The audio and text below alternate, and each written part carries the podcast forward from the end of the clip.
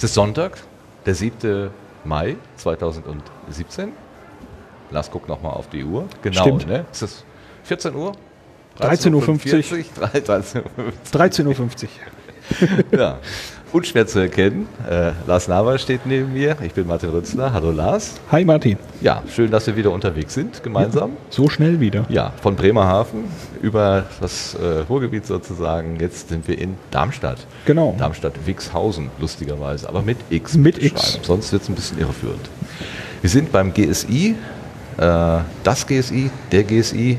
Du konntest mir das vorhin erklären. Das ist das oh, mein? wir haben noch ja. Du, es hat noch jemand ein oh, GSM. Ich äh, bin, bin zutiefst beschämt. Profi. Äh, oh. Einmal mit Profis. Verflixt. Äh, ich stürme. So, Flugmodus. Ähm, Fluch. Mhm. Das ist jetzt das GSI. Mhm. Zentrum für Schwerionenforschung, wenn ich das richtig habe. Ein, äh, ein, ein Forschungsort der Helmholtz-Gemeinschaft. Soweit habe ich es verstanden. Also ich bin heute ein bisschen nackt, also was Informationen angeht, hier raufgelaufen. Denn diese, dieser Besuch war sehr spontan. Also äh, nach unserem Bremerhaven-Besuch war eigentlich jetzt nicht unbedingt im, im, Gedanken, wir, fangen, wir gehen gleich wieder woanders hin und gucken. Aber äh, Lars hatte das entdeckt, dass hier heute Tag der offenen Tür ist, in diesem sehr, sehr großen Forschungszentrum. Ähm, hier werden Atome beschleunigt, vor die Wand gefahren, zerschmettert wir wollen uns das einfach mal angucken, was hier geboten wird. Und wir hatten gerade schon Gelegenheit, ähm, mit einem Herrn des Hauses zu sprechen. Und er hat uns gesagt, wenn wir zu ihm kommen, dann würde er uns ein bisschen was erzählen. Und da gehen wir jetzt mal hin. Genau. Der ist unter dem Zelt. Genau, ein es Trapezzelt, ein von dem er sagte, dass das schon eine sehr alte Einrichtung ist hier. Okay. Wir sind gerade auf das Gelände gekommen. Mit Glück haben wir einen Parkplatz bekommen und es ist richtig voll. Ja, also erstaunlich voll. Brechend entsprechend voll. Viele, viele Menschen. Leider regnet es etwas. Oder vielleicht auch zum Glück, weil dann kommen nicht noch mehr Menschen. Okay, Trapezzelt. Es geht schon los. Wo ist denn hier ein Trapezzelt? Recht, rechte Hand. Rechte Hand. Ach, das da Ding steht er. Jetzt, jetzt Und verstehe ich. Wir wurden, glaube ich, schon gesichtet. Ja, ach, da der Herr in Grün, da genau. Die Farbe konnte ich doch wieder wiedererkennen. Das ist der Betriebsratschef, Vorsitzende? Genau. Okay. So, dann gehen wir mal darüber. Trapezzelt, ja, sowas habe ich schon mal äh, im Westfalenpark gesehen zum Beispiel. Ah, da kommt noch ein Anruf dazwischen. Und also ähm, auf diesem Gelände gibt es offenbar viele, viele Gebäude, eine schöne große Cafeteria, es gibt einen Teich, es gibt einen Springbrunnen und es gibt eine äh, Orchestermuschel auf der, vor der stehen wir jetzt gerade und die wird überspannt durch von einem Trapezzelt. Und das ist irgendwie was Besonderes. Aber wir wollen erstmal guten Tag sagen. Guten und das Tag. ist der Herr Schlosserek. Jawohl. Guten Tag, Herr Schlosserek. Schönen Dank, dass Sie uns so hier so freundlich begrüßt haben schon, als wir noch gerade in ja. der Vorbereitung waren. Herzlich willkommen hier auf dem Gelände der GSI und dem zukünftigen FAIR-Projekt, internationalen Projekt, was wir hier vor der Brust haben und wo ja, die Post abgeht jetzt hier.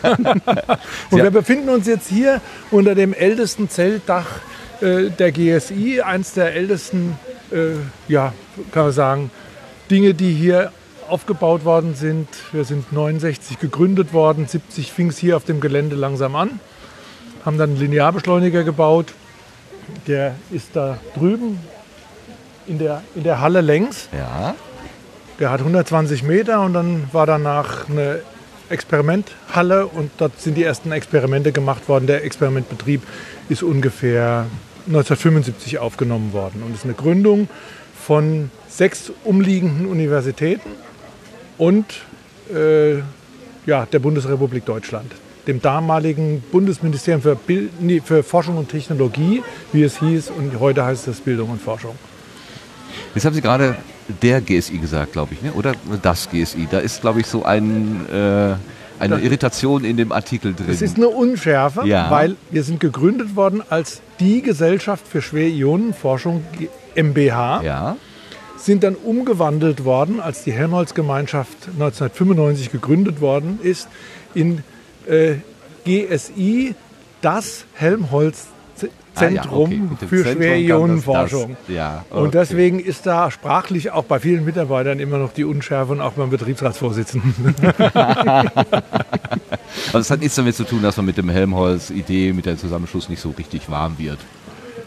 Nein, das hat damit nichts zu tun. Die, das, dass die Helmholtz-Gemeinschaft gegründet worden ist, ist eine politische Entscheidung gewesen, äh, um gleichartige Forschungsinstitute zusammenzufassen. Damals waren es bei der Gründung, glaube ich, 15, äh, die Großgeräte hatten oder an großen Fragen geforscht haben. Und wir sind aber noch immer ein eigenständiges äh, Forschungsinstitut, eine eigenständige GmbH, sind aber dem ganzen Bundes- und Landesrecht äh, unterworfen, weil wir öffentliche Mittel äh, Ah. zugewiesen bekommen.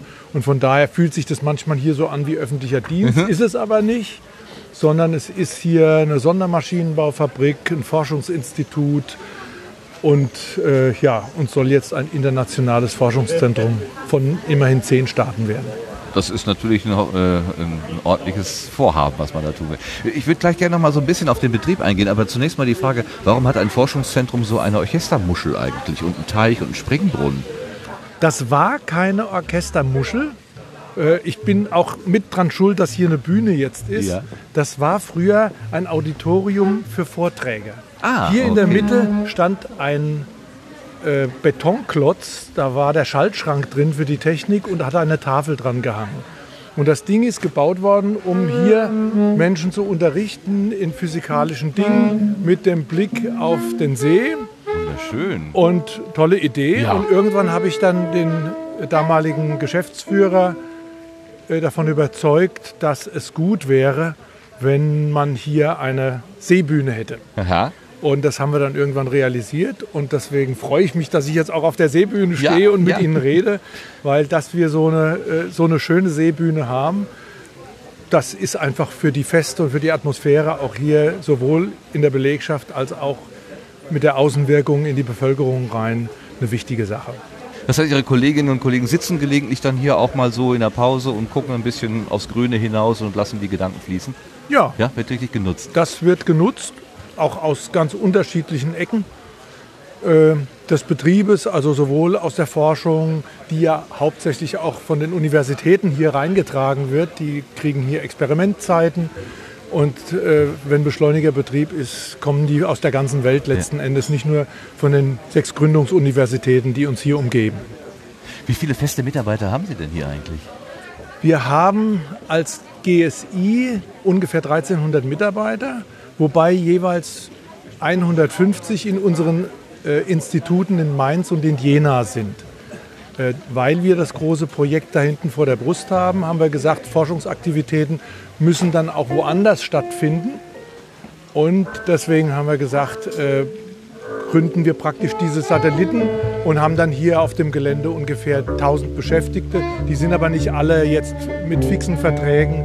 Das sind sehr unterschiedliche Vertragsformen. Ja, ist für Sie als äh, Betriebsratsvorsitzender wahrscheinlich auch sehr spannend, diese ganzen unterschiedlichen Dinge irgendwie zu managen. Also den Standardmitarbeiter, die Standardmitarbeiterin haben Sie wahrscheinlich gar nicht so sehr oder nicht so viele. Den haben wir auch. Ja? Aber wir haben eine ganze Reihe von sehr unterschiedlichen Arbeitsverträgen und Vertragssituationen und eben auch Standorten, weil wir, also ein Teil unserer Beschäftigten fährt auch nach Genf zum Beispiel, zum CERN oder, oder zu anderen Anlagen in Italien, in Frankreich, in Japan, in der ganzen Welt. Also diese Forscherszene, gerade auf dem Gebiet der Beschleunigertechnik auf der einen Seite und der Schwerionenforschung oder überhaupt der, der Teilchenphysik auf der anderen Seite, die sind weltweit vernetzt. Das ist immer schon ein internationales äh, Geschäft gewesen und so haben wir halt auch eine internationale Belegschaft.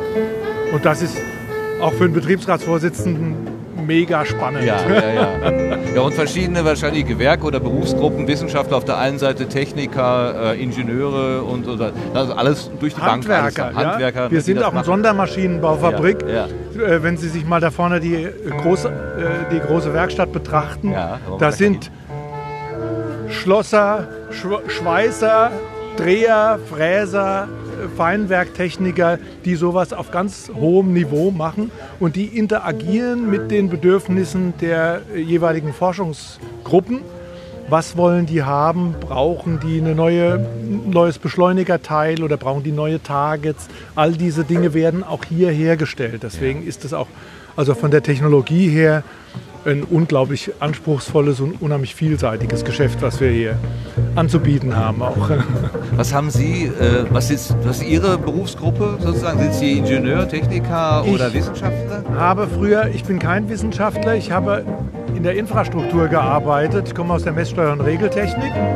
Habe hier da früher dafür gesorgt, dass die ganzen Anlagen laufen und mache das jetzt im übertragenen Sinne, was die Prozesse in der Administration anbelangt, Okay, ja. auch äh, schon lange hier. Ja. Herr Schlossner, ich glaube, wir müssen hier weg, weil es so laut wird. Leider. Achso, was heißt leider? Es ist schöne Musik, aber für die Aufnahme natürlich nicht so geeignet. Ganz, ganz herzlichen Dank für die einführenden Worte. Sie haben Sehr gesagt, gerne. wir sollen darüber gehen oder was wäre eben Ihre Empfehlung für uns, wo wir jetzt hingehen? Also ich habe gehört, dass die Fahrt über die Baustelle Aha. eine der sehr, sehr spannenden Dinge ist, weil sie da auch mitkriegen, nicht nur unsere Gegenwart, sondern auch unsere Die Zukunft. Zukunft. Okay. Und die Fahrt selber soll sehr informativ sein mit Filmen etc. Da müssten Sie praktisch in dieses Quergebäude diesen Weg lang gehen und dann sehen Sie, wie es Okay. weitergeht. Ganz herzlichen Dank. Wir schauen Sehr mal, ob gerne. wir direkt dahin gehen oder erst noch was anderes. Dankeschön. Schönen Tag auch noch. Vielen Dank. Danke. Tschüss. Tschüss.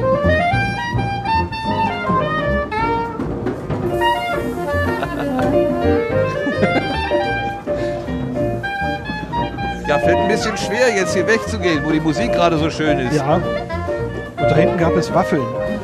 Das ist noch ein Grund, nicht wegzugehen hier. Ja, wie sagtest du gerade? Es gibt Waffeln, wir sind verloren.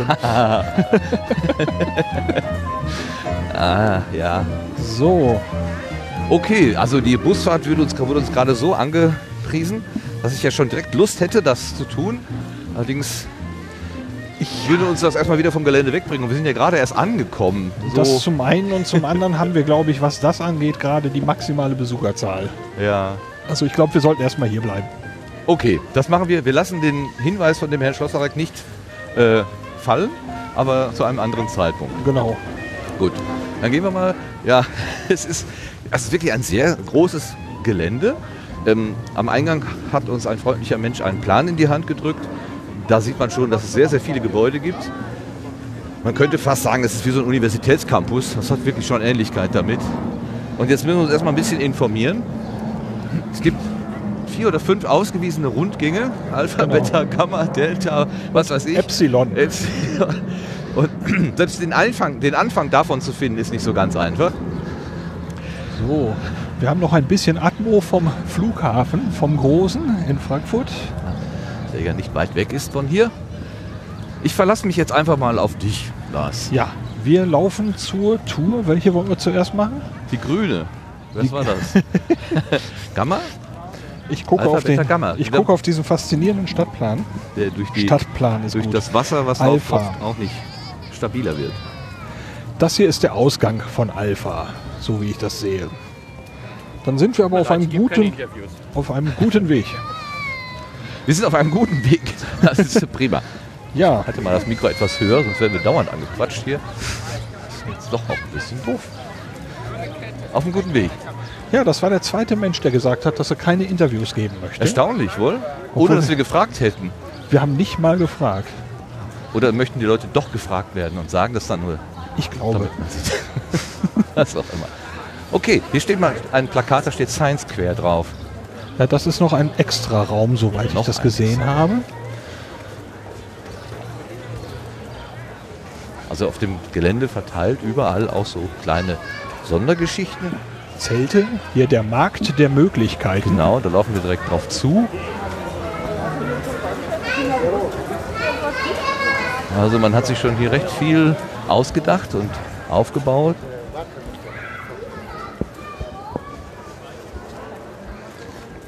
Hast du äh, mitbekommen, ob so etwas schon mal gewesen ist hier, Tag der offenen Tür, oder ob das Nein. was das erste Mal ist oder Das so? weiß ich nicht. Weißt du auch nicht. Also mir ist es ja auch jetzt diese Woche eher zufällig untergekommen. Hier startet Alpha übrigens. Okay.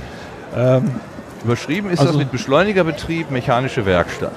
genau. Entdeckungsreise Alpha Start. Ja, das und ist doch genau da das, was geht es los bei den Werkstätten und das ist, glaube ich, auch das, was der Herr Schlosserek hat Schlosserek gerade gesagt hat.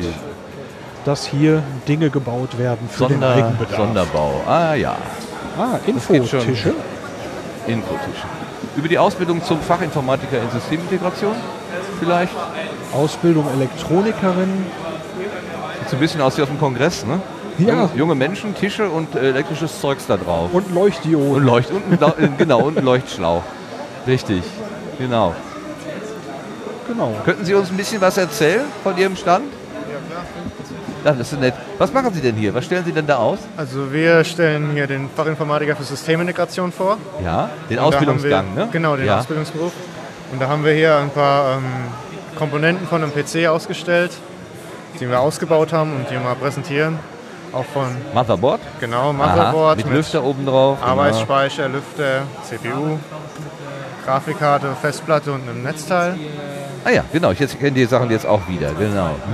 Und dann haben wir hier noch, weil es ja nicht nur die Hardware-Technik ist, sondern auch Netzwerktechnik, haben wir hier mal einen alten äh, äh, Switch ausgestellt. So, so, so alt sieht er gar nicht aus. Ja, so für unsere Verhältnisse. Warum sind die neuen nur noch halb so groß? Oder? ja, nee, das sind die kleine. Das ist schon ein größeres Modell, ein profession ja, Anführungszeichen professionelleres Modell. Ja. Und dann haben wir noch hier einen Server, Ah, was eigentlich im Prinzip auch nur ein Computer ist in groß. Auf Steroide sozusagen, ja, mit mehr Power, mehr Speicher, mehr Leistung. Ja. Genau. Damit arbeiten wir hier. ist das für Sie eine besondere Arbeit am GSI oder ist das eigentlich eine Ausbildung wie an anderen Orten auch? Wie es bei anderen läuft, das kann ich ja jetzt nicht sagen. Aber Sie treffen doch gelegentlich sicherlich in auch Leute Berufsschule, in der Berufsschule, genau. Ich schätze, da machen wir alles selber im Endeffekt. Ja. Ja, weil er hier, ich meine, Großforschungsanlage Ja. und ein extra Gelände und international und so weiter. Ist doch mal was anderes als, äh, ja, was weiß ich, die Softwarebude Müller irgendwo in der Innenstadt das, oder das so. stimmt ne? schon, ja. Hier kann man drumherum viel mehr lernen noch, Ja. ja. aber im Prinzip haben wir nicht so viele Kontaktpunkte mit den äh, Wissenschaftlern zum Beispiel. Das ist, ja, das ist, das läuft halt einfach alles über andere, auch andere IT-Abteilungen. Da sind wir auch, haben wir auch mehrere von denen. Ja. Jetzt haben wir vorhin gerade schon gehört, der Sonderbau, Sondermaschinenbau, der hat hier natürlich äh, einen Standort, weil sie Maschinen einsetzen, die man nicht so irgendwo kaufen kann. Ja. Bezieht sich das auch auf die äh, Hard- und Software? Also müssen Sie auch gewisse Anpassungen machen, die es nur hier gibt? Oder können Sie schon so normale Konfektionsware? Ja, wir können ganz normale ähm, Hardware, Software kaufen bei den Händlern, bei irgendwelchen Ja. Händlern, ja. Ist nichts Besonderes bei uns. Also Sie stellen das jetzt aus, ähm, um einfach zu informieren, dass, Sie das, dass man das auch hier machen kann. Genau. Also dass, das, dass man äh, hier den Fachinformatiker auch lernen kann. Ja, genau. Dass in Zukunft noch weitere kommen dann nach uns. Darf ich fragen, wie lange Sie schon hier sind? Äh, Ich bin jetzt vier Jahre hier. ja. Okay. Also ich bin habe letztes Jahr die Ausbildung beendet und jetzt Und trotzdem hier geblieben. ja. Das spricht ja dafür, dass es nicht so schlecht war hier. Ne? Genau. ja. Okay, ganz herzlichen Dank für den Einblick. Der Herr, wie heißen Sie? Wall. Christopher Wall. Ganz Danke herzlichen auch, Dank. ja. Ja. Tschüss. Ciao. So, ja, hier steht auch eine Wand Ausbildungsbesuche bei GSI und Fair. Ah ja, genau. Da haben wir den Fachinformatiker für Systemintegration, Elektroniker für Betriebstechnik und natürlich auch die weibliche Form Elektroniker Schrägstrich in für Geräte und Systeme, Kaufmann und Frau für Büromanagement, Industriemechaniker Schrägstrich in für Feingerätebau, Konstruktionsmechanikerin für Ausrüstungstechnik und Anlagenmechanikerin für Sanitär, Heizungs- und Klimatechnik. Und hier stehen auch direkt große Maschinen. Oh Wenn ja. wir um dieses Plakat mal rumlaufen, Ja, was ist denn das? Eine Ja, Fräse also- für Metall oder was? sowas in der Art. Ich sehe von hier auf jeden Fall schon mal große Drehbänke. Aber ordentlich geputzt, mein lieber Scholli. Schleif- Als hätten Sie Besuch erwartet. Schleifgeräte. Ja. Und hier sieht man auch Ausbildung Konstruktionsmechaniker. Schrägstrich in Fachrichtung Ausrüstungstechnik. Umfasst Prototypenbau, Kleinserien, Biege- und Umformteile aus Blech, Herstellung von Abwicklungen, Instandsetzung, Reparatur von Schließanlagen und Fertigung und Reparatur von Metallkonstruktionen. Und genau die sehen wir hier auch ausgestellt. Ja, genau. Da ist eine, ein, ein, ein Modell einer, eines Türrahmens sozusagen inklusive Drücker und statt der Glasscheibe ist da eben ein, Ja. äh, ein Gittergeflecht da drin. Genau. Okay. Dann gibt es hier verschiedene Materialproben, Teflon, Stahl, Aluminium, eloxiertes Aluminium, Kupfer und so weiter sind hier ausgestellt. Wir können ja einfach mal fragen, was hier ausgestellt wird. Ja, genau. Hallo. Hallo. Wären Sie so nett, uns ein kleines bisschen zu erzählen von dem, was Sie hier ausstellen? Moment. verschiedene Materialien, mit denen wir halt arbeiten und unsere verschiedenen Stücke, was wir während der Ausbildung machen. Ja, und was ist das so, was Sie während der Ausbildung machen? Also hier haben wir eine Handhebelschere. Ja, oh. Aha. Äh, Das sieht so aus, könnte man sich die Finger damit böse wehtun, ein, Ja, wenn man nicht weiß, was man tut. hier haben wir einen Locher, Ah, nein, das ist ein Locher. einen Riegel, da haben wir Schön. ein äh, Schloss, wie das von innen aussieht. Können Sie auch gerne mal betätigen. Okay. Ach so, hier kann man reingucken. Das Schloss hat eine Plexiglas-Einfassung. Da kann man also sehen, wie die Teile ineinander greifen und sich bewegen. Ah, schön. Aber Sie machen ja wahrscheinlich nicht nur Modelle, sondern letztendlich auch, ähm, Ja, auch hier Prototypen und sowas bauen Ja. wir halt auch. ja, weil die, die Geräte, die Sie hier brauchen, die kann man nicht so von der Stange kaufen wahrscheinlich. Ne? Nee. Also hier auch die mechanische Werkstatt macht auch sehr viele Dreh- und Frästeile, wo halt extra für den Beschleuniger angefertigt Ja. werden. Wie, wie läuft das dann so ab? Kommt da irgend so ein Wissenschaftler oder ein Techniker? Wie läuft das so ab? Kommt dann irgendein Wissenschaftler oder ein Techniker zu Ihnen mit einem großen Plan und sagt, das hätte ich gerne so Ja, gebogen und fertigen halt eine geschweißt? Zeichnung an Ja. und nach der Zeichnung fertigen wir halt die äh, Bauteile an. Und das ist ja jedes Mal eine kleine Heraus Herausforderung, oder? Ja, schon. sind halt oft komplexe Teile, Ja. wo wir machen müssen. Braucht es da auch so viel Teamwork? Also, dass Sie einfach mal eine zweite, dritte schon Meinung man- fragen? äh, vor allem die großen Teile kann man halt oft nicht allein machen. Ja, allein schon wegen der, schon wegen der Dimensionen, ne? Ja, Ja. verstehe. Okay. Und Sie sitzen jetzt hier, um den, den, ähm, den, den Zweig, der Ausbildungszweig, also zu verdeutlichen. Genau. Ja. Also wir erklären so, was wir machen in Ja. der Ausbildung. Wie lange sind Sie schon hier? Ich bin jetzt im dritten Lehrjahr. Und wie läuft das so? Guter Läuft Arbeitgeber ganz hier? gut, Ja, macht Spaß. Was ist das da hinten? Ist das eine Dampfmaschine? Oder? Das eine, also das ganz hinten ist eine Dampfmaschine und das sind Stirling-Motoren. Da können Sie auch gerne mal den Patrick fragen, der kann Ihnen das sehr gut erklären, wie das funktioniert. ja, das ist dieser Supermotor, wo man nur eine Wärmequelle braucht und der Rest geht irgendwie magisch oder so. Das äh, halt durch, es wird ja erhitzt und die Hitze äh, kühlt dann ab. Dadurch dehnt es halt aus und zieht sich zusammen und dann entsteht ein Unterdruck und Überdruck und dadurch bewegt sich halt der Kolben. Das klingt gut. Ich glaube, ich frage da einfach mal. Mit dem haben wir jetzt gerade gesprochen. Leon Bechtle. Dankeschön, Herr Bechtle. Dann gehen wir mal eben darüber. Sterling-Motor könnte doch deine. Oder kennst du dich damit nicht aus, Lars? Äh, kann ich nicht wirklich von mir behaupten. Nein? Nein, leider nicht. Entschuldigung, der Herr Reitz. Es heißt? Kochen sogar. Ups. Der Herr Bechtle hat uns gerade zu Ihnen geschickt. Sie sind der Fachmann für den Sterling-Motor. Was ist denn ein Sterling-Motor? Was haben Sie hier für ein schönes Stirling-Motor Modell? ist ein sogenannter Heißluftmotor, der mit äh, Temperaturschwankungen arbeitet, also quasi mit warmer Luft, die sich ausdehnt und dann wieder erkaltet und sich wieder zusammenzieht. Okay. Aber der macht ja ordentlich Umdrehungen hier. Ja, Wo, wo, wo, wo kommt die warme Luft und die, äh, wo ist die kalte Luft? Die warme Ah, Luft, die haben ein Schema. Ja, danke. Das ist viel die einfacher. warme Luft wird quasi hier in dem Zylinder erhitzt. So. Aha. Dann haben wir hier diesen Verdränger. Ah ja, ist die Schemazeichnung, So, Die genau. Luft wird quasi erhitzt, läuft hier einmal durch. In der gleichen Stellung, quasi die Luft äh, ist ja warm. Die dehnt Ja. sich ja aus. Die drückt dann quasi den Kolben nach oben in die obere Stellung Ja. und dabei schiebt sich der Verdränger nach vorne und sorgt quasi dafür, dass hier in dem Anfangsbereich die Luft nicht mehr erwärmt werden kann.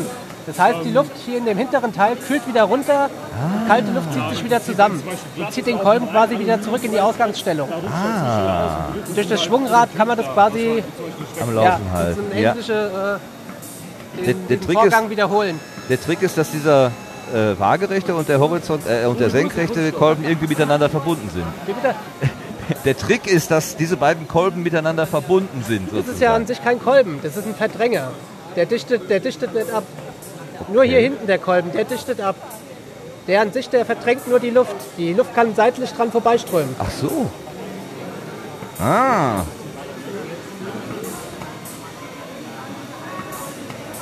Dann habe ich noch nicht verstanden, glaube ich. Da geht die Luft, da kann die Luft raus. Die Luft kann nirgendwo raus. Die bleibt drinnen. Das ist ein Zuner, ein Zuner Behälter, Ja, wo die Luft sich nur ausdehnt und wieder zusammenzieht durch die Kälte. Da kann nichts rausströmen. okay. Ja, deswegen habe ich gedacht, das ist wie ein Kolben, wie so eine Kolbenspritze, Ja, nee, nee, dass nee, das nee, nee. nein, ist nicht. Schiebt nur hin und her. Genau. Okay. Ich habe da schon ein paar Mal vorgestanden vom Sterling Motor und den ehrlich gesagt noch nie richtig verstanden. Wahrscheinlich wird es auch jetzt nicht Reifen. Es, aber das ist, äh, dass es so schön stabil und gleichmäßig läuft, ist einfach nett. Einfach ich staune, äh, dass dafür so Temperaturschwankungen eine Rolle spielen, dass das so schnell läuft. Ja. Abfackelt. Weil der Oh, macht Entschuldigung, ich glaube, Wir, Feier. nicht, den hängen wir wieder ein. Entschuldigung. Dann läuft er wieder. Unverwüstlich. Gut, ist nichts passiert. Muss noch, muss noch mal Entschuldigung sagen. So. Hier muss man mehr aufpassen, weil da ist äh, Spirituskerze drin. Ja, Wenn die umkippt, dann ist es äh, nicht gut. Sie sind der Herr Reitz.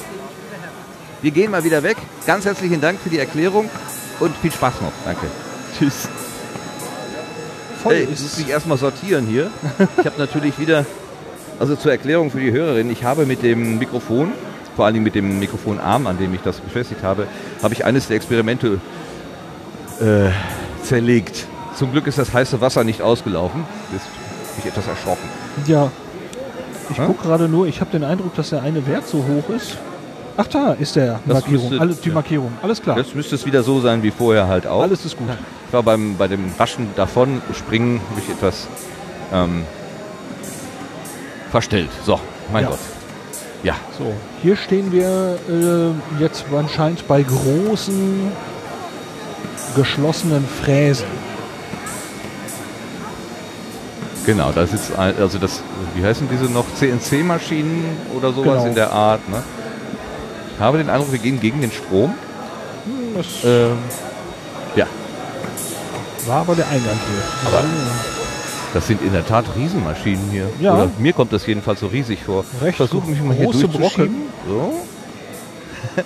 Weil da ist, da passiert gerade was. Hier ist eine ziemlich große ähm, Maschine, die kann also Metall bearbeiten. Metallrohlinge äh, werden unten eingespannt und oben ist dann so ein Fräskopf, der im Moment macht er offenbar Grasuren oder sowas. Aber ja, das Ganze also ist die simulieren das im Moment. Graviert okay. ist das schon und er fährt in der gravierten Spur einfach nochmal wohl zum Zeigen hier äh, hin und her. Also es wird im Moment nicht wirklich gefräst, sondern das Ding ist bereits fertig ausgefräst und Ja. in der gefrästen, in den gefrästen Dingern läuft der Fräskopf nochmal durch. ein Demo-Modus, wenn man so will. Sonst Genau. würden die Späne rumfliegen und dann dürfte wahrscheinlich auch diese Tür nicht offen sein. Genau. Würde ich mal sehr vermuten. Ja, das sind ähm, ja, ordentlich, ordentliche Teile, die man sie aus großen metallverarbeitenden Betrieben so, so kennt. Solche Schränke. Ja, man hat ja eine Spannvorrichtung. Da drin ist eingespannt ein großer Block. Ich würde mal vermuten von der Farbe her im Moment aus Aluminium.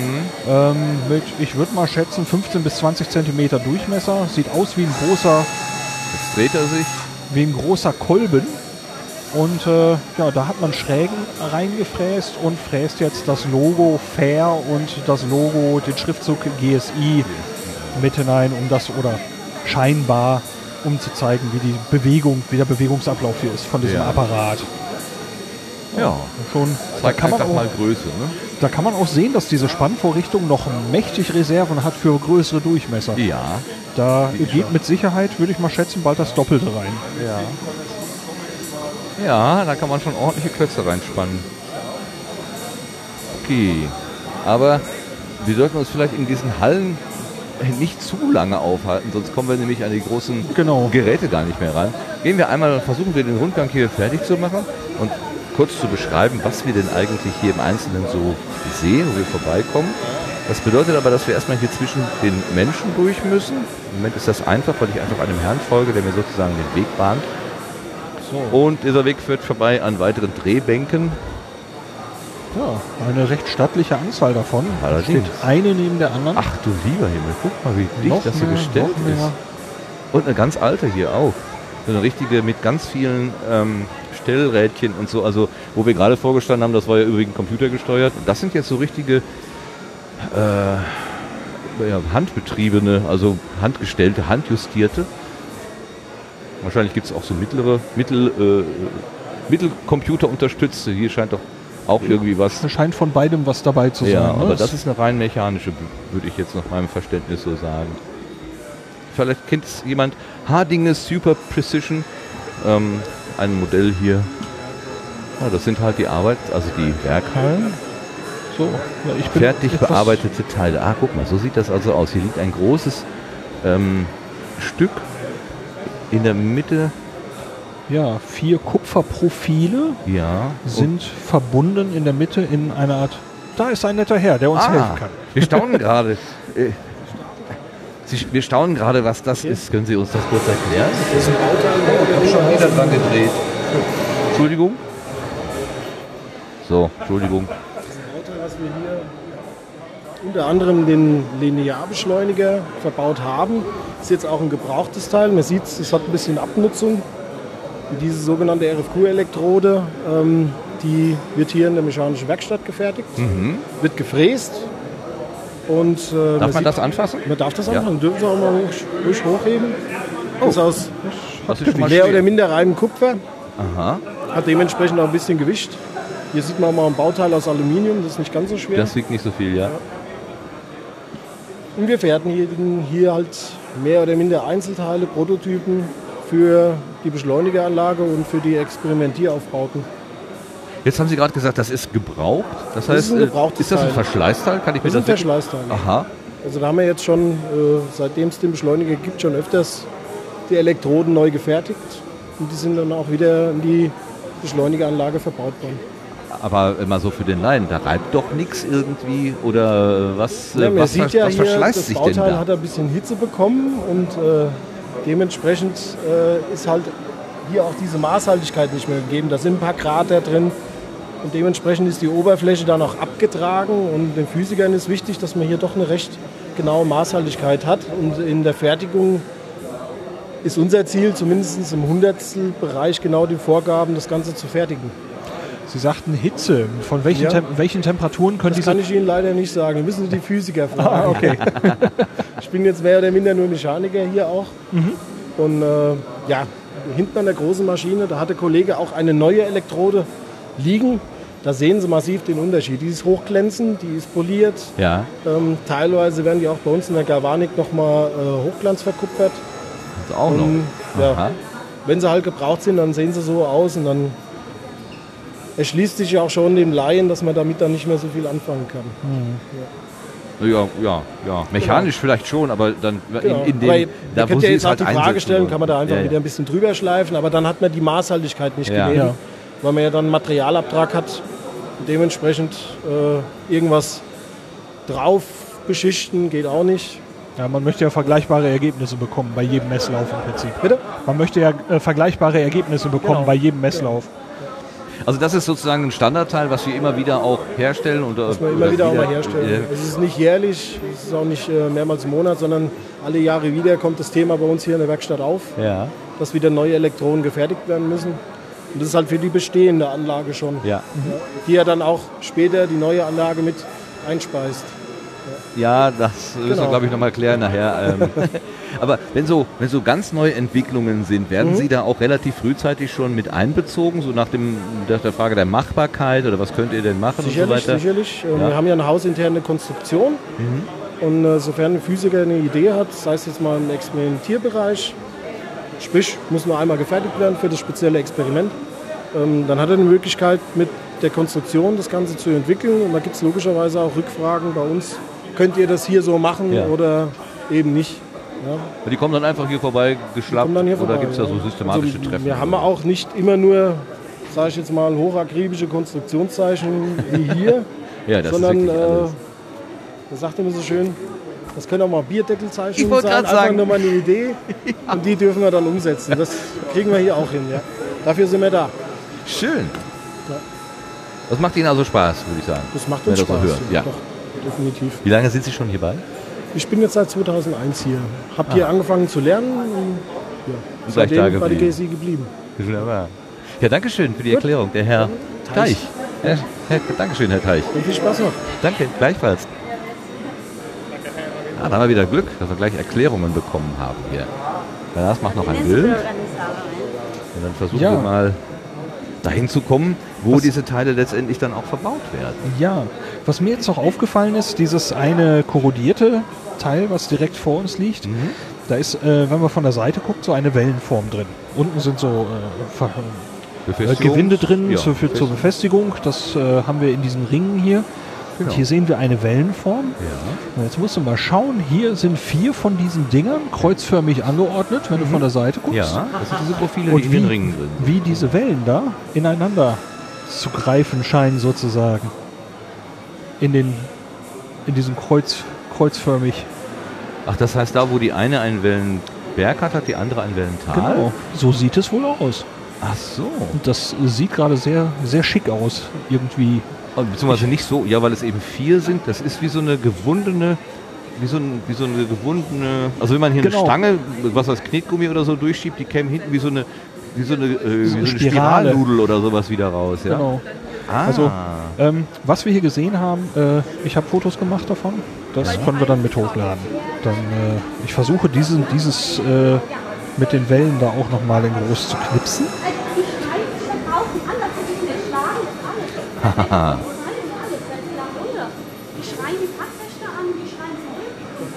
okay.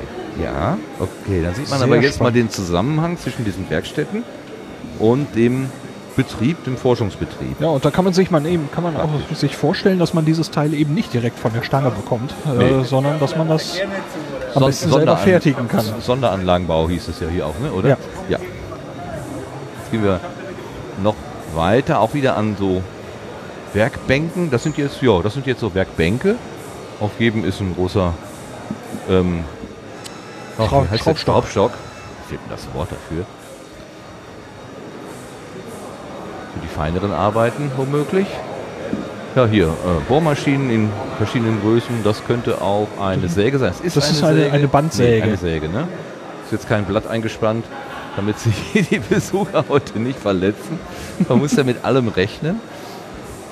So. Ja, Druckluft. Noch mehr Bohrmaschinen.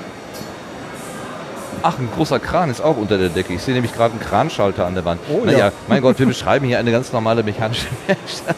Mit, mit ein bisschen erweiterte Ausstattung wahrscheinlich. Ja, ein Paternoster, Als, als Lager oder was? vermute ich, um Material zu transportieren. Nee, das ist ja wie so ein, so ein Vorratsschrank. Archivschrank. Ah, Der okay. wird wahrscheinlich einfach die Höhe mit ausnutzen und Jo. dann auch wieder runterfahren. Ich glaube nicht, dass der die Sachen irgendwo hinfährt, außer nach oben und hinten. Ich hatte vermutet, dass dahinter vielleicht irgendwo äh, eine Art Lager wäre. Ja, ich glaube eher nicht. Okay, äh, ich hatte jetzt irgendwie vermutet, dass das äh, ein Rundgang ist und wir von Station A, also äh, jetzt hier weiterkommen, aber wir Das stehen wieder am ursprünglichen, am ursprünglichen Eingang. Richtig, bei den Leuten. Ah, okay, das ist auch so. Wir müssen aus Wir der Halle wieder raus. raus, dann rechts rum, links und dann sind wir bei der nächsten Station. Okay, rechts rum, links und bei der nächsten Station. Dann versuchen wir das mal. Also wieder bei den äh, Fachinformatikern vorbei, durch die Tür heraus. Und So, der Regen scheint nachgelassen zu haben. ich dachte gerade, als ich rausschaute, es gibt mehr Schirme, aber in der Tat, es hat etwas nachgelassen. Gut. Ähm, da sind Alphas ausgezeichnet, wir sind aber auf Gamma unterwegs, oder? nee, wir sind auf Alpha. Ach, wir sind auf Alpha. Ja, ja. Das hätte mich jetzt auch gewundert bei der Menge von Schildern. Dann sind wir jetzt auf Alpha. Wir sind rechts rumgegangen und jetzt gehen wir links in ein Gebäude hinein. Als uns die Leute lassen. Das tun sie. Wirklich ausgesprochen gut besucht. Ja, kann man wohl sagen. Ich meine, ich konnte mit dem Wort Schwerionenforschung ja erstmal gar nichts anfangen. Ich wundere mich, dass die anderen Leute hier so viel damit anfangen können. Oder sie sind alle hier, weil sie gerade nichts damit anfangen können. Genau wie wir. Wir suchen ja noch jemanden, der uns das Wort Schwerion erklärt. Werden wir noch finden. Aber das wollte ich jetzt auch dem Azubi nicht aus dem äh, aus, den den Azubi wollte ich darüber nicht ausquetschen. So. Ja gut, er war ja nun auch eher von der IT und nicht so von der Wissenschaft. so, wir nähern uns dem Hauptkontrollraum und der Strahldiagnose. Gehen hier durch so einen Gang.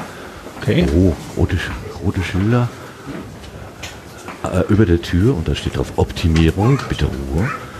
Ah, hier kann man auch nicht machen, was man will. Was ist denn das?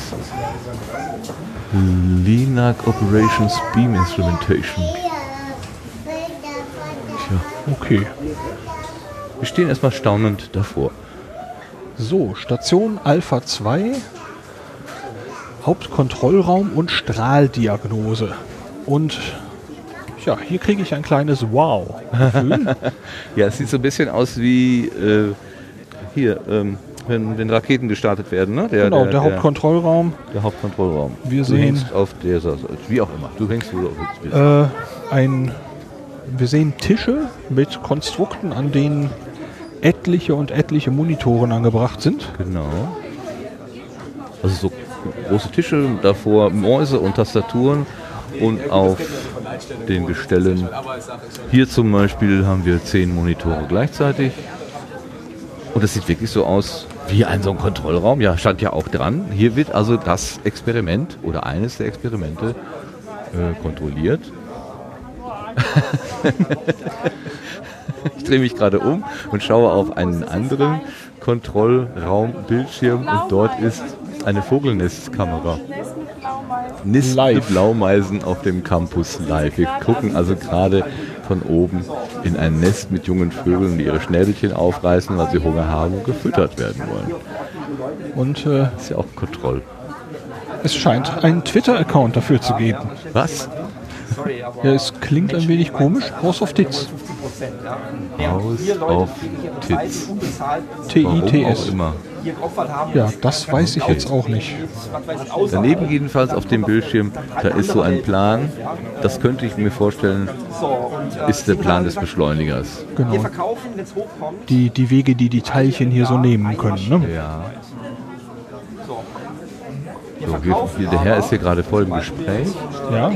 Wir können aber uns mal den Raum anschauen. Also er hat so mit dieser etwas, mit der Holzvertäfelung einen etwas leicht altmodischen Charme. Ja, allerdings. Das ist, es ist so ein, so ein, ähm, so ein Verwaltungsgebäude-Feeling. So Ja, die alten Regierungsgebäude in Bonn, die würde ich mir so ungefähr so Genau. von innen so vorstellen. da vorne stehen gerade wenig Leute an der großen Konsole. Ah, die ist ja noch größer. Ja, Eine Unilac. Aha. genau. Das ist, glaube ich, wenn ich mich recht erinnere, der, der äh, Linearbeschleuniger, den die hier betreiben. Nicht zu verwechseln mit der Univac, die wir in Paderborn gesehen haben. Genau. Puh. Reichlich viel. Oh, Sie kennen sich aus? Guten Tag. Hallo? Wir stehen hier gerade staunend vor diesen vielen, vielen, vielen Anzeigen. Ähm, für ganz doofe. Was ist das? Das ist der Hauptkontrollraum. Hier wird äh, die Beschleunigeranlage eingestellt, quasi von Quelle bis Experiment. Und ab Experiment übernimmt das äh, der Experimentator, die äh, Experimente dort durchzuführen. Hier wird die Bedingungen geschaffen, dass der Experimentator halt sein Strahlziel oder sein Experimentziel halt erreichen kann. Also wir liefern das Werkzeug, Ja. damit das Experiment stattfinden kann. Und, und diese ganzen vielen Konsolen, Anzeigen, Schalter und so weiter, da muss jeweils einer davor sitzen oder gibt es irgendwie Nee, so eine sind, Hauptautomatik? Äh, nee, das wäre schön. Es sind hier drei Personen äh, im Hauptkontrollraum. Äh, ein Schichtleiter, zwei Operateure, 24 Stunden am Tag, sieben Tage die Woche. Und ähm, die bewerkstelligen das. Die Nischen hier sind so in Beschleunigergruppen eingeteilt. Hier ist der Linearbeschleuniger, der Unilac. In der Mitte ist es das 18. Und ganz da hinten ist der äh, Experimentspeicherring. Ähm, dieses, dieses, äh, wir liefern das Werkzeug. Ähm, ist das immer dasselbe Werkzeug oder machen Sie das auch vom Experiment abhängig? Ja, Also das ist, äh, also unser Beschleuniger kann halt vom Proton oder Wasserstoff bis Uran alles beschleunigen, prinzipiell. Und ähm, das ist je nach Strahlzeitanforderungen, je nach Strahlzeit wird dann halt schon definiert, was der Beschleuniger liefern soll. Und das muss dann halt eingestellt werden. Ja. Und die Experimentbedingungen sind immer anders. Also der eine möchte halt die, die Intensität oder die Teilchenzahl haben, der andere möchte einen schmalen Strahl, breiten Strahl, wenig Teilchen, andere Energien. Das ist sehr vielfältig je nach Experiment. Was, was, muss man sich da für Umrüstzeiten so vorstellen? Oder können Sie das hier mit dem Schalter zwischen Uran und Wasserstoff mal eben so umschalten? Nee, ganz so einfach ist es nicht. Also zum Teil muss die Anlage auch konditioniert werden.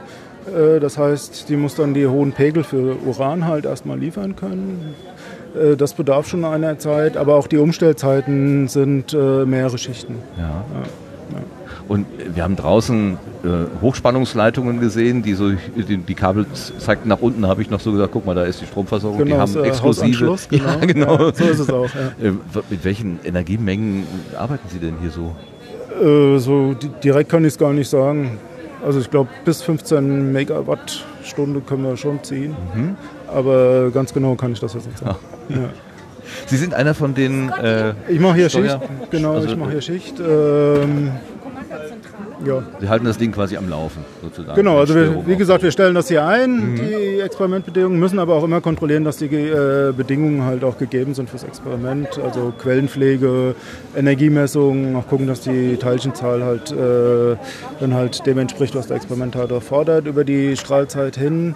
Ähm, und die Bedingungen können sich natürlich auch jederzeit ändern. Also das das Erkenntnis halt ein anderer ist am Experiment und dann kommt er hierher und sagt, wir müssen da nochmal dran arbeiten. Ja. Es ist ja schon sehr speziell, dieses Ding. Wo lernt man denn die Bedienung von so einem Gerät? Oder haben, also, haben Sie das gelernt? Äh, Learning by Doing ist das hier. Ja. Also die Leute, die hier Schicht machen, sind, darf aber nichts schief gehen, oder? Ja, sind meistens Elektrotechniker oder so, die in Fachabteilungen arbeiten, sind dann in der ersten Zeit als vierter Mann eingeteilt und äh, die kriegen das dann halt äh, gezeigt und beigebracht. Es gibt auch ab und zu mal so Workshops, wo das Betriebspersonal geschult wird. Allerdings gibt es keine Simulation. Also man muss dann wirklich sich mal dran setzen mit einem Erfahrenen und muss dann halt selber mal die Maschine einstellen und er muss dann halt Tipps geben oder beziehungsweise ihm das dann halt erklären. Ja. Ist das denn ein besonderes Feeling so für Sie, wenn Sie wissen, Sie arbeiten ja an so einer großen, doch sehr besonderen Maschine oder letztendlich, weil es doch, also Sie sind vom Experiment ja weit entfernt und von den möglicherweise Erkenntnissen da. Ähm ja, besonderes Feeling ist es schon, weil das ist ja einzigartig ja. Oder, oder so oft gibt es das ja schon nicht. Man ist schon ein bisschen stolz, dass man hier natürlich arbeitet, klar. Ja. Ja. Wie lange machen Sie das? Ich bin jetzt äh, seit 2008 hier im Haus. Ganze Zeit. Gab es irgendwie mal eine, eine witzige Situation, äh, irgendwas mal total schief gelaufen? was explodiert oder sowas? Äh, bei mir war es ein Glück noch nicht, nee. nee, also Stromausfall, Sie drücken auf den Knopf und auf Strom, dem ganzen Campus ja, Stromausfall Strom äh, gab es früher häufiger, gerade bei Sommergewitter oder sowas. Ah. Ähm, das hat man jetzt ein bisschen behoben. Was wir in der letzten Strahlzeit hatten, ist, dass ein Baggerfahrer in Wixhausen unser unsere Stromzufuhr irgendwie gekappt hatte. okay. Ja, und ähm, klar, das ist ähm, so eine Anlage dann halt auch wieder in Betrieb zu setzen, dauert dann halt Tage. Und ähm, gerade bei dieser Baggergeschichte war der Schaden immens, weil halt auch dann Vakuumpumpen zum Beispiel äh, ah. einfach abgeschaltet werden, dann gehen die Rotoren kaputt oder sonst was. Ja, ja klar. Und so was wie so eine äh, Notstromversorgung, die gibt es dann äh, nicht Ich glaube, so eine Anlage. große gibt es das nicht. Ja, genau. ja, ja, super. Lars, bitte. Ähm, wenn Sie hier so die Bedingungen für einen Strahl schaffen, ja. also wenn ich das richtig verstehe, machen Sie das ja hier. Ja. Ähm, wie genau können Sie eine bestimmte Bedingung wieder treffen? Wenn Sie sagen, Sie brauchen genau das gleiche Experiment nochmal, mit von welchen Fehlertoleranzen spricht man da? Wie nah kommt man wieder ran? Das ist eine gute Frage. Also eine Reproduzierbarkeit von, von Speicher-Saves zum Beispiel äh, ist gerade am Linearbeschleuniger nicht gegeben. Also es ist immer dann, es gibt zwar Saves, die man setzen kann, das sind dann halt Magnetwerte oder sowas, aber gerade beim Linearbeschleuniger äh, muss dann zum Beispiel die Half oder sowas nochmal händisch angefasst werden. Also, also die Strahllage muss dann nachkorrigiert werden und also sowas. Das Problem ist äh, auch, wir haben hier einen Betrieb, wo mehrere Experimente parallel arbeiten. Es gibt Hysterese-Effekte und so Sachen. Äh, ob das dann das gleiche Muster ist, wie aus dem Safe äh, ist dann halt äh, wahrscheinlich nicht gegeben und deswegen Safe setzen ist am Unilag sehr schwer, beim SIS 18 mit den höheren Energien schon einfacher. Ja. Ja, also das heißt, Sie äh, können im Groben das Experiment im Prinzip sozusagen die, die Bedingungen auswählen, müssen aber im Prinzip anhand der aktuellen Messwerte immer nochmal nachregeln, um den gewünschten Zustand genau zu treffen, oder? Also es kommt darauf an, wenn das Experiment schon mal da gewesen ist, dann gibt es halt so eine Theorie, safe, aber man hat das Experiment trotzdem nochmal von Grund auf ein- eingestellt. Ähm, aber wenn es dann in vier Wochen nochmal kommt, dann wird man wahrscheinlich ein Safe setzen, wie das halt vor vier Wochen mal war und äh, guckt dann, was aus dem Safe geworden ist. Ja. Okay. Ich stelle mir das so ein bisschen vor wie Kuchenbacken. Man hat zwar ein Rezept, aber was daraus wird, ist jedes Mal ein kleines Tacken anders. Ja, die, also zum einen, wie gesagt, die, die Bedingungen der Parallelmaschinen ändert sich immer, aber auch äh, es gibt immer wieder Hinkelsteine, dass eine Komponente nicht zur Verfügung steht oder irgendwie ist was anders. Äh, das macht das Geschäft halt ziemlich schwer. Es ist ja nicht nur, dass hier fünf äh, Geräte miteinander spielen, sondern es sind ja mehrere tausend, die dann äh, irgendwie zusammenspielen.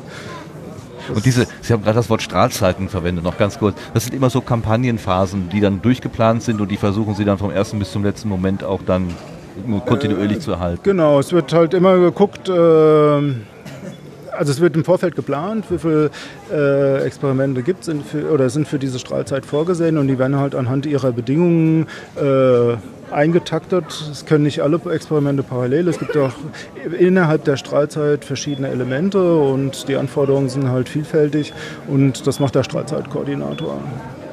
Vorher wird aber äh, entschieden äh, durch den Rat, wer halt äh, überhaupt Strahlzeit Ja, ja, kriegt. klar. Ist natürlich ein begehrtes äh, Forschungsgut, Ja, ja. äh, was man unbedingt haben will. Ist klar. Ja gut, ganz herzlichen Dank für die Einstellung. Sie sind der Herr Blochspät. Blochspät. Ganz, ganz herzlichen Dank, Herr Blochspät. Du hast noch eine Frage. ich hab noch eine Entschuldigung. Frage. Oh. Zu früh. Äh, und zwar auf der gegenüberliegenden Wand sehen wir eine Animation, eine Computeranimation, Äh, wahrscheinlich von den Kontrollräumen für den Fair. Genau, Sehe das ich ist richtig? äh, von dem Kontrollraum fürs F also vom FCC, was man da sieht. Äh, hier ist die Räumlichkeit mit ihren 300 Quadratmetern zu klein. Äh, auch die Anzahl der Personen, die dann Schicht machen, wird höher sein für Fair. Und dann plant man halt mit einem neuen Kontrollraum, der draußen vielleicht auf dem Flaggenfeld äh, gebaut werden soll. Und äh, so könnte er aussehen. Oder so forciert man das jetzt erstmal an. Das ist ein Entwurf von uns als Anforderung für die Architekten. Was die dann liefern oder wie sich das dann noch gestaltet, das steht noch in den Sternen. Aber so sind unsere Vorstellungen jetzt erstmal, wie das aussehen könnte. Alles klar, Dankeschön. Danke. Tschüss. Tschüss. Tschüss. Guck mal, da stehen auch so Konsolen, da ist nichts mehr drin, so ausgeschlachtete Dinger. Das wäre was für einen Kongress, ne? Eingangsbereich. Oder noch nichts drin. nee. Meinst du, da kommt noch was rein? Nein, guck, die sind doch. Naja, gut, wir können nur spekulieren. Ich würde ja vermuten, moderne äh, Kontrollräume, die haben nur noch den Flachbildschirm. Gut, äh, hier steht auch ein Foto, ein Panoramafoto und da sind die tatsächlich auch bestückt. Ja. Das ist, also diese, diese, diese Kontrollraumanmutung mit diesen äh, sich nach oben zum Bediener hin neigenden Wänden, die gibt es ja leider nicht mehr. Also das hat ja was Erlebbares sozusagen. Hat- hat und, was, und ja. so Kontrollräume die der moderneren Art, das sind wirklich nur noch Flachbildschirme. Das ist, das ist ein Verlust. Ein Ja, es gibt- ästhetischer Verlust. gibt ja auch ein, äh, eine eigene Tafel dafür, ja, das neue das Design. neue Design. Ich rede darüber. Ähm, wobei äh, ich könnte mir schon vorstellen, dass das etwas weniger erdrückend wirkt. Es ja, kein, wie vorne, wo die Vögelchen, wo die Vögelchen waren. kein, äh, kein unbedingt so heller Raum hier. Ach, guck mal, wir hatten gerade das Wort Strahlzeit. Vielleicht hier ist noch ein Plakat, ein, ein Poster ausgestellt. Der Jahresrahmenplan der GSE für die Strahlzeit 2018. Mir kam vorhin spontan der Gedanke, das ist so ein bisschen wie wenn die Polarstern auf, äh, auf, auf Fahrt geht. Ja. Ja? Also man hat einfach so äh, ein, zwei oder wie viele Monate, drei Monate Zeit. Äh, in dieser Zeit kann man experimentieren. Dann ist das Schiff wieder aus dem Gebiet raus oder wieder im Hafen. Und so ähnlich stelle ich mir das auch hier vor. Man fährt die Anlagen hoch, bringt sie in den Zustand, dass Forschung gemacht werden kann. Und dann muss eben geguckt werden, wer kann wann was machen. Ja, was wir hier sehen, also ist im Prinzip so was wie ein, ein Stundenplan, äh, aufgeteilt nach den Monaten des Jahres 2018. Und äh, dort gibt es eben die, die unterschiedlichen Einrichtungen hier und was diese Einrichtungen tun sollen. Das ist farblich markiert. Und da kann man also sehen, Shutdown, da ist wohl kein Betrieb. Oh ja, das ist überwiegend gelb. Also das ist der Default sozusagen. Mhm. Alles ist gelb. So, und dann haben wir verschiedene Bereiche. können wir im RF-Testing. Januar anfangen. Was ist im Januar gewesen? Erstmal viel gelb und dann kommt am 9. Januar das Grüne und das ist Dry Run, also Trockenlauf. Und zwar Genau. für alle 1, 2, 3, 4, 5 Maschinen, Sources, Unilac, CIS 18, ESR und Krüring. Krüring. Genau, Krüring. Das war dann im Januar, wurde erstmal nur gecheckt. Genau. Dann ging es im Februar weiter, weitere Checks. Ja, wird gehen, ne? Wir gucken ja in die Zukunft. Ah, wir gucken in die Zukunft. Okay, Das ist der Plan für nächstes richtig. Jahr. Dann beginnt es hier am 19. Februar wird es orange und das Genau. bedeutet Da wird der Beam, Beam eingestellt. Beam Commissioning. Okay. Das klingt also so nach Kalibrierungsarbeiten Ja, ne? und solchen Genau. Sachen.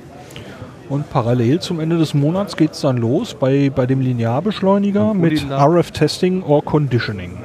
Aha, Und das auch, geht auch vorbereitende Maßnahmen. Fast bis Ende März geht das durch. Ja, wann wird es denn mal so eine heiße Phase geben? Wann, Die richtig heißen Phasen, würde ich sagen, starten dann im Juni. braunes User Beam Time, was könnte doch sowas sein? Ja, genau.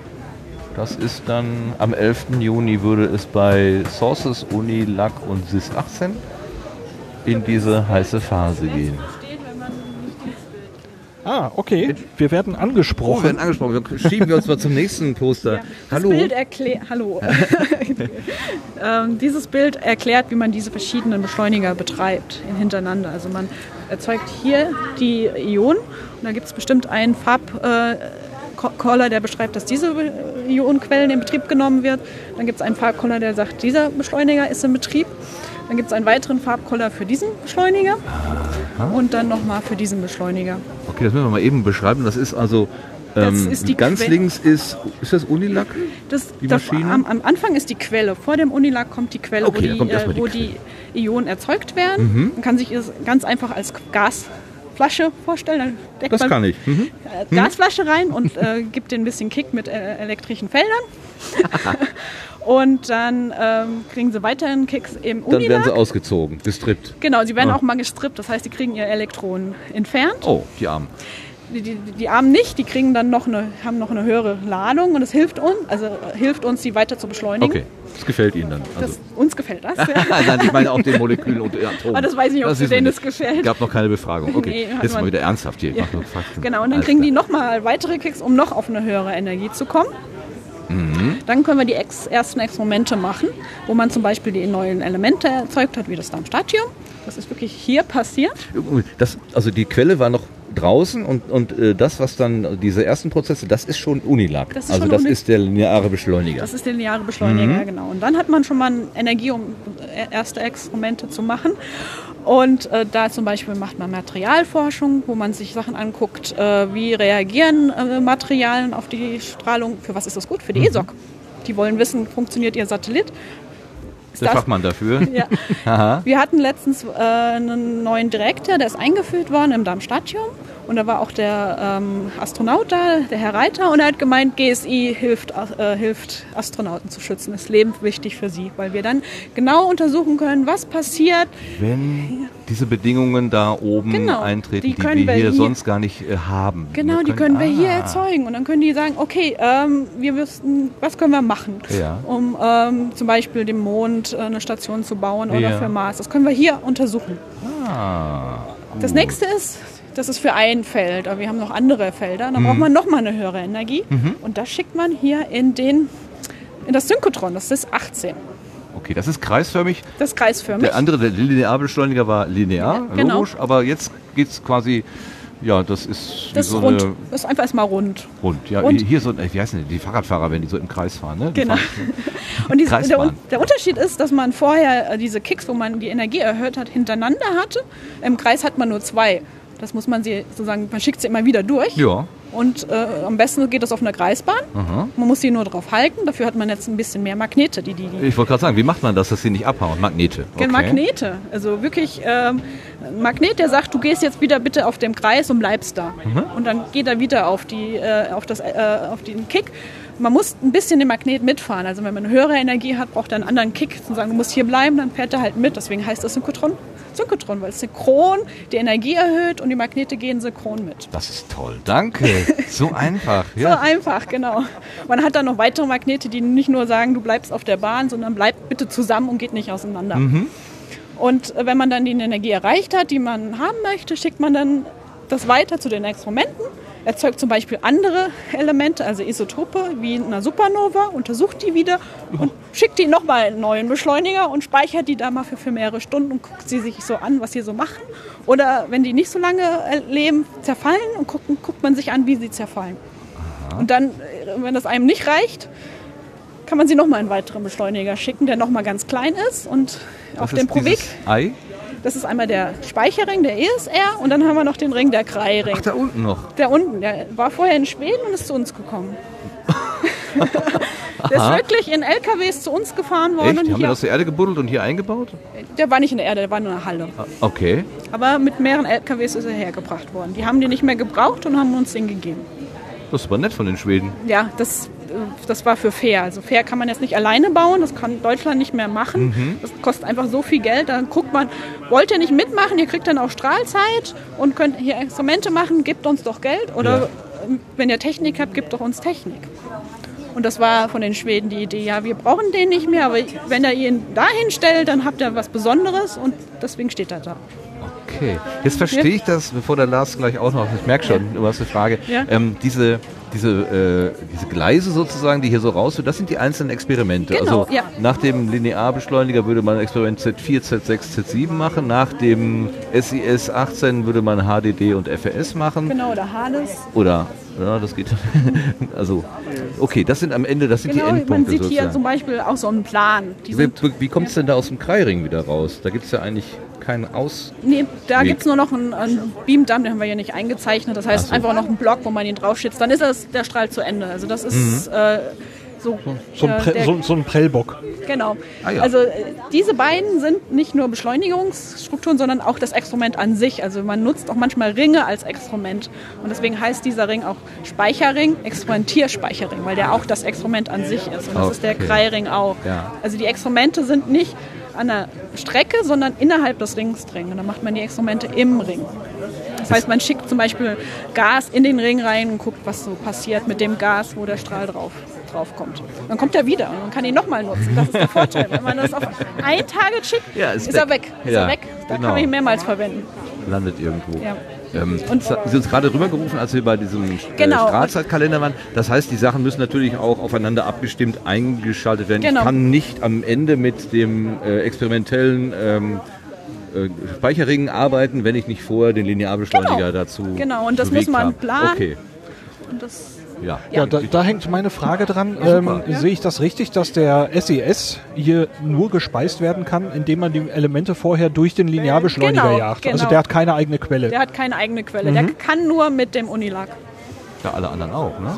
Nein, bis, der Kreiring ist die Ausnahme. Der hat Ach, der könnte eine, auch alleine. Der hat nochmal eine eigene Quelle. Das, ach so, Das ja. ist diese. Die da, hm, Da ist mal nochmal so ein kleiner, kleiner schwarzer Strich, der die eigene Quelle Ja. ist. Das ist, äh, was man.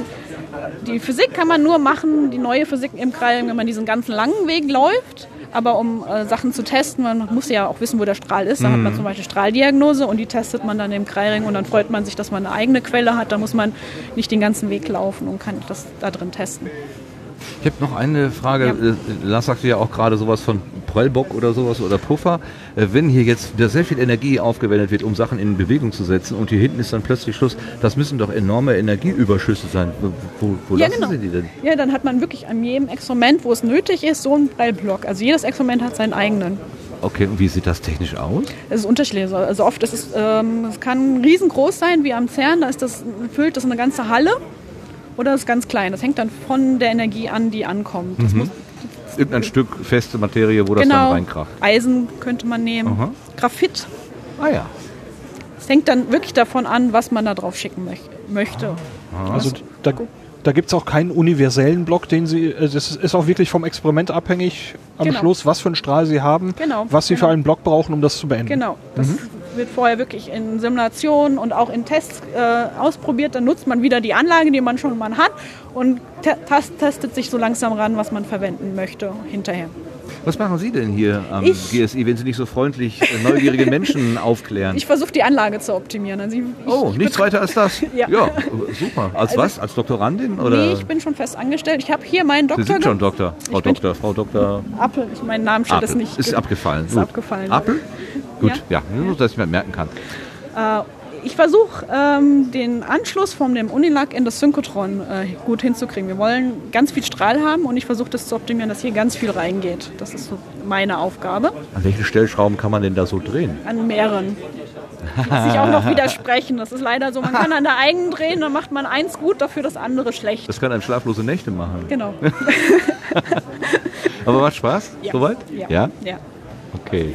Was sind Sie denn von, von Haus aus Physikerin? Ich oder? bin Physikerin. Ich habe man hier in Darmstadt Physik studiert Mhm. und habe dann hier promoviert äh, am Fachbereich Elektrotechnik. Also die Beschleunigerphysik, was ich mache, ist so ein Mischgebiet. Dann kann man Ja. Physik machen, aber man kann auch mehr Ingenieurwesen machen. Und ich habe beides gemacht. Man muss ja auch verstehen, wie die Sachen überhaupt erstmal rein technisch auf der technischen Ebene Genau. Funktionieren. Also ganz Ja, banal. deswegen ne? hat man das Physikstudium, das mehrere Jahre dauert. Die Aha. Promotion dauert dann drei Jahre und ich bin jetzt schon einige Zeit hier.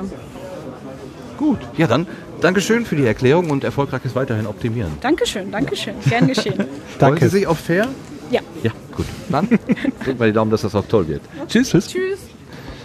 Ah, das war ja jetzt wirklich klasse. Mann. Ja, Jetzt habe ich einiges verstanden an Zusammenhängen. Jetzt verstehe ich. Ja, ja. Das war mir vorher überhaupt nicht klar.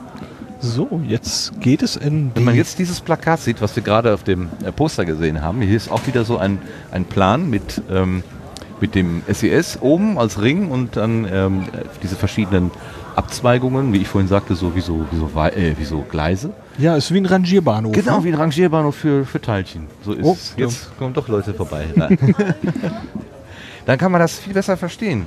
Also in, natürlich nicht im Detail, aber so die großen, die großen, im, im, im großen Blick jedenfalls. Mhm. Was wo ineinander greift. Hier kommt aus dem Teilchenbeschleuniger das Mat Genau, Material. das ist- das was, was diese- immer, die ne? von der Quelle. Die Teilchen. Aus dem Unilac durch diesen, da stand dran Transferkanal. Ja. Allein das ist wahrscheinlich schon eine unglaubliche Herausforderung, die Dinger von A nach B zu kriegen. Ja. Und dann da in, noch in diesen Ring einzuschleusen. Muss ja auch genau passen. Aber es steht dran, die Standardausführung für jedermann. Ach, wie süß. Das ist die Zeichnung für jedermann. Das ist Ja, genau für unser steht, Niveau hier. Steht wörtlich auf diesem Plan Standardausführung für jedermann. Plot bei Sascha. Ja, danke Sascha. Von 1998. Okay, Vielleicht kann man bisschen in dem Zelt auch nachher noch den Standardteilchenbeschleuniger für zu Hause erwerben. älter. Ein kleiner Haus. Äh, Beschleuniger. Huch. Oh, hätte ich beinahe die Tür hinter mir zugemacht. So, wir gehen raus aus diesem Kontrollraum, der so diesen Charme der äh, Bürostube von So, und wir folgen jetzt einem Bereich, hier, der beschriftet ist mit Beschleuniger-Hilfseinrichtungen. Es wird lauter und es hat eine ja, industrieartige Anmutung. Oh ja. Schaltschränke. Aber das Wichtigste ist hinten wahrscheinlich diese komischen Dinger da aus der Decke. Was sind denn das? Sind das Dinger aus der? Decke? Ja, das. Kabel, ne? Kabel, Wir Kabelschächte. können ja mal zwischen den Schaltschränken, da ist eine Lücke. Da gucken wir mal durch. Wir mal durch. Jedenfalls lüftet hier einiges. Ja, wir- ich glaube, wir lassen mal eben die Leute hier vorbei. So. Ja. Dann, wir gehen vor diesen Schaltschrank vielleicht. Bleiben Genau. wir kurz einen Moment stehen. Wir können ja mal eben hier so durchgucken. Was sieht man denn da? Rex, 19 Zoll Rex mit irgendeinem Ja, also an den Schränken steht jetzt hier zum Beispiel dran, getaktete Magnetstromversorgung. Ah, okay. So, und da sehe ich zum Beispiel an den Schaltschränken äh, Beschriftungen UM13VA1. Äh, ich glaube, das sind so Elemente, die wir in diesem, in diesem Rangierbahnhofplan äh, auch äh, mit solchen Beschriftungen gesehen haben. Stelle ich mir gerade vor, in dem Kontrollraum hinter uns drückt jemand auf den Knopf und sagt äh, mehr oder weniger, macht Plus oder Minus. Das muss ja irgendwo eine Wirkung haben. Dass das letztendlich hier von diesen Geräten die, das Steuersignal in echte Leistung oder was umgewandelt wird oder weitere Steuersignale. Also diese Kaskade der Befehle, dass sie also dann von, von, Die von der kleinen Maschine äh, zur großen und weitergereicht wird. Ja. Interessant finde ich da hinten ein Schild, wo drauf steht, nicht abschalten, Tesafilmbetrieb. Da möchte ich gerne nachher mal jemanden fragen, was der Tesafilmbetrieb ist. T echt? Tatsächlich. Also da werde ich auch noch mal eben ein Foto schießen. Also interessant auch hier Schaltschränke äh, beschriftet mit Reserve 18 und Reserve 19. Okay. Das ist ordentlich Reserve, so hört es sich zumindest an.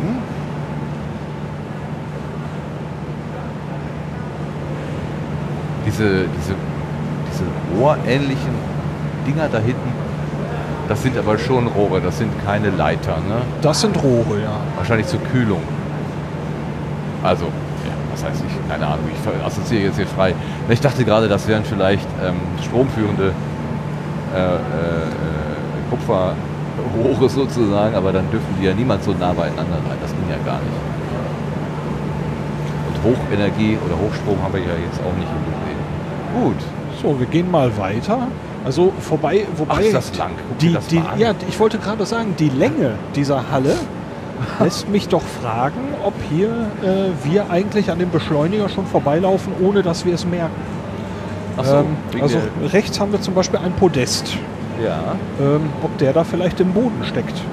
Ähm, Ach so, Wo der braucht ist- ja gar nicht so groß zu sein. wo ist der Beschleuniger? Phasensonde. Ja. Gut.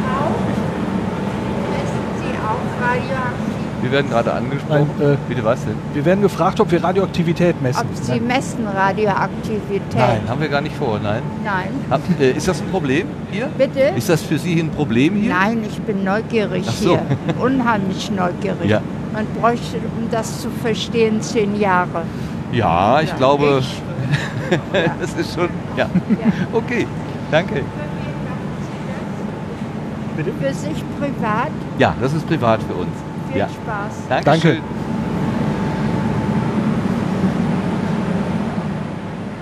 Das das wäre jetzt mal die Frage, gute Frage. Der Beschleuniger, wo ist der? Im Ja, Fußboden eingelassen, aber wenn ich mir vorstelle, dass ja da diese, diese, diese Spulen irgendwie drumherum.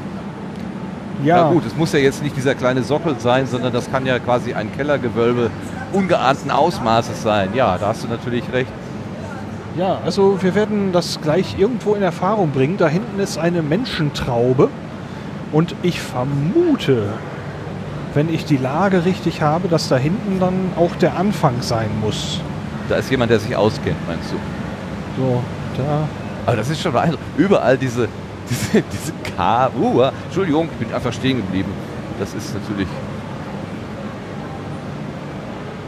Überall diese Kabel, die von oben in die Schränke reingehen, ordentlich gebündelt oder nebeneinander an, arrangiert.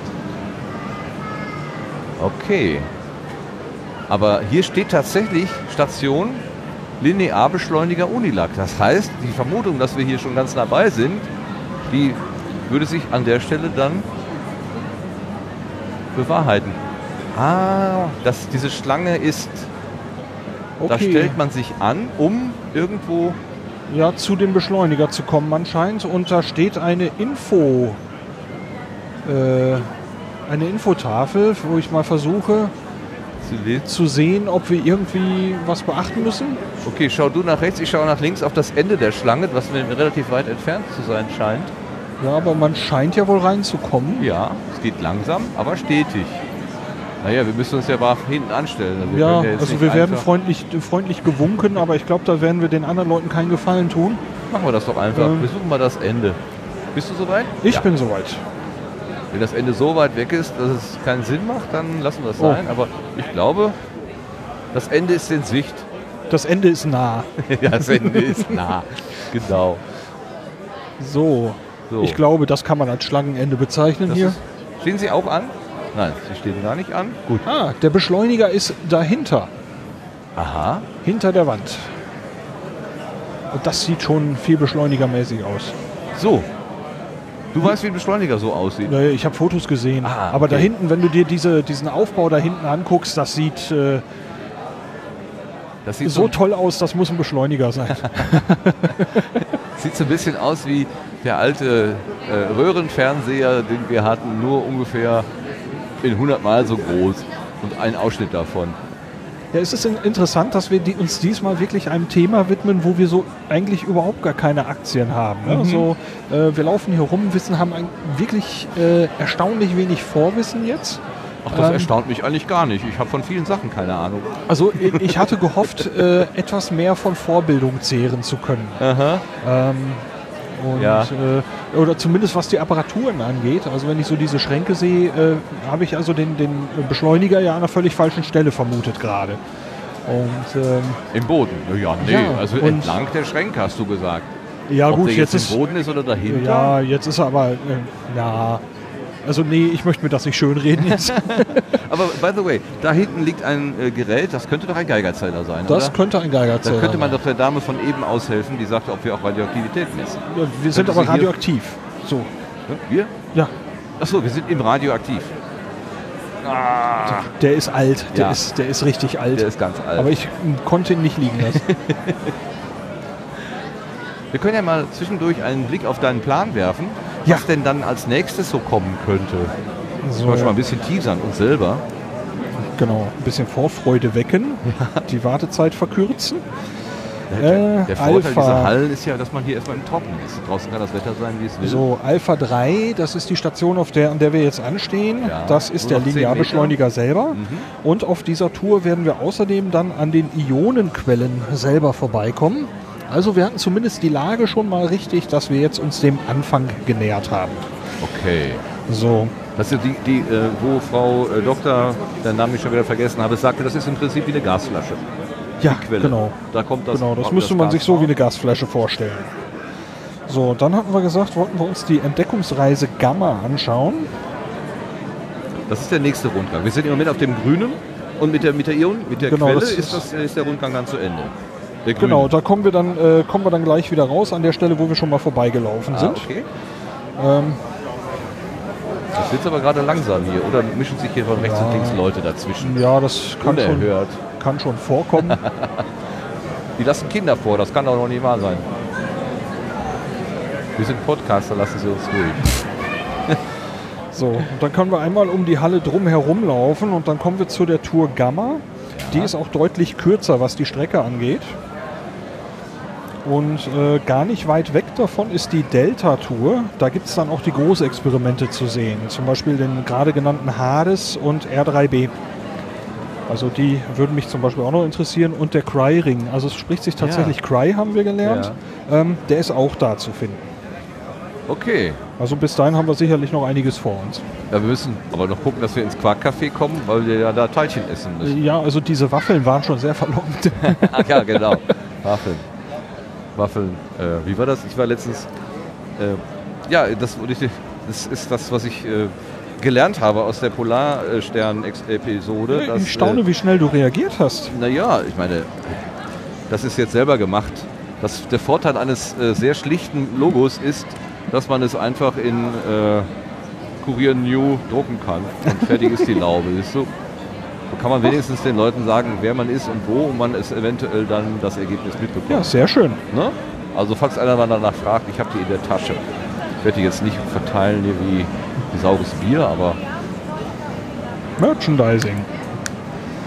ja. Ja, be- bevor man den Leuten Informationen vorenthält, sollen ja auch was davon haben, wenn sie in Ja. unser Mikrofon sprechen. Dieses, ich antworte heute nicht, das gibt mir ja schon zu denken irgendwie. Ich antworte heute nicht. Ja, keine, keine Interviews mehr heute. Also die Frau, äh, die, die zwei, die Herrschaften, die uns vorhin entgegenkamen. Ach so. Eben noch, als wir beim Aufrüsten waren. Oh, Aufrüsten. Ich benutze Fachsprache. es färbt schon ab. wir werden auch nicht mehr von Aufnehmen reden, sondern von Mikrofonzeit. Mikrofonzeit. Ja? Oder Rekorderzeit. Noch besser. Rekorderzeit. Ja, was man aber, glaube ich, ähm, ach guck mal, da ist ein Schild Strahlbetrieb. Das ist jetzt nicht ausgeleuchtet. Wahrscheinlich wird das bei ähm, laufendem Gerät dann auch rot aufleuchten, sodass man jetzt nicht einfach da reinplässert.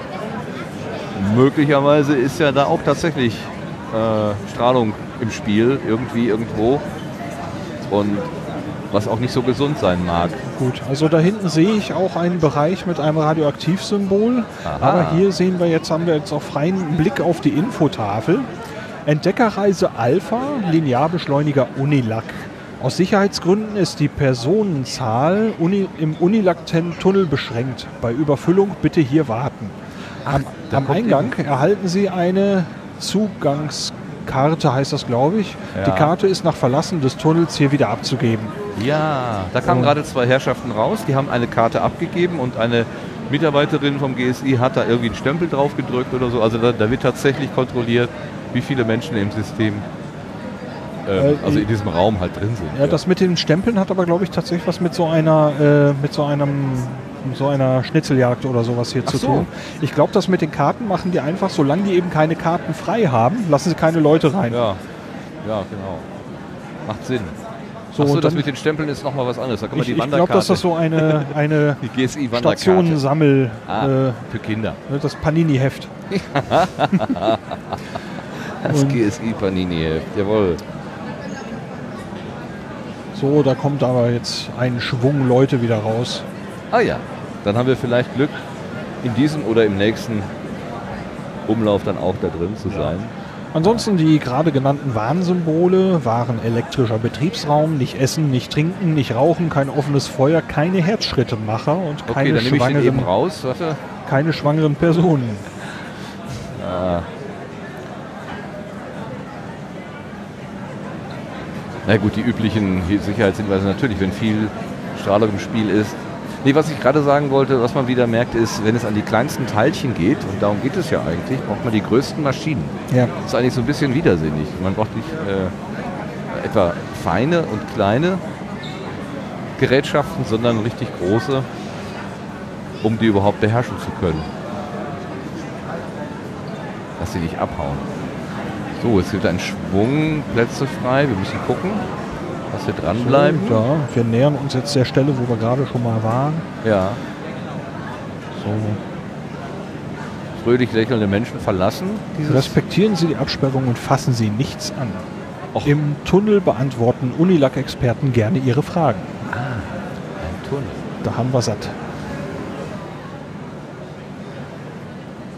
So, wenn ich so von hier schon mal diesen Blick auf diese Apparatur werfe, ähm, frage ich mich, wie ich auf die Idee kam, dass die im Boden wäre.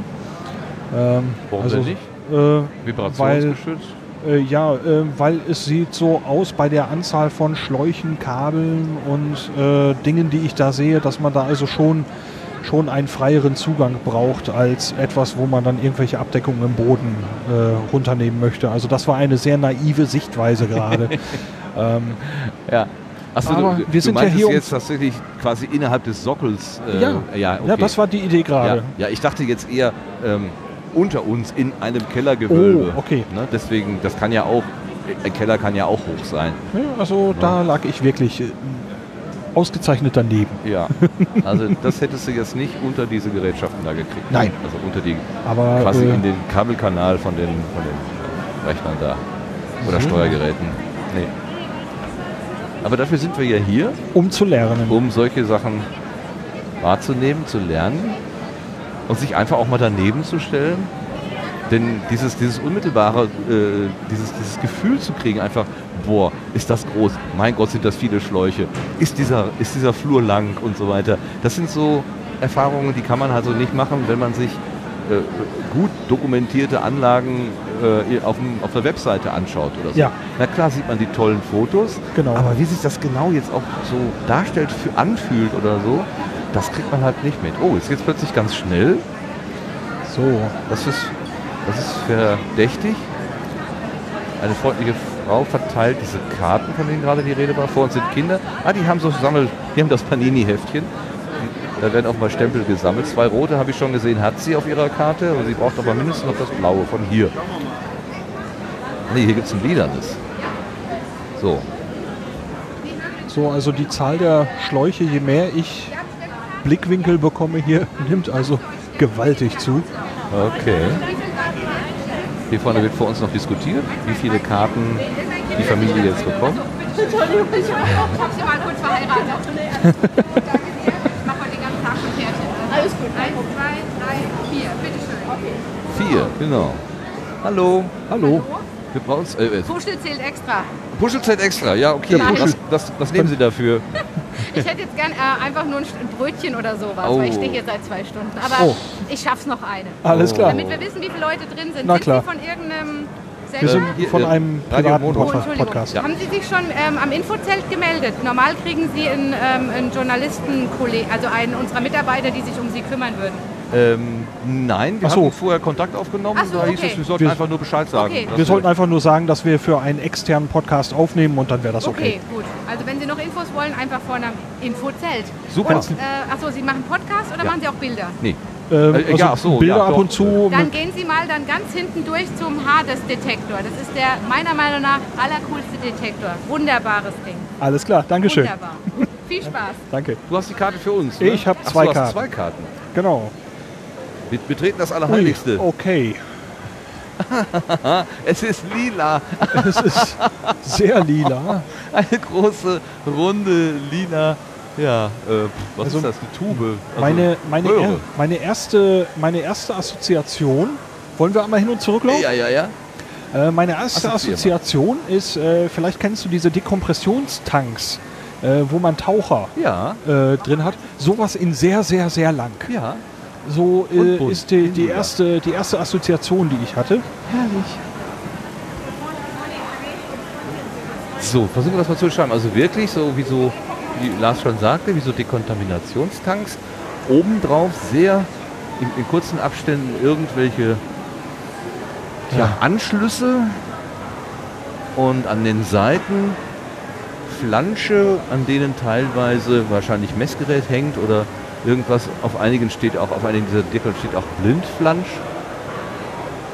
Eine sich in diese Segmente sind von gleichem Aufbau und wiederholen sich und wiederholen sich und wiederholen sich. So sieht es zunächst einmal aus. Äh, hier steht ein großer Alvarez Driftröhren Linearbeschleuniger. Stehen wir im Wege? So ein bisschen Zur Seite. so. Ja. So. Driftröhren, ein Ionenpaket. Moment, Moment, Moment. wir Also, haben also- das ist offenbar ein Blick ins Innere, wenn ich mal Das würde ich auch so so sagen.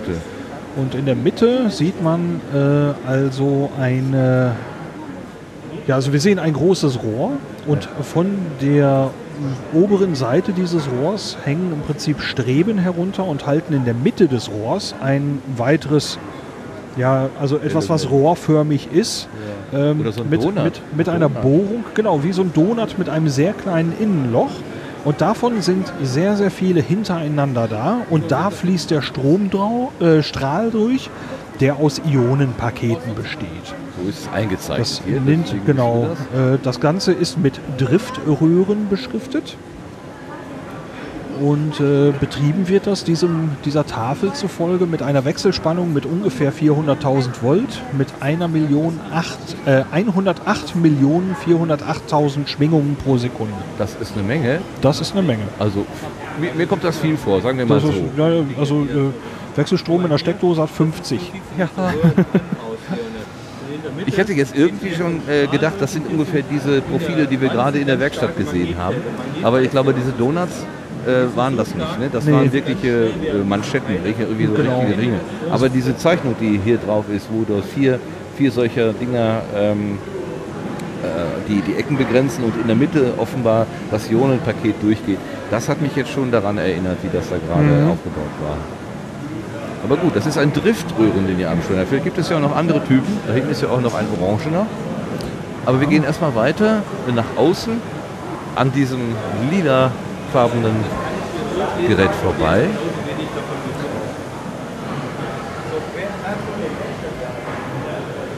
So. Hier steht noch ein, ein kleineres Exponat auf der Seite. Wo ich ein bisschen überrascht bin, dass es einfach so heransteht. Ja, das ist schon längst kaputt und wir können auch nichts mehr kaputt, Ja. kaputter machen. Vielleicht So- ist das auch eine Pumpe, irgend so ein Zwischenteil. Lass uns mal zwischen die beiden großen Röhren hier einen Blick werfen. Ja, Ähm, da ist doch Platz für sowas, oder? Zwischen den beiden großen Röhren ist doch irgendwas eingebaut, was so ähnlich aussieht wie das hier, was so, also vom, da würde ich zustimmen, ja. also der Übergang zwischen zwei solchen Röhreneinheiten, die aus mehreren Elementen bestehen, da ist wohl ein Messgerät dazwischen oder sowas. Ja, und man kann also sehen, dass in der Mitte die Röhre, wo der Teilchenstrahl durchläuft, ganz, ganz klein ist. Ja. Also äh, diese riesigen äh, lilafarbenen äh, Rohre, Bottiche, äh, Ja. ähm, haben also ganz kleine Auslässe und man kann hier sehen, äh, dass sich diese, diese Konstruktionen teilweise extrem verjüngen zu einem sehr kleinen Durchmesser, wo man dann sehen kann, dass dieser Strahl, um den es eigentlich geht, den man, den man da beschleunigt, dass der sehr klein ist. Das reicht Na gut, wenn es stellenweise Ionen- sehr kleine Durchmesser. Ja, klar, Ich stelle mir das auch so, dass sie nacheinander nur durchfahren, äh, fliegen. Muss ja gar nicht so sein, die können ja auch alle gleichzeitig da. Also wie, wie fokussiert das ist, Ich schätze, er sagte ja, schmale Stra äh, schmalen, äh, schmalen Strahl, breiten Strahl, das wird vom Experiment abhängen. Ach so, okay. Ja, Also- so wie beim Kercher. Da geht es auch um Druck. Diese regelmäßigen Einlässe, die ich gerade angesprochen habe, da steht hier dran Driftröhre. Driftröhre 2, Driftröhre 3, Driftröhre 4. Ähm, das könnten möglicherweise diese Aufhängungen ähm, sein. Aufhängungen sein, diese V-förmigen, die wir da gerade äh, gesehen hatten. Auf Dann- dem Po- Poster vielleicht. Wäre es gut möglich, dass es genau diese Driftröhrenzugänge auch auf der anderen Seite gibt, um dieses Ja. Dreieck wiederum zu bilden. Genau, der Donut war ja an so einem V aufgehängt und das ist dann auf beiden Seiten. So, vielleicht können wir das an einem der Enden nochmal sehen. Entschuldigung, ich habe dich Meinst du, das wäre offen, das Ding? Nee, nicht on offen, aber vielleicht kann man mal an der Seite vorbei. Ach so, das ist ja auf der anderen Seite auch, ja. Irgendwo ist er ja zu Ende. Also es wird ja vermutlich in dem Teil ein Vakuum sein, oder? Davon gehe ich aus. Oder irgendwas Weil anderes. ansonsten wirst du ja wahrscheinlich eine, eine, eine Reibung haben. Ja. Und zu Ähm, viele Ionen. Naja, muss ja, du kriegst ja, leer kein, sein, kriegst ja kein. Tempo drauf. Du kommst ja nicht auf 10% der Lichtgeschwindigkeit, äh, wenn, das da kein noch, Vakuum ist. Wenn, wenn da auch noch dreckige Luft drin ist, ja klar. Also ich meine gelesen hat, zu haben, dass dieser Linearbeschleuniger auf 10% der Lichtgeschwindigkeit beschleunigt und der große äh, auf 90%. Das ist schon ganz schön flott. Ja. Joho. Ähm, Okay, nee, hinten dies, reingucken dieses Exponat müssen wir gleich, gleich nochmal genauer beäugen, wenn die Gruppe da weg ist. Denn ich glaube, da sehen wir diese, diese Kupferteile, die wir in der Werkstatt gesehen haben. Was wir aber hier auch sehen, ist eine ungefähr einmal zwei Meter große äh, äh, grüne Kreidetafel über und über mit äh, Symbolen beschrieben. Also so eine richtige äh, ja, Universitätsaufschrift, wenn man sich vorstellt, einer versucht dem anderen was klarzumachen in Symbolschrift. Sehr schön unten links Ja. ist auch wieder dieser dreieckige Aufbau zu Genau, sehen. der Donut und seine beiden Arme, die nach oben gehen. Richtig. Das ist total witzig. Ah, der Herr ist gerade im Gespräch, das heißt, da können wir jetzt nicht hin. Ja, der ist auch im Gespräch. Wir können uns ja einfach mal dazustellen. Oder wir gehen erstmal eben bis zum Wir können Ende, auch bis da steht Ende auch noch gehen. einer. Machen wir. Oh, das ist schon mächtig Material hier. ne? Jetzt hätte ich ehrlich gesagt gerne einen Physiker dabei, der so sagt, ah, guck mal, das ist eine Hm-Pumpe und das ist ein Ah-Anschluss und das ist ein Hm. Was? Ja. So, Dinge wiedererkennen. Wie sagten Sie beim methodisch inkorrekt, Sie hätten gerne mal die Situation im Flugzeug, wo jemand sagt, ist hier ein Physiker an Ja, Bord? genau, ist hier ein Physiker hier, anwesend. Hier sind wir jetzt in dieser Situation. Mal, äh, ma- kann es vielleicht sein, dass es hier der Anfang hat, der Injektor oder wie das Ding heißt, also da, wo die Gasflasche sozusagen steht? Nee, die ist da hinten, auf der anderen Seite. Auf der anderen Seite? Ja, meine ich wohl. Das heißt, hier ist dann Target? Äh, Target. Also wir sind auf jeden Fall an einem Ende, oder? ja, ein Ende. Nee, und äh, hier wird wahrscheinlich ja äh, irgendwo die Ausleitung zu Experimenten sein oder eben auch in diesen Transferkanal zu Ja. dem großen Ringbeschleuniger. Ja, die Tatsache, dass da hinten keine große, runde Anlage mehr ist, muss ja nicht bedeuten, dass da kein, dass da kein Weitergehen ist, dass es da ein, ein Ende hat. Okay, So, ja. wir gucken einmal unter die Röhre. Da ist der Keller, den du vermutet hast. Genau, da ist einfach wie so ein. Das, das sieht so ein bisschen aus wie ein Auto auf der Grube. Ne? Also so eine Grube, wo dann eben auch noch Zuleitungen gelegt sind. Und eine Apparatur, die tatsächlich mit Ionenpumpe beschriftet ist, also Iron Pump. Da unten. Auf dem gelben Schild da an der Apparatur. Ult, Ion- Ultec, Ul- Ultec Iron Ach so. Pump. Ja, ja, das waren halt so. Ionenpumpen. Jo. Klar, hat man, hat man ja normalerweise ne? so. Pump. Irre. Also. Ich glaube, wir gehen mal zu dem Herrn an der Tafel. Irgendwie habe ich das Gefühl, dass der gut erzählen kann. Ja, die haben auch äh, hier an der Wand Einrichtungen angebracht, wo dran steht, die soll man nicht berühren. Das wäre eine kalibrierte Messeinrichtung. Hui. Und da möchte ich gerne wissen, was die denn da messen. Okay, dann kannst du ja gleich mal fragen. Wir stellen jetzt erstmal so Stickum hier hin. So, als würden wir gar nicht, wenn wir gleich dazugehören. Und dann gucken wir mal. Das ist echt witzig, dieses, dieses große lila liegende Rohr mit seinen ganz, ganz vielen Anschlüssen. Ja, das ist auch mal eine Farbe, ne? Das ist mal lila. Ja. Ach, meine Kollegin würde sich freuen. Deren Lieblingsfarbe ist lila. Ah. Wenn die wüsste, dass der große Linearbeschleuniger in Darmstadt aus äh, lila angemalt ist, dann das wird, das wird sie bestimmt freuen. Wenn sie sie rechtzeitig anrufst, dann könnte sie noch vor der Schließung hier sein. Also so ein bisschen, ähm, wenn man da so, so eingetrocknetes äh, Substrat sieht, was da so runtergelaufen ist, das würde mich so als Experimentator so ein bisschen verunsichern. So nach dem Motto, mein Gott, ist es undicht. Na, da an der dritten Driftpumpe von oben, da ist irgendwas runtergesuppt. Gut, das wird auch jemanden beunruhigt haben, bis sie es in Ordnung gebracht haben, nehme ich mal an. Aber es ist nicht geputzt worden. Das ist ein anderes Problem. Hier vorne ist ja auch eine kleine Öllache. Vermutlich ist auch eine andere Abteilung zuständig. Genau. Das sind nicht wir. Du wolltest noch fragen, was der Tesafilm-Modus ist, ne? Ja. Hast du im Kopf? Gut. Vielleicht weiß der Herr das ja auch hier. Bitte verlassen Sie den Beschleuniger so, wie Sie ihn vorfinden möchten. Ja.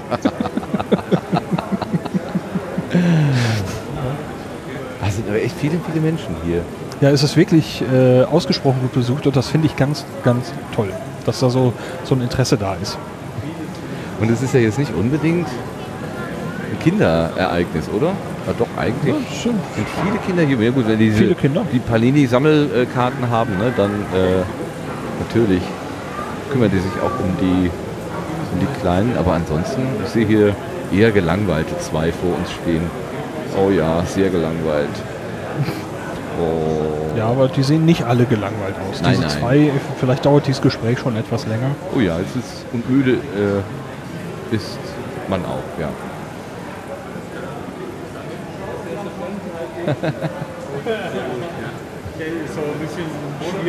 So, du wolltest wissen, was der Kalibrier, was, was kalibriert wird. Genau. Ja. Entschuldigen Sie bitte, Sie haben Ja. so schön viel geredet, Sie sind wahrscheinlich sehr erschöpft, aber trotzdem hätten wir noch die eine oder andere Frage. Ja, gerne. Sie stehen hier so wunderbar vor diesem, äh, vor dieser Tafel. Oh, ja, hab ich gar nicht Absicht gewesen. Nein? Also mich hat gerade gewundert, dass bei so viel Hightech dann hier so eine, so eine grüne Schülertafel, so eine Schultafel dann auch noch eine Rolle spielen kann. Das ist sehr hübsch. Ja, man kann natürlich an der Tafel ganz viele verschiedene Dinge erklären. Ähm, auf der Tafel befindet sich jetzt sehr viel. Das ist nicht äh, für den Tag der offenen Tür da drauf gemalt worden. Ah ja. Also das ist so Ihr normaler äh, Umgang, dass Sie versuchen, wenn Sie, wenn Sie jemandem was erklären wollen, Kollegen was erklären wollen, nehmen Sie ein Stück Kreide und malen das auf? Äh, durchaus, ja. Es kann natürlich auch für einen Besucher gewesen sein. Wir glaubten, Ähm, dass wir das wiedererkannt haben, dass das möglicherweise das ist, was da drin in Das diesen ist das, was da drin ist, da haben Sie völlig recht. Da, hier außen, ähm, das ist der Beschleuniger-Tank, nennen wir das. Das ist das Lila, was man Das da sieht. Tank, ja. Warum ist der eigentlich lila? Das sieht so hübsch aus. Das weiß ich nicht in der Tat. ähm, irgendwann hat jemand zu Beginn der GSI einfach mal Farben ausgewählt. Und äh, die Komponenten, die wir hier verwenden, die haben unterschiedliche Farben. Die Pole in den Ringen sind zum Beispiel rot. Der Alvarez ist lila. Der vorne, der erste Beschleunigertank ist grün, der zweite ist orange. Ähm, das sind einfach auch verschiedene, von der Bauart her verschiedene Beschleunigerelemente, die dann in einer einheitlichen Farbe entsprechend äh, angestrichen wurden. Und wenn Sie dann zu einem hingehen, dann sagen Sie zu den Kollegen, ich gehe zum Lilanen oder ich gehe zum Orangenen oder nennen Sie es das Ding schon Alvarez? Nee, wir nennen das Alvarez. Ja, ist okay. So, wir nennen das haben wir- Alvarez. wir gerade davon das abgelenkt ist dieser hier. sogenannte Alvarez. Ja. Was Sie hier mitten sehen, ist eine sogenannte Driftröhre. Wenn Sie vor- ein Stück nach vorne gehen, hängt auch ein Poster. Das ja, das sehen Sie wir uns ein Foto davon. Wir haben gesagt, das ist ein Donut, der V-förmig Das aufgehängt ist ein Donut, so ist es. Ja? Ähm, ähm, der Donut ist recht komplex aufgebaut. Innen drin befindet sich ein sogenannter Quadrupolmagnet, ein Ele Elektromagnet, der für die Bündelung der Strahlen äh, verwendet wird. Das ist einfach wie eine Linse. Wenn Sie sich vorstellen, Sie nehmen eine Taschenlampe, dann kommt da ein Lichtstrahl raus, der geht irgendwie auseinander. Je weiter sie von der Wand weggeht, umso größer wird der Fleck. Und das würde mit unserem Ionenstrahl auch passieren. Und 120 Meter, also da ist jede Taschenlampe am Ende. Da brauchen Sie Linsen um den Strahl schön zusammenzuhalten, damit er hinten ankommt. Und das machen wir mit diesen Quadrupolmagneten. Wo, wo, wo ist jetzt vorne und hinten? Da, ist da der- ist der Anfang. Da ist der Anfang. Da ist der Anfang. Da sehen Sie so eine weiße. Wand. Mhm. Auf der Rückseite von der weißen Wand sind die sogenannten Ionenquellen. Ähm, dort werden die Ionen erzeugt. Also die Ionen, das sind geladene Atome, die elektrisch geladen sind und dann in den elektrischen Feldern hier innerhalb dieser Beschleunigertanks beschleunigt werden können. Und die sausen dann immer durch oder hört auch schon mal ein Experiment irgendwo unterwegs auf? Also die fliegen einmal durch und erreichen irgendwann die Geschwindigkeit, die sie haben sollen. Und das können wir jetzt wählen, welche Geschwindigkeit sie haben sollen. Ähm, das ist kontinuierlich einstellbar. Da hinten sehen Sie noch so ein paar kurze orangene Tanks. Ja. Die können wir zum Beispiel einzeln an- und abschalten und auch die Spannung in den Tanks einstellen, wie wir es haben wollen. Damit machen wir die Feinabstimmung. Dann können wir noch eine Grobabstimmung machen, indem wir die letzten beiden Tanks zum Beispiel noch ausschalten oder nur den letzten. Und dadurch ist ein sehr großes Geschwindigkeitsspektrum ähm, äh, erreichbar. Werden die Ionen eigentlich geschoben oder gezogen? beides. Ach, beides. Ja, das elektrische Feld geht ja immer also in einer Richtung natürlich und hat einen Pluspol und einen Minuspol. Und da das positiv geladene Ionen sind, werden sie von dem Pluspol abgestoßen und von dem Minuspol angezogen. Also letztlich ist es einfach das Feld, was sie beschleunigt, was sich zwischen dem Plus und dem Minuspol äh, aufbaut halt. Und, äh, und diese Donuts, das sind jetzt auch im Prinzip äh, die, da, da werden diese Polaritäten Ja. äh, Ähm, hier erzeugt. oben ist so ein bisschen so ein äh, Querschnitt mal äh, gezeigt, sage ich mal. Ähm, hier werden tatsächlich die Polaritäten erzeugt auf den Driftröhren. Sie sehen hier diese kleinen Kästen, das sind alles solche Driftröhren, halt jetzt von der Seite betrachtet. Ja, das ist ein Längs-, ein Querschnitt hier Mhm. durch unseren Mhm. Tank. Das sind zwei Aufhängungen für diese Driftröhren. Und das ist jetzt ein Längsschnitt, wo Sie einfach die äh, Driftröhren hintereinander sehen. Und zwischen diesen Driftröhren bildet sich dann das elektrische Feld. Ja, hier in dem Alvarez-Typ zeigt das in allen ähm, diesen Abständen, die nennen wir Beschleunigungsspalte, in dieselbe Richtung. Und in jedem Abschnitt kann, werden die Ionen beschleunigt. Okay. Also der, die liegen hier immer auf dem elektrischen Potenzial. Genauer gesagt, hier ist es immer so, auf der einen Seite von der Driftröhre haben wir Plus, auf der anderen Seite Minus zum Beispiel. Also hier ist gerade umgedreht, hier ist Plus, hier ist Minus. Ah ja. Dann ist hier wieder Plus. Das heißt, auch auf der Driftröhre haben wir praktisch eine, eine Spannung anliegen. Und diese Spannung, die polen wir jetzt um.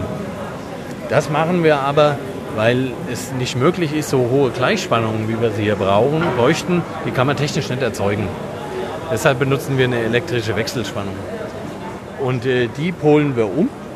Und das machen wir 108 Millionen Mal in der Sekunde. Polen wir sie hin und wieder zurück. Das haben wir gerade schon bestaunt auf dem auf Da dem vorne auf, Poster. da steht die Zahl mit ja, drauf. Ja, genau. ja. Ja. Wahnsinn. Also um Gleichspannung vorzutäuschen, in Anführungszeichen. Ja, es, äh, die ist natürlich immer noch zeitlich variabel, aber ähm, wir polen die deshalb um. Ja, es ist eine, wir können nur eine Wechselspannung machen. Ja, ja. Jetzt zeigt sie natürlich manchmal in die falsche Richtung. Ja? Ähm, jetzt können Sie sich vorstellen, die Wechselspannung ist ja einmal positiv, dann ist sie mal negativ. Ja, jetzt ist sie hier zum Beispiel positiv und in der nächsten Halbwelle wäre sie negativ. Ja. Wenn das Ion jetzt da durchfliegt, wird es abgebremst. Ich wollte gerade sagen, es geht in die Ja, das Gegenrichtung. kann man nicht wollen. Deshalb, äh, der Ionenstrahl ist in Pakete unterteilt, die nacheinander fliegen. Jetzt ist zum Beispiel zu dem Zeitpunkt das Päckchen hier drin, fliegt irgendwann hier in die Driftröhre. In der Zeit liegt hier die negative Phase an. Da ist, sind die Ionenpakete alle in den Driftröhren drin. Wenn die hinten wieder rauskommen, ist das Feld gerade wieder in der richtigen Richtung. Das heißt, die Zeit, wo das Feld in die falsche Richtung zeigt, sind die, Röhr, äh, die Ionenpakete in diesen Driftröhren drin. Und werden dann nicht beschleunigt, sondern driften einfach vor sich hin. Also sie fliegen weiter, ohne beschleunigt zu werden, nennt man Driften. Ja. Und ähm, hinten werden sie wieder das nächste Mal beschleunigt. Wow. Diese, So, die, die Frequenz, genau. mit, diesem, mit der Sie die, äh, den, den Wechselstrom schalten, Ja. ist demnach variabel? Also äh, ist Nee. demnach variabel oder ist, die, Die- ist das eine. Konstante? Das ist eine Konstante, die ist durch die Bauart dieses Beschleunigertanks äh, vorgegeben. Genauer gesagt, wir überlegen uns natürlich vorher, welche Frequenz wollen wir haben. Dann müssen wir den Beschleuniger dafür auslegen. Das heißt, der ganze Strahl, diese Pakete und so, das muss alles zusammenpassen. Und dann wird der Beschleuniger so gebaut, Das ist ein, ein Schwingkreis, ein elektrischer Schwingkreis, dass er auf dieser Frequenz schwingt. Okay, das heißt, äh, diese, diese Frequenz gibt dann auch die, die Abstände zwischen den Driftröhren vor. Genau. Es gibt die Abstände zwischen den Driftröhren vor, zusammen mit der Geschwindigkeit, die die Ionen gerade haben. Und äh, dadurch ergibt sich dann auch der Abstand dieser Teilchenpakete. Und der erste Beschleuniger in der ganzen Reihe, das ist so ein kleiner grüner Tank. In den schießen wir noch mit dem kontinuierlichen Strahl rein. Das ist ein sogenannter Radiofrequenz-Quadrupol. Der hat keine Driftröhren, sondern hat durchgehende Elektroden. Die sind dann so ein bisschen geformt, so wellenförmig. das sind die, die wir in der Werkstatt gesehen Und haben. äh, ja, auch wenn Sie Hier hier, vorne. reingucken, sehen Sie Ah, diese er auch, Elektroden ja. direkt. Ähm, auch mit dieser Modulation, also dieser Wellenform, das nennt sich Modulation. Und in diesem ersten Abschnitt vorne, in dem grünen, dort werden diese Pakete aus dem gleichförmigen Strahl auch geformt. Durch diese Modulation auf dem ähm, Elektroden, die, die sind erst ganz glatt, die Elektroden, und dann fängt das ganz leicht an. Und dadurch werden die immer ein bisschen mehr gebündelt und kommen hinterher als gebündelter Strahl, also in Pakete eingeteilter Strahl raus. So dass man dann in einem Driftröhrenbeschleuniger die beschleunigen kann. Wow. Gut, dann noch eben für die Hörer, was ist denn eigentlich ein Ion? Ein Atom, dem man ein Elektron weggenommen hat, deswegen hat es eine positive, positive elektrische Ladung? Oder? Äh, genau, ist ganz einfach, so ist es. Äh, man nimmt ein Atom, äh, reißt dem ein paar Elektronen weg, so viele wie man ihm halt entreißen kann. Und dann ist es elektrisch geladen und dann kann man es in einem elektrischen Feld beschleunigen, weil wenn es neutral wäre, können wir es leider nicht beschleunigen in dem elektrischen Feld. Deshalb müssen wir ihm erst äh, Ladung aufzwängen. Entweder indem man ein Elektron dran packt, das geht aber nur, ein, zwei Elektronen. Oder indem man welche wegreißt, dann kann man natürlich viel mehr abreißen. Gerade bei so einem Uran, das hat 92 Elektronen. Äh, und je mehr man dem abreißt, umso besser wird es beschleunigt. Und äh, das machen wir auch in den Ionenquellen. Da gibt es dann auch vorne noch einen extra Stand dazu. Ähm, man kann zum Beispiel ein Gas in eine Kerzenflamme einleiten. Und in der Kerzenflamme werden dann, ähm, die ist so heiß, dass die ersten Elektronen da aufgrund der thermischen Bewegung einfach abgehen. So ähnlich machen wir das auch. Wir benutzen nur keine Kerze, sondern eher eine Zündkerze von einem Motor. Da wird eine Entladung zwischen zwei Elektroden gezündet und in diesem Entladungsbogen werden die Ionen ionisiert. Ja, und jetzt kann man entweder das Gas zugeben, was man ionisieren will. Sagen wir, wir geben CO2 zu, dann haben wir Kohlenstoff- und Sauerstoffionen, die produziert werden. Oder Helium, entsteht äh, Heliumionen. Oder wenn man jetzt einen Festkörper hat, wie zum Beispiel Uran oder Gold, dann muss man eine Elektrode, wo man den äh, Entladungsbogen drauf brennen lässt, aus diesem Material machen. Das ist die Kathode. Und ähm, dann brennt der Gasbogen da drauf und löst direkt äh, Atome raus, die gleich ionisiert werden. Da werden gleich durch die elektrischen Kräfte in dem Gasbogen werden, äh, Elektroden abgerissen und es entstehen Ionen. Was macht denn ein Ion zu einem Schwerion? Es gibt äh, in der Physik unterscheidet man einfach leichte und schwere Ionen und die leichten Ionen sind streng genommen nur äh, Wasserstoff und Helium. Alles schwerer als Helium bezeichnet man in der Physik als schweres Ion. Äh, in der Schwerionenphysik selber und das scheidet man dann natürlich noch mal ein bisschen weiter. Ähm, da bezeichnet man dann auch sowas wie Lithium oder so auch noch als leichtere Ionen. Das sind natürlich leichtere Schwerionen, ja. Und dann gibt es natürlich ähm, Blei, Uran, das sind richtig schwere Ionen. Und dann gibt es natürlich noch die superschweren Elemente, das sind die Transurane, die es auf der Erde äh, im natürlichen Vorkommen nicht gibt. Ähm, die muss man einfach produzieren. Und das äh, kann, man zudem, kann man zum Beispiel machen, indem man zwei leichtere Kerne aufeinander schießt. Zum Beispiel ein Calcium- und ein Bleikern. Also wir beschleunigen hier ein Calciumion in den Beschleuniger, schießen das auf eine Bleiplatte drauf. Dann muss das genau die richtige Geschwindigkeit haben, damit es zum einen, die, die Kerne sind ja positiv geladen, die Abstoßung überwindet, aber auch nicht zu viel, damit es nicht aneinander vorbeifliegt. Und wenn es die richtige Geschwindigkeit hat, verschmelzen diese beiden Kerne und es entsteht ein superschweres Element, was schwerer als das Uran ist. Und so sind auch diese superschweren Elemente am Unilag erzeugt worden. Ähm, Passium, Darmstadtium, Röntgenium und so weiter. Und äh, da gibt es da hinten auch noch eine Experimentstation, wo man sich das anschauen kann. Das sind dann die superschweren. Wunderbar. Super Heavies, wie sie heißen. Super Heavies, sehr schön. SHE, Eine- Super Heavy Elements. Eine Frage habe ich zu der Station noch. Äh, hier schauen überall so Winkel aus der Wand, wo dran steht, Achtung, justierte Ja. Messeinrichtung, bitte nicht berühren. Ja. Was, was, ist, was haben die für eine, ähm, für eine Bedeutung? Wofür sind die da? Ja, das ist äh, relativ einfach. Und zwar, ähm, wenn Sie sich jetzt diese verschiedenen Beschleunigerabschnitte angucken, dann stehen die ja alle schön hintereinander in einer Reihe. Jetzt ist natürlich die Frage, wie kriegen wir die so genau hintereinander? Ja, wir müssen die Achsen dieser Beschleuniger auf ein Zehntel Millimeter genau aufeinander ausrichten. Ja, und das machen wir in dem Beschleuniger, indem wir ein Fernrohr nehmen, reingucken und in jede dieser Driftröhre ein, ein Target reinhängen, ne? wie so eine Zielscheibe. Dann gucken wir im Fernrohr drauf und justieren die Driftröhre, bis das stimmt. Richtig optisch. Genau. Wow. So, und jetzt ist die Frage, wie kriegen wir den ganzen Tank dahin, wo er sein soll? Dann machen wir das folgendermaßen. Wir hängen draußen an den Tank so Konsolen dran. Hier hinten sehen Sie zum Beispiel an diesem Ring oben so ein Plastikteil, so ein weißes. Ja. Da befindet sich eine Metallkonsole dahinter. Da kann eine Messkugel draufgestellt werden. Und die kann mit dem Laser angepeilt werden. Und dann kann man die, genau diesen Tank mit dem Laser dahin schieben, wo man ihn haben will. Jetzt muss man natürlich wissen, äh, wo soll er denn hin? Gegen was justiere ich den Ja, denn? ja. Dann brauche ich natürlich ein raumfestes System noch. Also ich muss den in diesem Raum ja an eine bestimmte Stelle schieben. Und wo dieser Raum steht, das wird durch diese Konsolen festgelegt. Das heißt, irgendwann steht hier ein Vermessungsingenieur äh, mit seinem ähm, Lasertracker, heißt Ja, das Instrument dann, und peilt diese Kugel an und peilt hier ein paar Kugeln an der Wand an und dann weiß er plötzlich, wo dieser Beschleunigertank steht. Und dafür benutzen wir das. Und wenn er jetzt aus der Flucht ist, dann gibt es irgendwo Stell Stellschrauben, wo man dann So vorsichtig ist es. Wenn Sie da kann. jetzt runter gucken, dann sieht man die auch hier an diesen äh, Füßen. Moment, müssen wir eben hin. Wenn Sie sich das Ah angucken, ja, diese genau. orangen Füße, das sind so Stellschrauben Ja, dran. ja, für die ja. Ah, Höhe gibt es auch eine. Da wird dieser ganze Beschleunigertank dann äh, in die, an die richtige Stelle geschoben. Ah, wie so bei so einem Sucherfernrohr im Teleskop, wo Ja. man das so. Aber wenn das einmal eingerichtet ist, dann ist das erstmal gut oder gibt es durch Bewegung des Gebäudes oder so immer wieder Bedarf nachzujustieren? Ja, Gibt es. also hier im Linac-Bereich geht es. Allerdings äh, hinten, bei, je größer der Beschleuniger und äh, umso mehr sind die Bodenbewegungen natürlich, äh, die das verändern. Was wir hier aber auch haben, ist natürlich, gelegentlich muss mal eine Reparatur an so einem Beschleunigerabschnitt durchgeführt werden. Dann müssen wir den ausbauen und wieder einbauen. Oh. Und dann müssen wir das nachher überprüfen und neu justieren. Ah ja, dafür den Laufkran, so, ne, dass man den rausheben kann wahrscheinlich. Ja, da oben ist der richtige.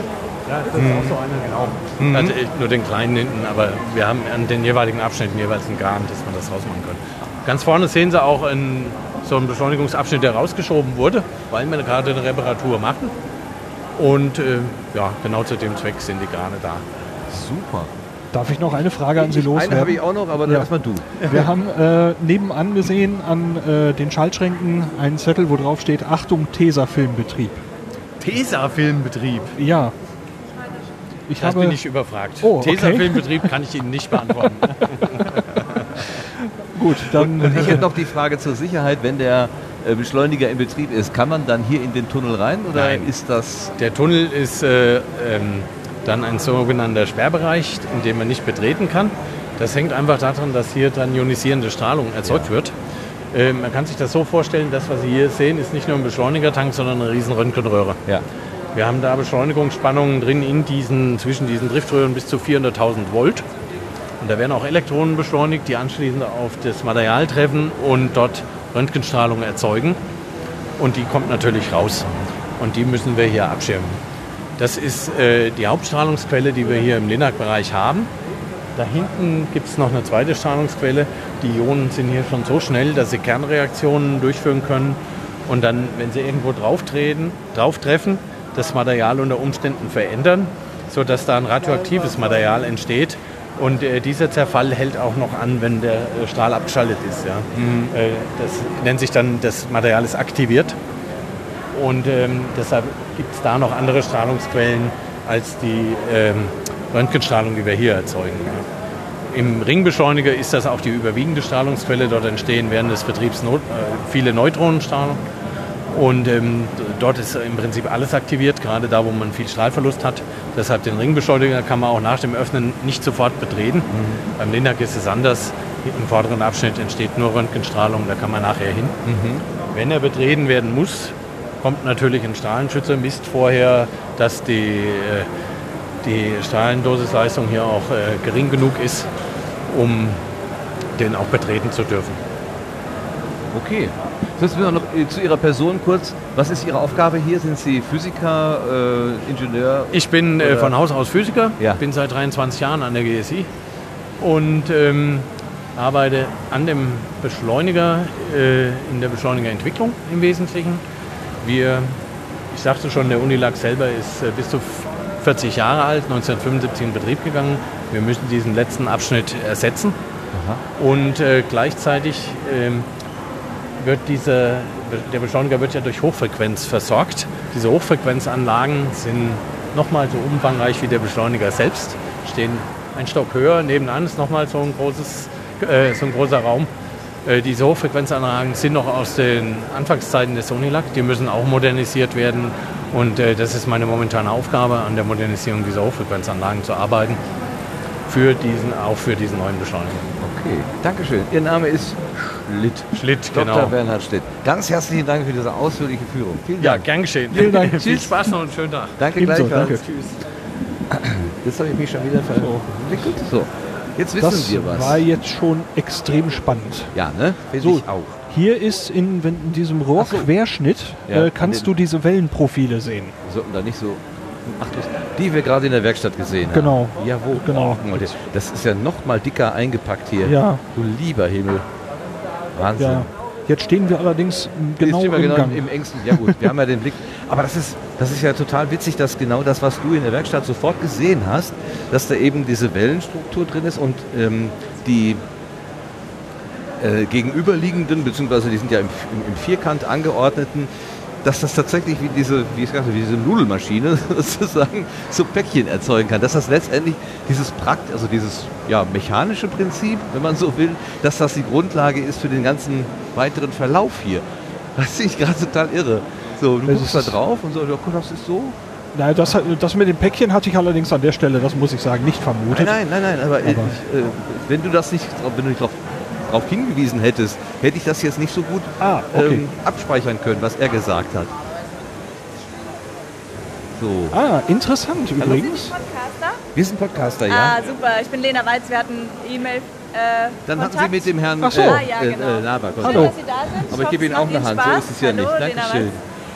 Walz. Funktioniert's? Klappt's? Ganz Alles wunderbar. gut? Ganz ja? toll, ja. Super. Also. Ihre Kolleginnen und Schön. Kollegen sind sehr freundlich, geben Ja. tolle Auskunft und wir, Okay. wir staunen wie die kleinen Jungen die ganze. Zeit Okay, hier. super. Ja, läuft sehr gut, Dankeschön. Gut, dass Sie auch hergefunden haben, trotz des kleinen Verkehrschaos, aber Wir hatten Sie waren Glück. früh genug da wahrscheinlich. Wir hatten also hatten Glück. einfach Glück. Wunderbar, dann weiter viel Spaß. Dankeschön. Dank. Jo, tschüss.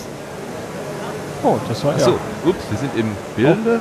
Auch ein interessanter Zufall, dass wir die, die Dame noch getroffen haben, mit der ich, mit der ich Kontakt hatte. Ja, und woran sie wohl erkannt hat, dass wir Podcaster sind. Ja, ah ja, das obligatorische Selfie müssen wir noch irgendwie das hinkriegen. Selfie. Ja, da müssen wir aber irgendwas, irgendwas Monströses nehmen. Vielleicht dieses Hades-Ding. Hades. Das klingt echt so nach griechischer Mythologie. So, hier ist also, wir sind jetzt im orangenen Teil, Ja, wo auch ein Ringelement ausgebaut ist. Das steht hier tatsächlich ein Stück einfach neben dem. Ähm, oh, ich, ich, ich, Ja. ich kriege gerade den Mund wieder nicht zu vor lauter Staunen. ja, wir sollten, glaube ich, an dem Teil eben vorbeilaufen, weil wir den Gang blockieren. Ja, gut. Dann können wir von der anderen Seite gucken. So, da Du ist der denkst grüne immer für Teil. die anderen Menschen mit, Lars. Das, ist, So. das ist wunderbar. Äh, ja, ich, ich möchte leben.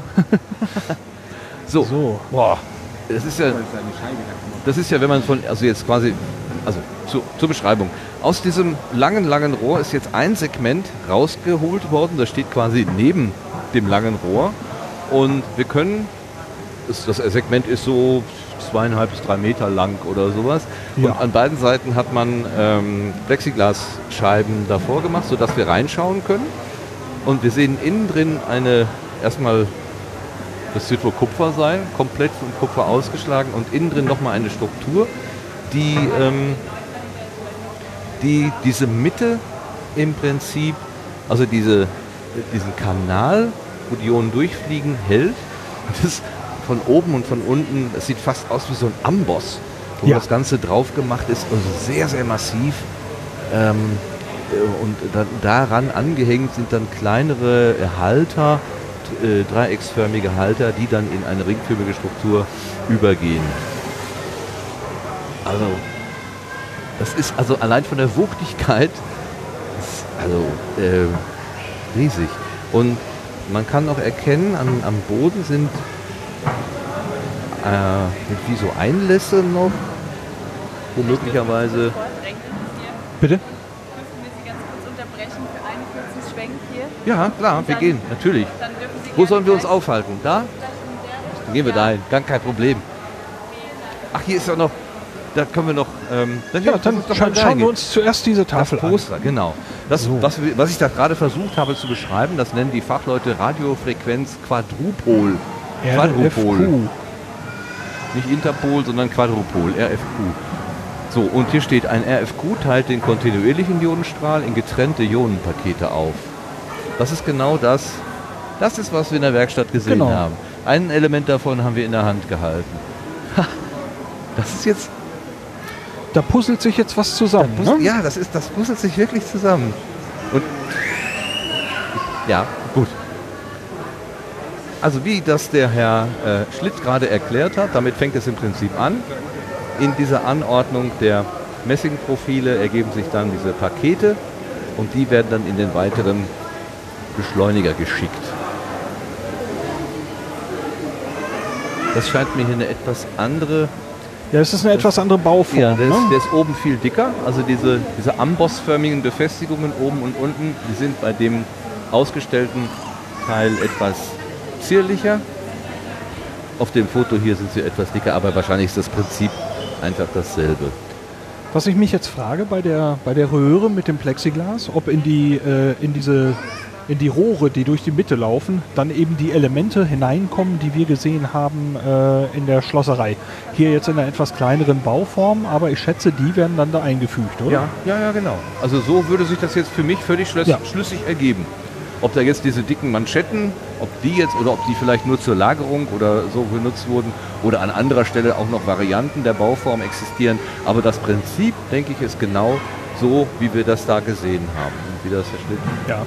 Ist, ist dir übrigens aufgefallen, dass je näher wir hier hinkamen, die Driftröhren, die Abstände immer kleiner wurden? Nein, das ist mir nicht aufgefallen. Ich frage mich, ob das damit zusammenhängt, dass der Strahl eben immer schneller wird. Und das, das heißt, Da er schneller ist, braucht er andere Zeiten, um in die Driftröhren reinzukommen, um nicht von, dem, äh, von der negativen Ja. Welle der Frequenz abgebremst zu werden. Er wird immer schneller, also können ja die Abstände nicht gleich bleiben, oder? für den Weg zwischen zwei dieser Donuts Ja. braucht es immer weniger Zeit. Das also sind heißt, sie weiter auseinander. die müssten weiter auseinanderstehen, um im Takt zu bleiben. Wenn diese Schwingungen, also wenn man die jetzt auf dem ganzen System gleich, ja, das würde jetzt mein kleiner Verstand so hergeben. Ja. Das müssen wir herausfinden.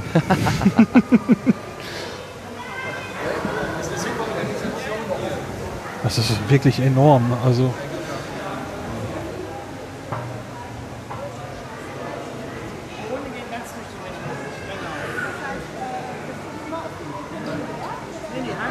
Ah, auch Meinst du jetzt diese, diese Einlässe hier? Leder, Nein. die, an der, an den, an der so, lila der hat ja gar keine Driftröhren hier, ne? Der hier, der, der, der Orangene. Der ist ja noch vom Typ Quadrupol. Naja, da müsste ich da gleich nochmal drauf achten. Was möchtest du jetzt fragen? Ob Ob, ob das so ist. das, oh, äh, guck mal hier, du stehst gerade am Notknopf. Nein. Not aus, General Emergency Stop. Ein einziger roter Knopf und wahrscheinlich geht hier alles aus. Tja, Licht aus, Türen zu. Alle Pumpen aus. Also, wenn ich, mir, wenn ich mir vorstelle, dieser Kran hat jetzt dieses Teil da herausgehoben, dann müssten doch eigentlich Gebrauchsspuren an den, äh, an den Stellen sein, wo der Kran angesetzt hat. Aber es ist alles super frisch, sauber in Farbe getaucht. Das Ja, heißt, sie haben extra für uns nochmal gemalt. ja, die Wie werden nett. das ja wohl irgendwie an Riemen oder sowas aufhängen und nicht direkt an diesen Haken. Es sind ja vier, äh, vier Aufhängungen da Ja. pro Segment und es gibt einen Haken. Also wird es irgendwas geben, an das sie das aufhängen. Ja, Ketten, sowas. Ketten, Bänder. Ach, Oder ja, es gibt ja inzwischen auch diese Last, äh, Last äh, Textilbänder, ne? Das stimmt, genau. Gut. Oder es wurde extra gemalert. Ja, ich, ich wollte jetzt sagen, extra für den Tag der offenen Tür wurde nochmal mit gelber Farbe nachgearbeitet. Ja, das ich wollte ist, das jetzt. Ich denke, das ist auch so. Ich versuche jetzt zu retten. Ich meine, üblicherweise werden ja wahrscheinlich auch keine Plexiglas-Abdeckungen da drauf Nein, sein, oder? wahrscheinlich nicht. Na gut, wenn man Also- den natürlich draußen durch die, äh, durch die, ähm, wo ist dein Gesprächspartner hingelaufen? Da vorne, Der geht weg. ähm, ich folge dem jetzt. Ach so, okay. Also draußen durch die, durch die, durch die Witterung, das ist es, durch die Witterung fährt. Hier sind auch Anweisungen, wie man den Kranführer sagt, was er zu tun hat. Lastenberechnungstabellen für den Kran. Ja, das Übliche.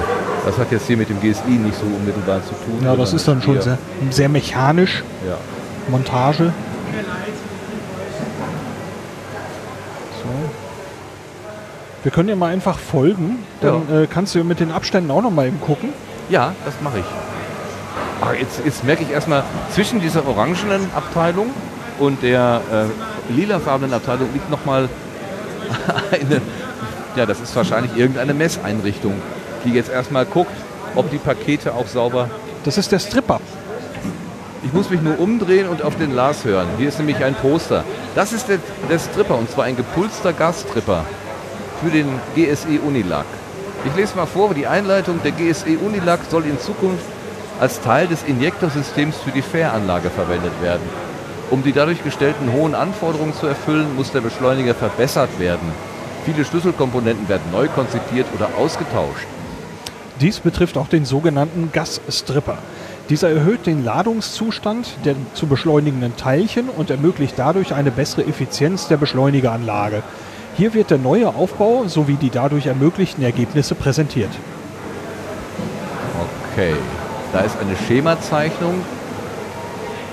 Die muss man jetzt verstehen, ne? Ja, also so ohne Erklärung ist das jetzt schon recht abstrakt. Wir können, also hier ist der Alvarez, das ist das lilane Ding. Da geht's unten. weiter. Hier ist die Quelle. Und oben ist die Quelle. Dann ist der Quadrupol Doublets. Das sind die lilanen. Oder das ist der lilane. Also irgendwas mit Quadrupol ist ja dieses lilane gewesen. Ja, wobei wir schauen, glaube ich, nur auf den Teil zwischen den Röhren Ja. jetzt. Also, Gasstripper wäre der hier. Das wären nur zwei. Hier auf diesem Poster sind es nur zwei ähm, erkennbare Vakuumpumpen. Wo könnten die denn stehen? Ja. Da, guck mal. Da sind diese zwei Elemente direkt nebeneinander. Dieses Paar. Mhm. Ne? Also von der äußeren Form jedenfalls. Okay. Könnte man sagen, ja, ja, doch, ich erkenne was wieder. Und dann nimmt er im Prinzip ein Elektron weg. Dem Gas. Ah, okay. Wir haben hier diese Aluminiumblöcke. Und dann meinst du diese Zylinder gleich hier vorne, ne? Ja.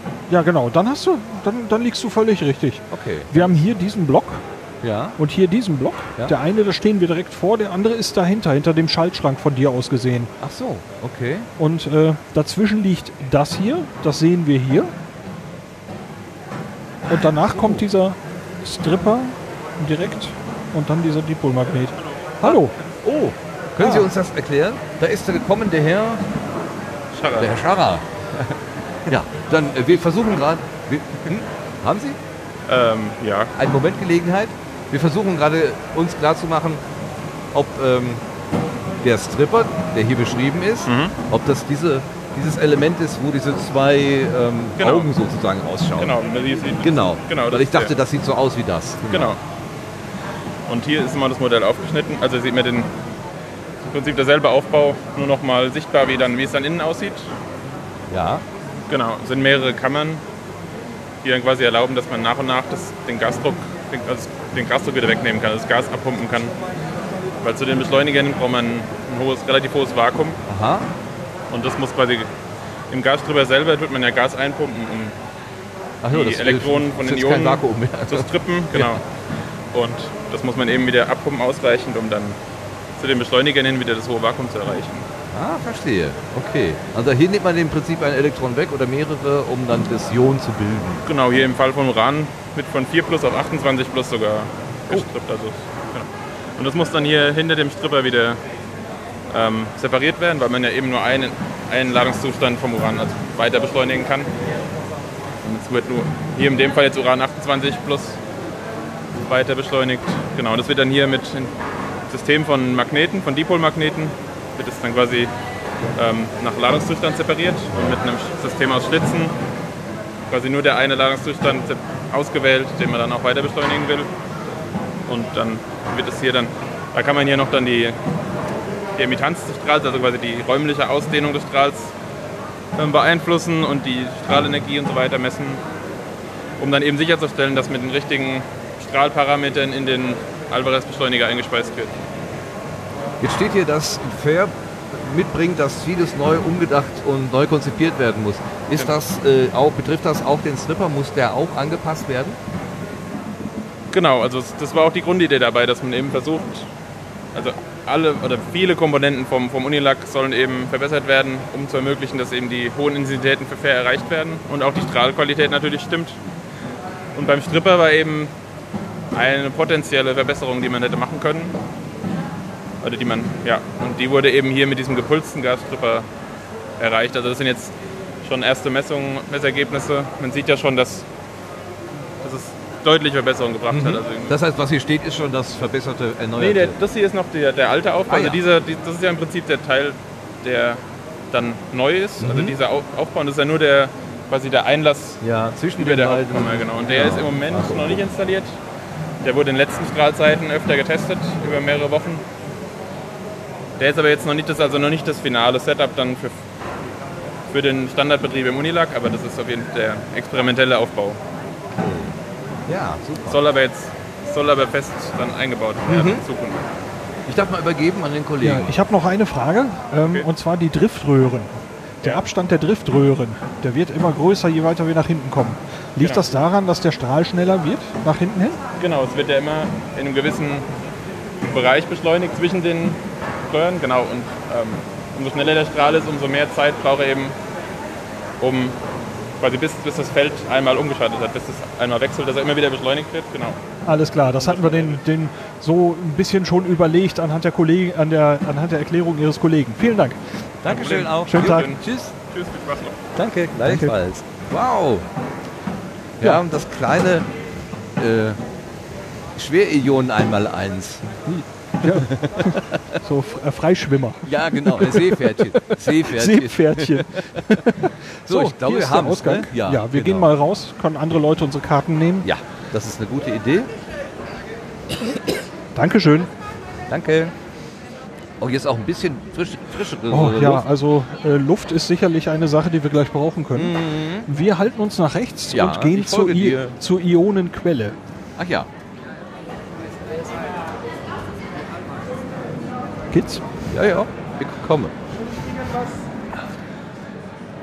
Also ich bin wieder berauscht. ja, das ist auch nicht. Äh, also kein. Ich, ich wundere mich nicht, so. Es ist kein Wunder. Äh, was ist kein Wunder? Hier, sich hier zu berauschen. Ach so, ja. Äh, äh, äh, also vor allen Dingen, es, also wie du vorhin ja so sagtest, wir sind ja beide mit relativ oder fast gar keinem Verständnis ähm, von der Anlage sozusagen hierher gekommen. Ich meine, äh, ich will gar nicht davon sprechen, dass ich jetzt die atomaren oder chemischen oder physikalisch-chemischen Prozesse alle verstehen würde oder auch nur erahnen würde, aber überhaupt mal, wie so diese die grundsätzliche Idee dieser Anlage eigentlich ist. Und ähm, das hat es doch jetzt schon, tatsächlich schon geschafft. Ja, so Also- die, die ersten Puzzlesteine fügen Ja. sich zusammen. Ne? Ja. Ähm, also diese, diese Info da in dem Kontrollraum, wie, das, wie diese einzelnen Aggregate ineinander greifen, eins schiebt es dann an das andere weiter und dann sieht man das hier mehr oder weniger im Konkreten, wie das dann halt äh, auch aussehen kann. So, jetzt kommen wir wieder auf den, äh, auf den Ort. Wir sind jetzt an der, an der Ionenquelle, also da, wo das Ganze also seinen Anfang nimmt. Genau. Und Vielleicht ist das deswegen auch die Station Alpha. Das möchte sein. Und wir, wir gucken äh, in eine Kammer, die mit dicken, dicken Türen aus Stahl abgesichert ist. Wenn sie zu ist, jetzt ist sie offen. Und auf, Ah, hier werden anscheinend auch irgendwie auf riesigen Isolatoren, also einer sehr großen. Riesig ist vielleicht, groß. aber groß, groß. Ich mache ein Foto. Ja. Und guck mal, das sind tatsächlich zwei kleine Glasflaschen. Jetzt passt das zu der Geschichte, am Anfang steht die Gasflasche. Wenn das diese, kleinen, diese zwei kleinen niedlichen Gasfläschchen sind, Das werden wir doch herausfinden. ich meine, große Mengen wirst du ja nicht brauchen. Insofern, ja, es geht ja letztendlich um das einzelne. Wenn wir etwas Geduld haben, Element. dort steht ein Mitarbeiter äh, direkt an einigen Geräten, die beschriftet sind mit Ionenquellen. Und da gibt es anscheinend hier auch verschiedene Typen. Zum Beispiel PIC, Penning Ionization Gauge. Gauge, wie spricht man es? Ja, Gauge. Und äh, da gibt es noch was mit Vacuum, da steht gerade jemand vor. Aber wir können uns ja mal einreihen. Wir können auch erstmal auf das Poster schauen, was hinter dir steht. Ein, oh, ein Poster. oh, das ist viel eng und beschrieben. Jetzt- und eng jetzt war ich dran. Ja, genau. Ich wollte mich einmal revan revanchieren. Also, Ionenquellen. Wofür brauchen wir sie? Bei der GSI und zukünftig auch bei FAIR erforschen Wissenschaftler aus aller Welt die Materie des Universums bis hin zur Anwendung von Ionenstrahlen im medizinischen Bereich, zur Tumortherapie beispielsweise. Alle diese Forschungen nutzen Ionenstrahlen als Grundlage. Diese Ionenstrahlen werden in Ionenquellen erzeugt. Ionenquellen stehen also ganz am Anfang der Strahlführung der Beschleunigeranlage bei der GSI. Genau.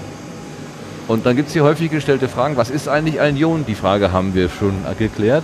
Was ist ein Plasma? Als- was ist ein Plasma? Als Plasma bezeichnet man ein Gemisch aus elektrisch neutralen und geladenen Teilchen, also Elektronen und Ionen. Es entsteht zum Beispiel, wenn man ein Gas unter großen Druck setzt und sehr hoch erhitzt. Zum Beispiel Leuchtstoffröhre, Gaslaterne. Und wir haben uns gerade schon gefragt, wie funktioniert eine Ionenquelle? Das ist hier auch aufgeschrieben. Eine Ionenquelle besteht aus dem Plasmagenerator und einem Extraktionssystem. Im Plasmagenerator wird das Plasma erzeugt. Das Extraktionssystem dient dazu, den Ionenstrahl zu generieren und zu formen. Bei der GSI kommen verschiedene Typen von Ionenquellen zum Einsatz. In einer Kammer genannt Plasmakammer wird ein Gas mittels Energie ionisiert. Die ionisierten Teilchen driften in Richtung einer Auslassöffnung der Extraktion.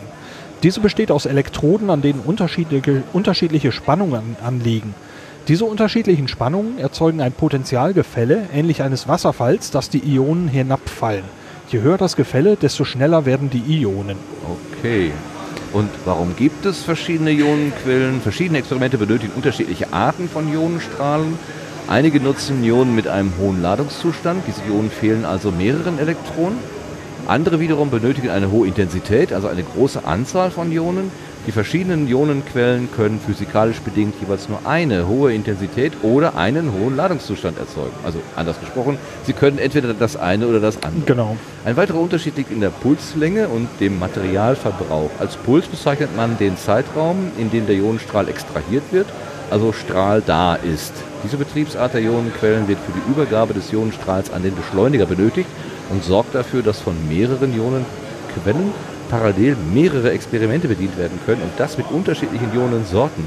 Der Materialverbrauch während des Betriebs ist wichtig, da einige Materialien, wie zum Beispiel Gold, sehr teuer sind.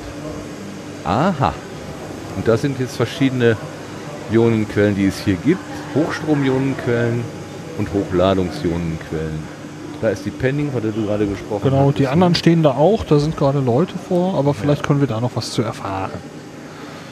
Wer hat Ionenquellen erfunden, steht hier noch. Oh ja. Die Entwicklung von Ionenquellen begann bereits 1886 durch ja, Englisch oder Gold, äh, Deutsch aussprechen, Goldstein, Goldstein. In den 30er Jahren des letzten Jahrhunderts wurden dann Bogenentladungsquellen mit Glühfäden etabliert.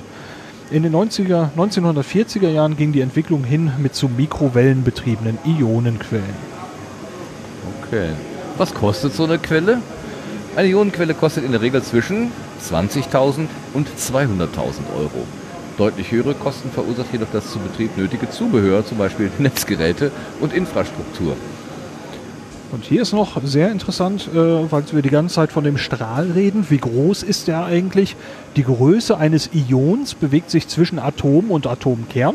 Okay, das ist klar, nachdem wir gehört haben, wie er beschaffen ist.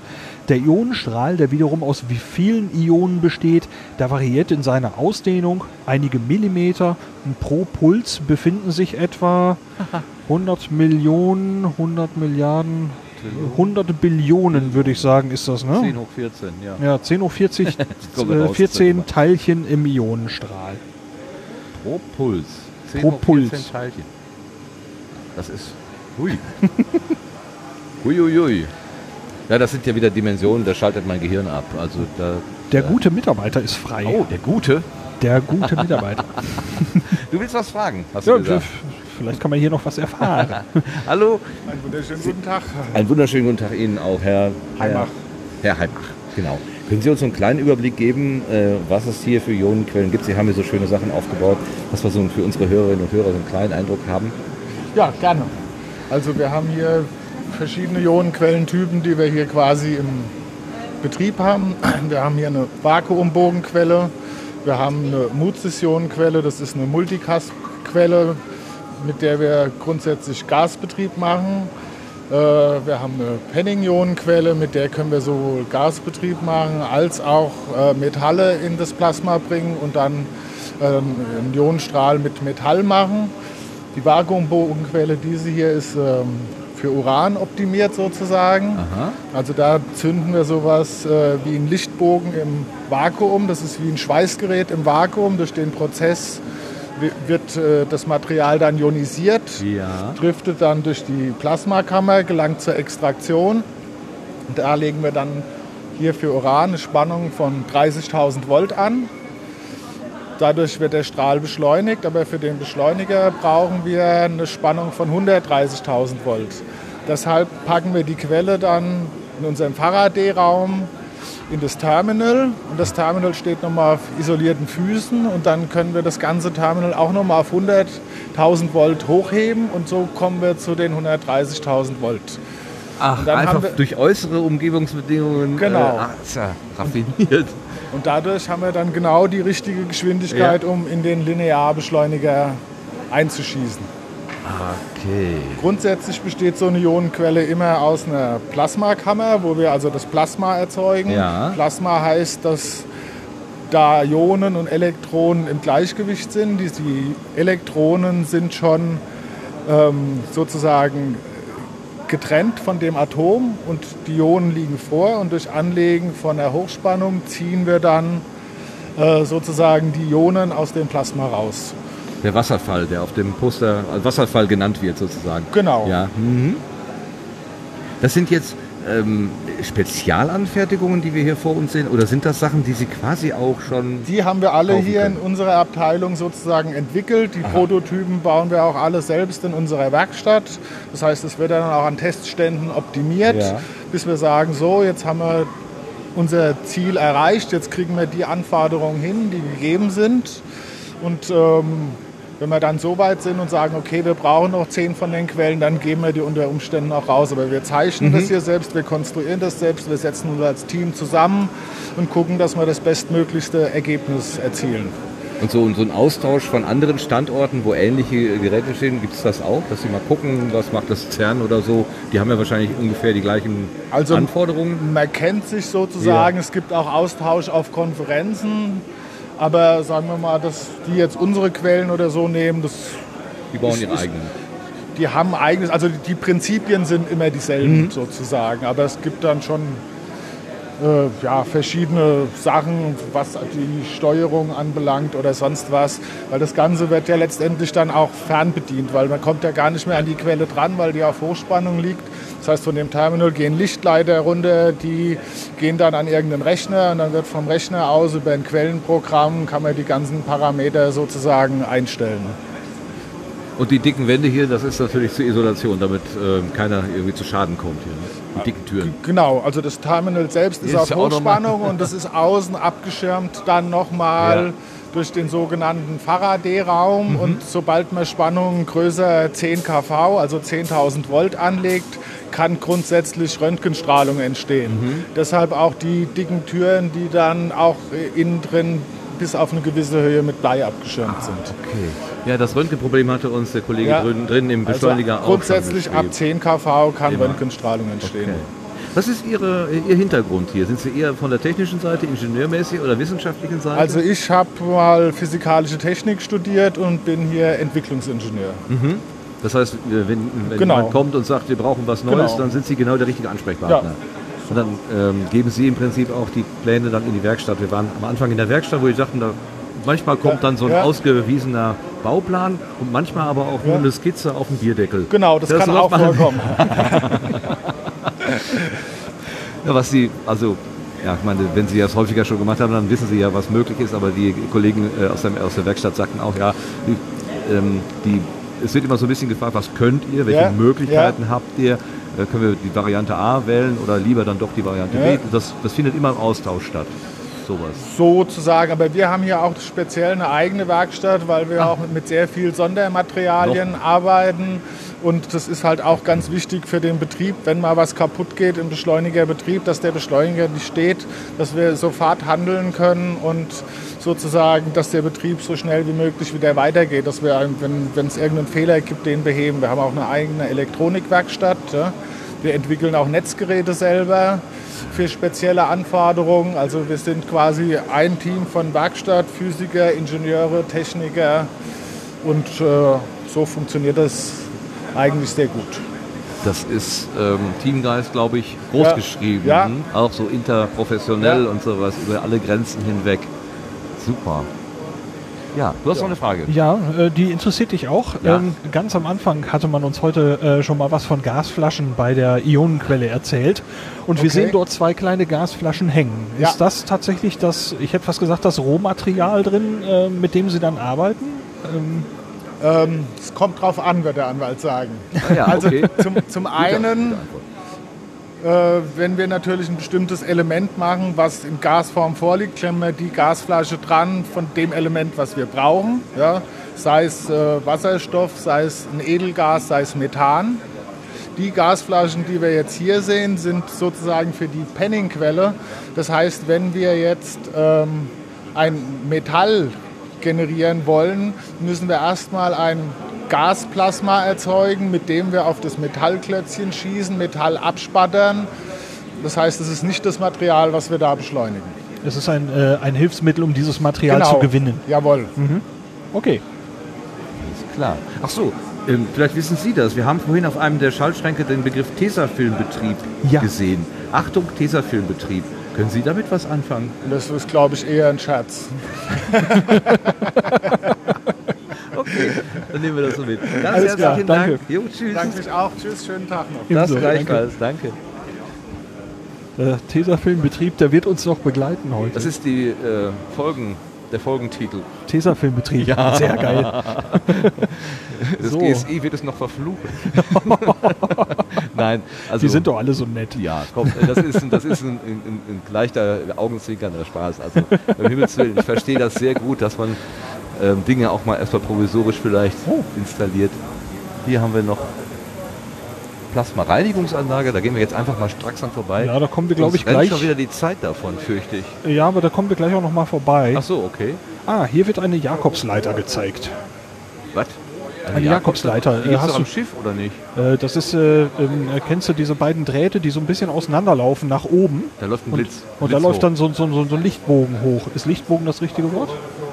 Ja, Ein- der ich Laie sehe- in mir würde sagen ja. Ich sehe jetzt ein Schild, wo drauf steht Jakobsleiter. Da steht auch das Wort Lichtbogen drauf. Ha, sehr, sehr beruhigend. Dient der Veranschaulichung von Elektrizität zwischen den beiden nach oben auseinanderlaufenden Metallstäben, zündet am unteren Ende ein Lichtbogen, der dann die Leiter hinaufklettert. Der Lichtbogen bricht schließlich am oberen Ende der Leiter durch und verlischt. Die, bei diesem Aufbau sind Sie die Experimentatoren und zünden die Jakobsleiter. Gut, ich sehe Ach, ein, da ist der Schalter. einen Okay. Taster. Den Ja. soll man gedrückt halten so lange. Ich kann ja mal versuchen, das Mikro ein bisschen da reinzuhalten. Einfach mal so mitnehmen, was da ist. Darf ich einfach mal. Oh. Ah. Hört man das? Nein. wenn man da oben dran geht, ja. Okay. Mikrofonmark weiß ich nicht. Oh ja. wow. Bitte wie? Sie hören das dann natürlich besser, Ja, wie das ich höre da, das- ja? ich Ja, habe das ziemlich deutlich gehört. Wir haben, das, wir haben diese Anlage, diese Jakobsleiter erstmal mit einem Hochspannungsnetzgerät gemacht, mit 50 kV. Ja. Und das ist so laut wie eine Pistole, wenn das überschlägt. Das äh, geht auf die Ohren. Das ist Ja, nicht gut. Ihr müsst da mal auf YouTube. Die machen Musik mit diesen Dingern. Jakobsleiter und Musik machen. Und da tun die irgendwie einen Verstärker an diese Hochspannungsanlage und dann machen die im Garten machen die Musik damit. Voll abgefahren. Das haben wir aber nicht, haben wir aber nicht hinbekommen. oh. Gibt es denn eine GSI-Hymne, die Sie spielen könnten dann auf Nein, der nein, nein, Jakobsleiter? nein, Nein? Nein, ich nicht.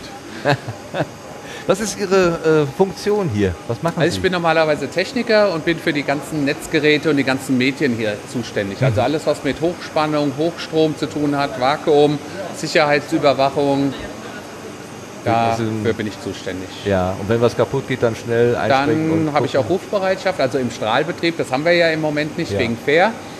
Und erst ab 2018 wieder gibt es einen kleinen Strahlbetrieb und dann geht es auch wieder mit der Rufbereitschaft los. Aber dann wieder 24 Stunden rund um die Uhr. Und dann kann es schon mal passieren, dass man auch nachts gerufen wird. Dann, Ist denn äh, die, die Möglichkeiten zur Reparatur, während das Ding da sozusagen in nahezu Betrieb ist, sozusagen, sind ja wahrscheinlich begrenzt? Oder können Sie da Nein, also es kommt immer darauf an, wie die Reparatur ist. Also wenn Hochspannung repariert wird, dann muss immer noch ein zweiter Mann mit dazu, weil halt das alles gefährlich ist. Oder die Geräte, wenn Sie das auf der anderen Seite sehen, im Power Rack, die sind sehr schwer, 200 Kilo teilweise. Ich bin zwar kräftig, aber das, das kriege ich dann auch nicht Ja, nee. Und ähm, da sollte man schon auch zu zweit sein und dann muss man halt schauen, was es für Reparaturen sind. Kann man es schnell, also wir haben jedes Netzgerät eigentlich als Ersatz nochmal da und dann kann man schon innerhalb von einer Stunde äh, Sachen reparieren. Das, das würde schon gehen, aber es gibt wie gesagt auch mal Sachen, da steht die Anlage dann tagelang auch dann still. Aber es kommt selten vor. Mhm. Also es läuft eigentlich relativ gut. Die Geräte sind sehr robust gebaut. Die haben nicht so viel Technik, Mhm. keine Digitaltechnik so viel, weil das wär, würden die Hochspannungsüberschläge, die würden diese Geräte praktisch zunichte machen. Also das ist eigentlich Technik aus den 70er Jahren, die aber viel robuster ist als die heutigen Geräte. Mhm. Da kann man sich vorstellen. Haben Sie denn jetzt in Vorbereitung auf Fair da was anzupassen und äh, irgendwas Mm, Veränderungen zu Ja machen? gut, wir müssen schon auch teilweise unseren Strahl, die Strahlintensität erhöhen. Das schon, aber sonst ähm, ist es jetzt hier im Moment weniger. Okay. Aber da müssten Sie mal so einen Physiker von uns fragen. Ich bin halt nur mehr der Techniker. Ach, was heißt hier nur? Ohne Sie läuft doch hier nichts. Ja. Das- Ja, ja, klar.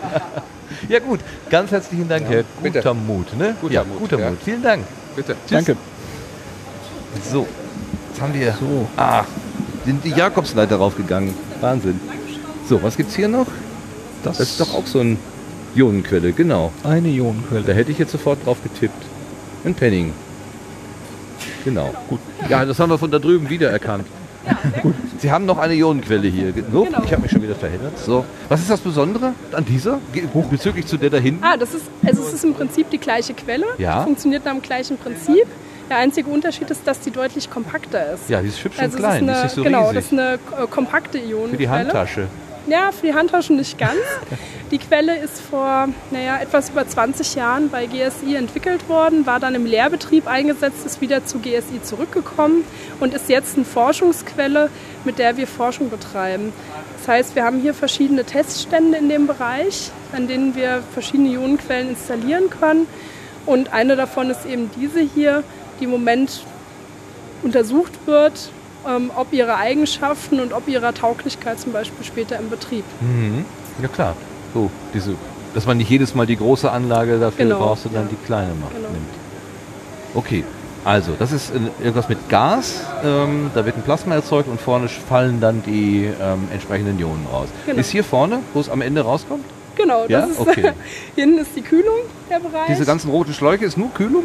Und das ist alles Kühlung, ja. Wow. Also hier, das ist der komplette, komplette Kühlungsbereich und die Anschlüsse für die Elektrik.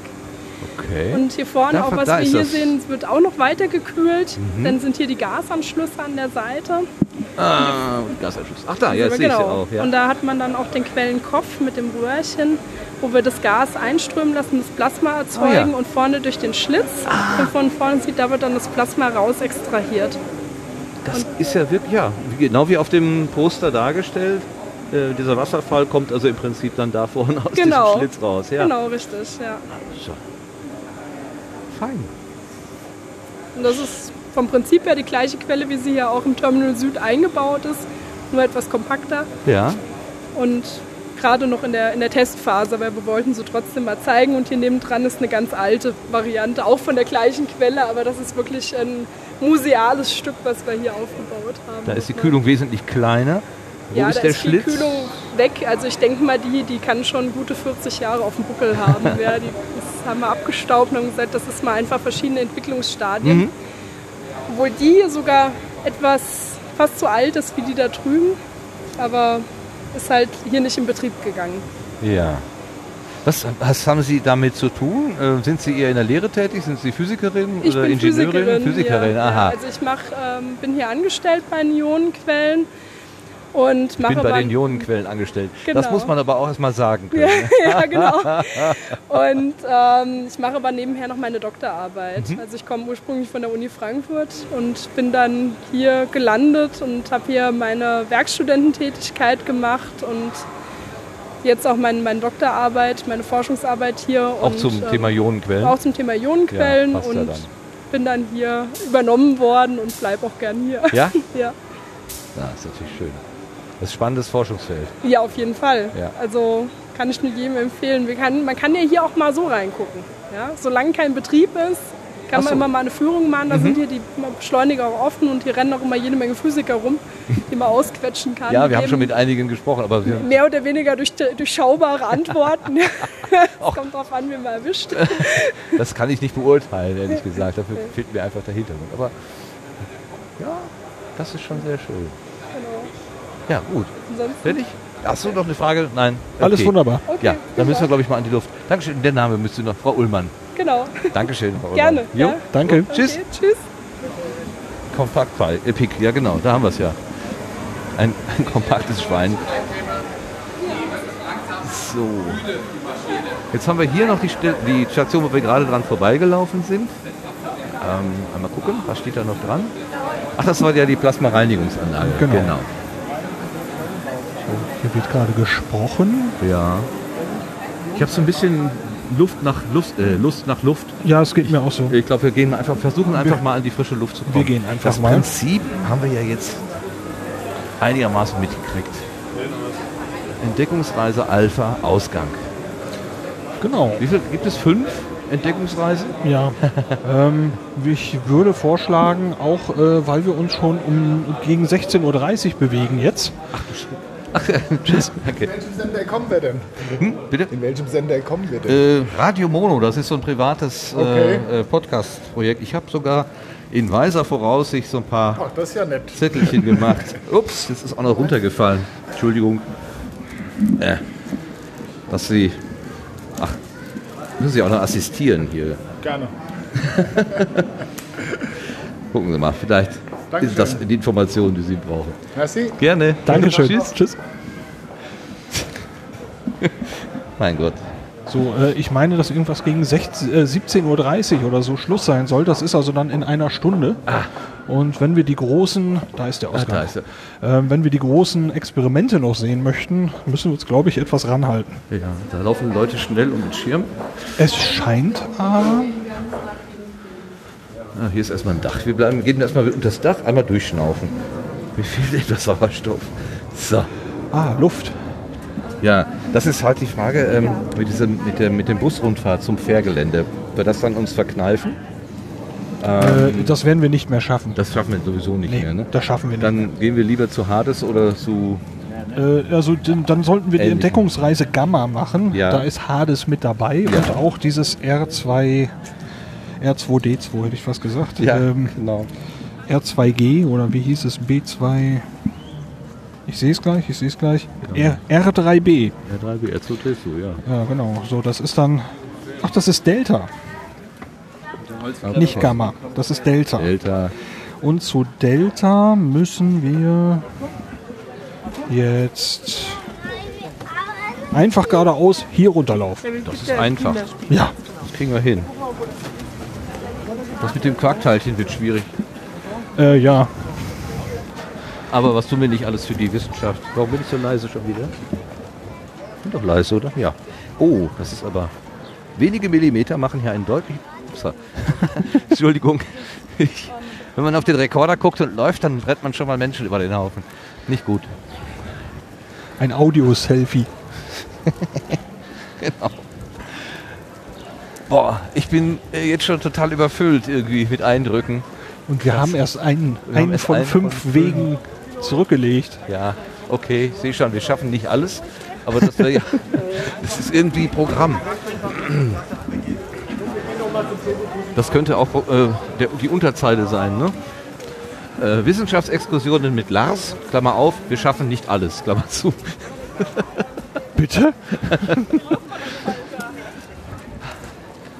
Markt der Möglichkeiten, da waren wir doch gerade, ach hier ist sie. Ja, ja, wir sind da einmal, einmal Ach so, wir sind natürlich, wir sind ja entlang des Linearbeschleunigers gegangen.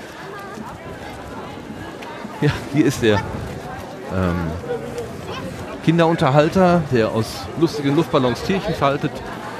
Die Menschen vom Betriebsrat haben übrigens alle Buttons. Und auf diesem Button steht drauf, Betriebsrat, alles andere als verstrahlt. Nicht schlecht.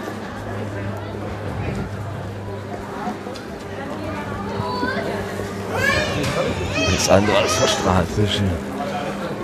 So, jetzt betreten wir Hashtag Neuland. Wir laufen am Eingang von Alpha vorbei. Richtig, Richtung Beta. Lassen das aber auch Genau, Beta lassen wir aus. links liegen. Und,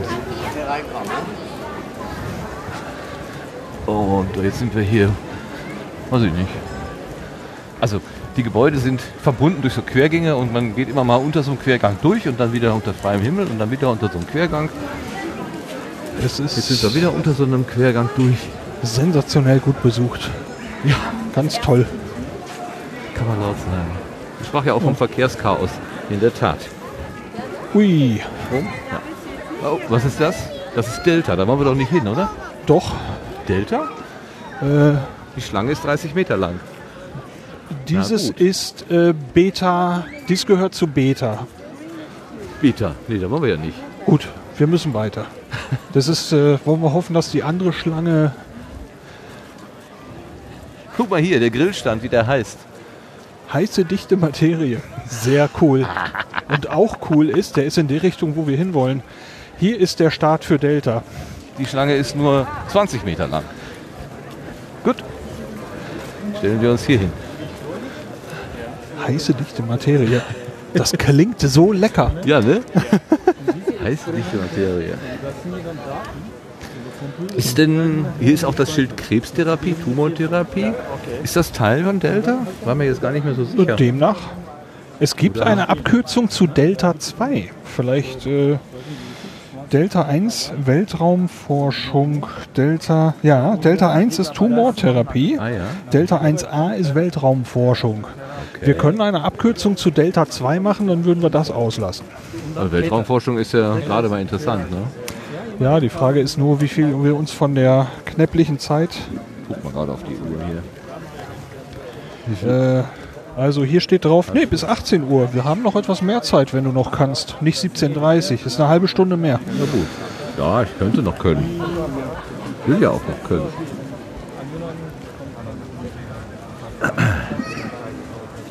Ah, das sind also Führungen, die da stattfinden, wenn ich das richtig sehe. Aha. Und äh, das klang irgendwie nicht gut. Ähm, Das klang nicht gut. Also, das war doch nur, als wenn was umgefallen wäre. ja, das klang nicht gut. Ach so. wenn heiße dichte Materie umfällt oder so. Ja. es gibt so Sachen, da sage ich immer, das klingt teuer. Ja, das kann ich mir vorstellen. Ich war letztens in einem Restaurant und plötzlich schepperte das ganz furchtbar. Dann haben wir auch alle gedacht, oh je, oh je, oh je, oh je, das gute Porzellan. Aber es war nur, in Anführungszeichen, die Besteckschublade. Oh, die macht auch Lärm. Ja, aber es war halt nichts kaputt gegangen, weil das Besteck das locker weggesteckt hat. Den Sturz. Wegbesteckt. Genau, weggesteckt. So, wir sehen also hier einen großen Würfel, wo dieser Superrechner drin sein soll und äh, der zieht anscheinend auch Besucher. Die Schlange ist recht lang. Das ist die, wo wir uns nicht angestellt haben? Genau. Richtig, das ist so wirklich so ein Würfel hier hingesetzt. Ja, Green Cube. Und von außen mit so, äh, so Aluminium-Profilplatten, die so ein, so ein Wellenmuster irgendwie haben. Wenn man da drauf also mir, mir zittern die Augen, mir flirren die Augen. Mhm. Das ist ein bisschen. Könnte vielleicht sogar zur Kühlung gut sein. Sieht doch aus wie ein riesengroßer Kühlkörper. Also ich weiß nicht, ob das ein Problem ist, aber könnte ich mir vorstellen. Ich sehe, ich sehe den Stand mit Heiße, der dichte Materie. Das ist gemein. Er ist 80 Meter von uns entfernt und wir müssen dann hingucken. Aber wir können nicht da weg, hier weggehen. Ja, aber wir sehen Weltraumforschung. Ja, okay. Weltraumforschung. Ja. Kalte, Ja. kalte, nicht so dichte Materie erstmal. Ah, herrlich.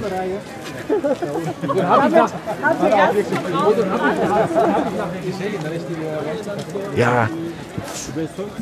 Also wenn der äh, Rainer Dremford oder der Nikolaus Wörl dem Methodisch Inkorrekt Podcast so über ihre Labor erzählen, ihre Maschinen und so weiter, dann habe ich manchmal so ein bisschen Schwierigkeiten, mir das so vorzustellen. Einfach so, weil meine Uni ist halt, hat halt sowas nicht. Ja, da sieht man halt Rechner oder mal ein Labor, so ein Biologielabor, aber so eine Maschine, eine Vakuumpumpe, eine Hochvakuumpumpe oder sonst irgendwas, sieht man halt so nicht. Aber wenn man das dann mal so hier jetzt wahrnimmt, da habe ich eine Ahnung, wie das bei denen halt so aussehen könnte. Und was, welche, mit welchen Schwierigkeiten die dann auch zu kämpfen haben. Ja? Ich würde gerne mal so, so, so ein paar Wochen das einfach als Beobachter mal begleiten, sowas. So eine, eine Forschungskampagne oder so. Einfach mal gucken, wie so ein, ein Forschungsbetrieb aussieht. Was, wie läuft wissenschaftliche Forschung in der Praxis eigentlich ab? Ne, man kriegt eben mit, es gibt diese Maschinen und man weiß, was man möchte irgendwas erforschen. Aber wie, wie läuft so ein Programm eigentlich in der Praxis? Ne? Mit auch den Todzeiten, wo man zwischendurch mal eben die Maschine eben nicht laufen hat, sondern Protokolle schreibt oder irgendwas. Das würde mich wohl mal interessieren. Da würdest du gerne mal mitmachen, also wirklich so So als würde ich gerne mal- eingebetteter Podcaster. Das ist, äh, als Podcast wäre natürlich nicht verkehrt, aber äh, wenn man jetzt sagt, okay, als stiller Beobachter, äh, dann äh, ist das auch okay. Okay. Ähm, also sowas. Und was würdest du anbieten im Gegenzug? Kaffee kochen? Ich, Kaffee kochen gehört da sicherlich dazu. Forschung ohne Kaffee funktioniert nicht. Also Ja, könnte, man könnte jetzt einen Aufruf starten. Also Oh. Forsch- Forschungstreibende, die, die, die uns jetzt zuhören. ich soll äh, mich bewerben. Nee, wir, wir, wir, wir machen jetzt eine Bewerbung für dich. Forschungstreibende, die jetzt zuhören und ein größeres Projekt planen, eine Kampagne. Aus einer ordentlichen Kaffeemaschine mache ich auch ordentlichen Kaffee. ah, okay. Naja, das kann ja jeder. Du musst schon ein bisschen zaubern. Ja, da ist die richtige Menge Feenstaub drin. Also Lars macht Kaffee mit Feenstaub. Ja, vielleicht kann ihn ja den ein, der ein oder andere mal für ein äh, eingebettetes Praktikum. Praktikum engagieren. Würdest du dafür Urlaub investieren? Dieses Jahr wird es wahrscheinlich knapp werden, aber grundsätzlich, wenn das Feld interessant wäre, wahrscheinlich wohl. Ja.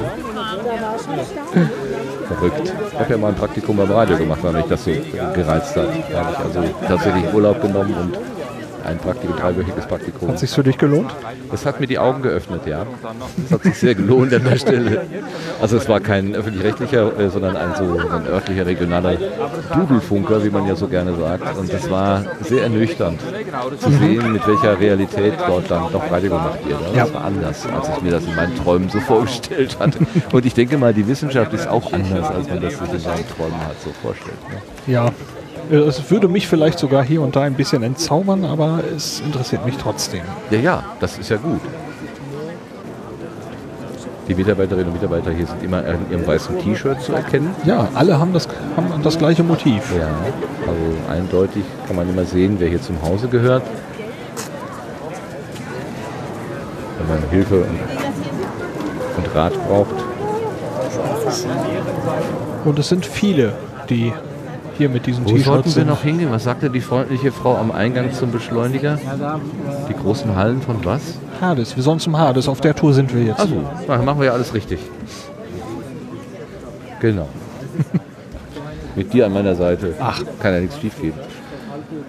Ich gucke vorsichtshalber aber nochmal nach. Doch, doch, ich glaube schon. Das war schon so.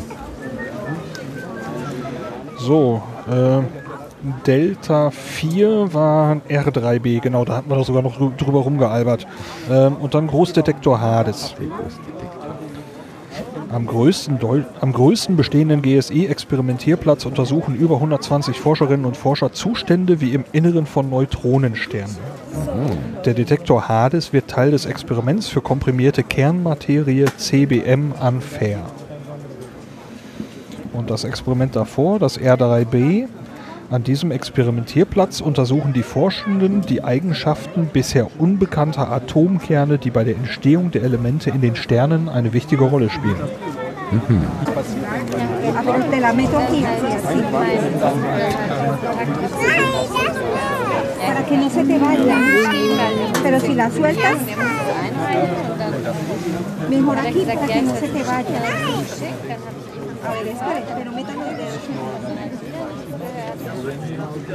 Ja, das gehört eben dann, wenn man so einen öffentlichen Termin wahrnimmt, tagt das natürlich schon auch dazu, dass man eben dann auch ansteht. Sonst muss man Ja. versuchen, das, ähm, so einen exklusiven Zugang mal zu bekommen. Scheint ja möglich zu sein, hier mal als Gast rumzulaufen. Ja, da wäre ich auch durchaus nochmal dabei. Ja. Wobei das heute schon äh, meine Erwartungen deutlich übertroffen hat. Also ja. ganz, ganz toll.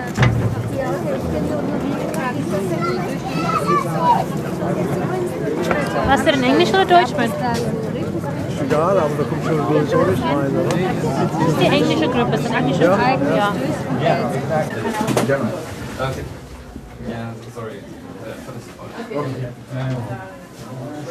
Okay, wir sind im Vorraum. Ja, wenn allerdings jetzt als nächstes die englische Gruppe reinkommt, Dann müssen wir 20 Minuten warten. Ja. Tun wir das? Ja, sicher. Müsste durchschweben.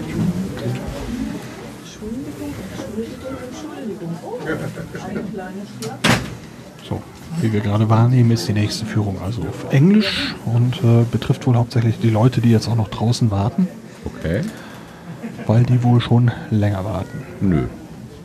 Wir warten noch länger. Wir sind ja weiter vorne. Ne, die haben sich anscheinend vorne gesammelt. Das geht ja unerhört.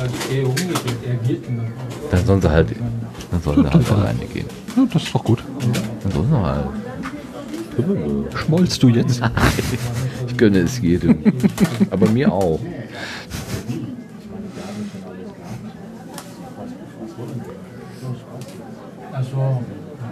Also es muss ja ganz toll sein da hinter dieser Tür. Wenn so viele Menschen nur darauf warten. Ja, laufen jetzt alle. Gut, äh, Sollen wir einfach ja, mit- wir gehen jetzt einfach mit. Wir gehen jetzt einfach mit. Dann Ja, wenn du da, wenn du gehst, muss ich ja auch. In Englisch? Ich Okay, ja an dir thank you. dran.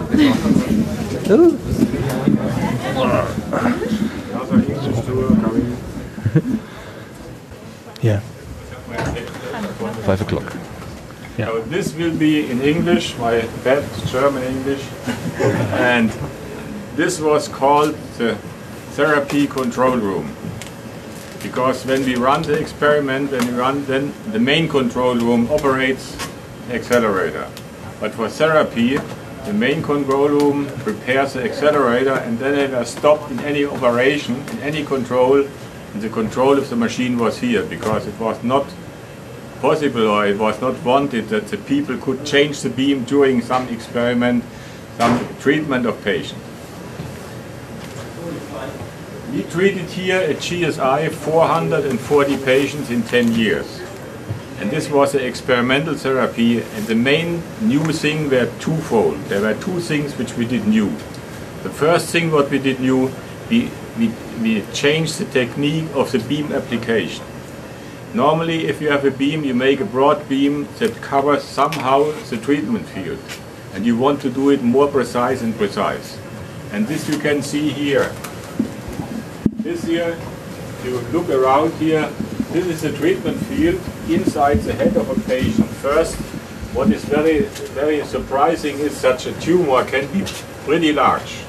300 ccm is uh, what can happen before you realize that you have a tumor. Because the brain is then shifted and only if you have pressure to some veins then you get some problems. And if you want to treat that, you want to have a high dose here. And the dose distribution of photons is decreasing with the depth. So if you have a tumor here, you have a higher dose in front of the tumor. So what you have to do, you have to do a crossfire technique. You come from many ports from outside and give the beam here to always to this volume. And this is a very good technique. It's called intensity modulated radiotherapy, IMRT.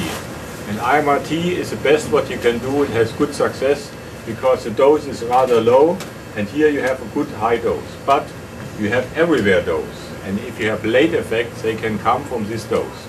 It's much better to have only no dose outside. But this you cannot really verify completely, but approximately the particles are very good. So if you come with a beam from one side, and if you come with a beam from the other side, you can spare all the other parts. Why you can do that? Because the dose distribution of the particles is increasing at the end. It's an inverted dose distribution. You have a higher dose at the end you have at you have in the entrance channel. And also what I will mention later on, you will have a different radiobiological response here and there. And this maximum, it's called Bragg maximum, after this famous uh, physicist Bragg. This Bragg maximum can be shifted in depth by changing the energy of the accelerator. If you have a higher energy, the beam has a higher penetration. If you have a lower energy, your beam has a lower penetration. So if you have a tumor which should be such a volume here, then you can divide these tumors in layer of equal energies, of equal ranges. Then you treat one layer, then you treat the next layer, and you put some pixels on, so you make to divide this area in pixels, and you treat one pixel after the other. What we had normally in the treatment was, we had about 20 to 60 layers, depending on the on the size of the beam and, and the position of the of the of the tumor, and we had in each in each layer few hundred pixels. So altogether we had something between 30,000 and 60,000 pixels to treat. And we treated them within two minutes. And nowadays people can do it faster, they can treat it in, in a few seconds, but not here. when you see, when you compare this, you get a good dose distribution and you can even spare some parts here. So for instance, if this is a distribution here, you can spare here the brainstem. The other thing where we invested a lot of time was to, to define what the radiobiological response is. Particles at the end here, they interact very much with the DNA of the cells. And they create a damage, a lesion, which is so strong that the cell cannot repair it. While the lesions which are created here can be mostly repaired. So we have an advantage here that we have a higher biological effectiveness inside the target volume, inside the tumor, compared to the target outside. So we have the dose here, but it's low efficient, and we have no dose here and here. I can show you how this thing worked here.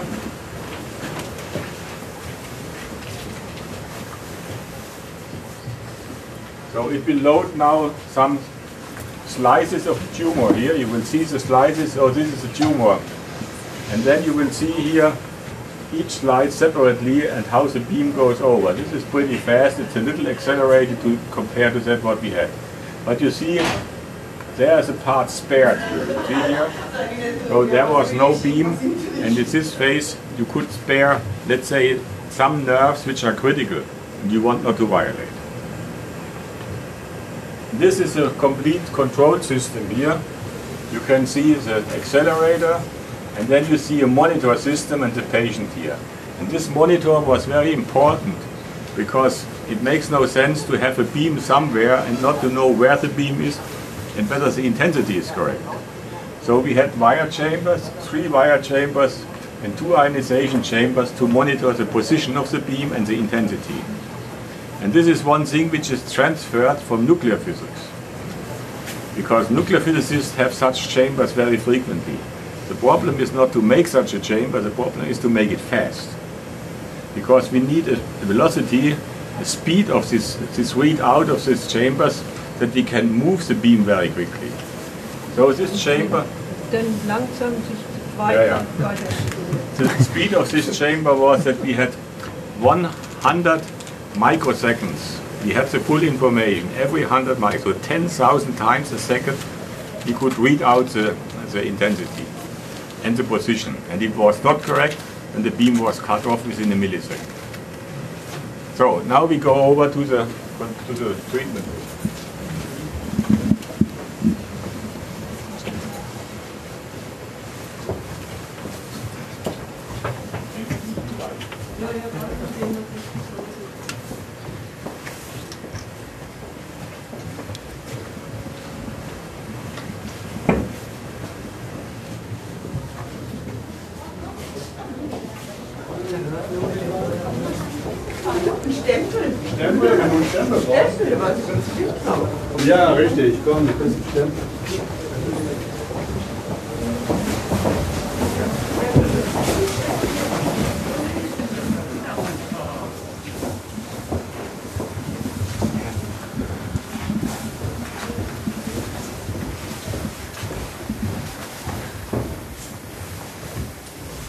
This is the treatment room here, and you see it's a little different environment as you will see later on outside, because these are sick people and, and, and they should not be exposed to a tough environment like it's outside from, for, for the physicist experiment.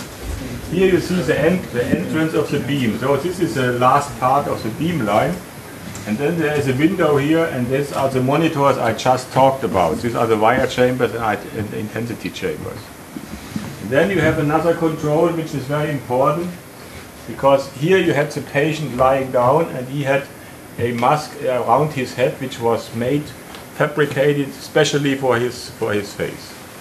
And this was a thing that the patient don't like really because you have to, to enclose the head very toughly that the patient cannot move. He can move everything he wants but not the head. And so we had also a panic button that if they would not tolerate it, they could try and, and, and, and then we would immediately release him. But this never happened. All the patients realized, okay, I have to tolerate it for 10 minutes and then it's over. Otherwise you don't feel anything from the beam. You do not, not realize where the beam is. So the patient was in the mask and then we had X-ray machines and some monitors here. They came down and control whether you really had the really position of the beam, of the, of the patient inside the mask.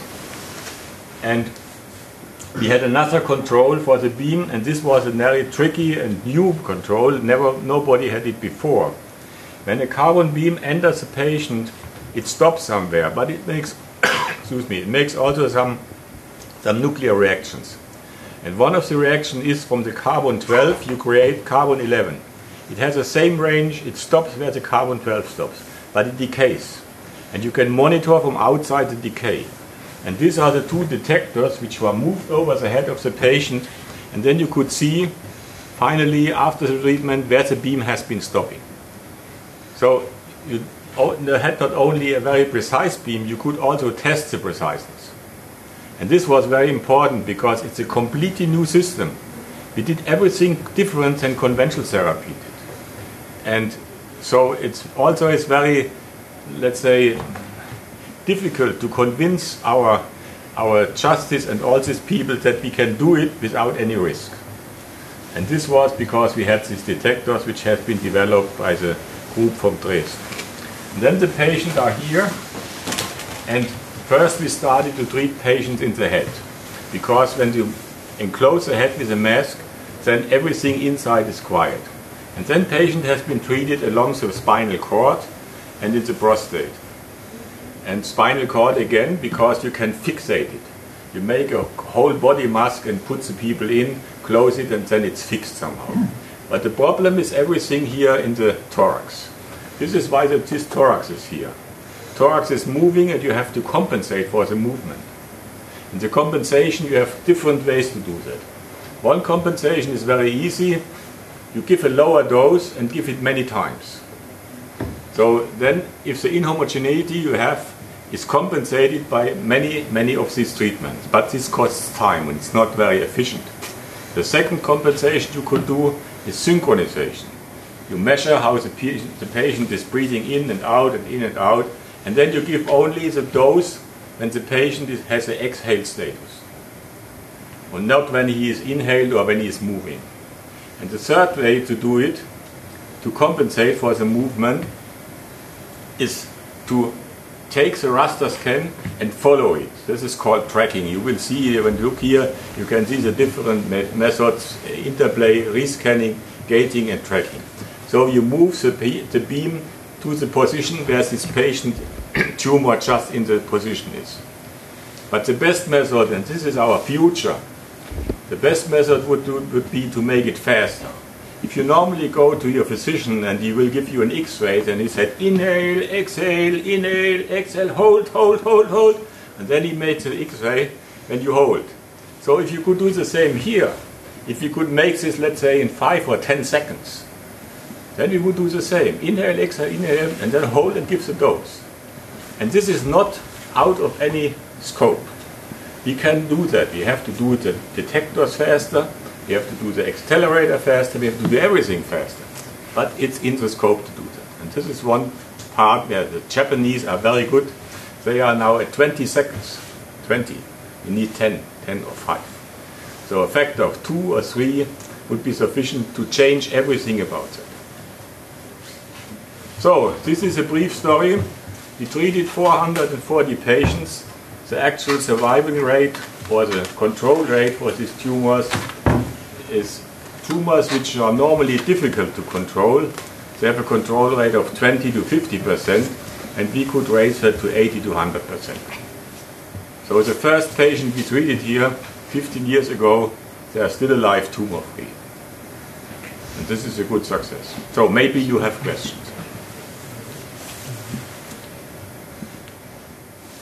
You would try here? No, no, if you have. Maybe one thing is how, how expensive is it? You- We have now transferred the technology to Heidelberg. In Heidelberg, there is HIT, Heidelberg Iron Therapy. And they have also operate also Marburg. That's Marburg Iron Therapy, MIT.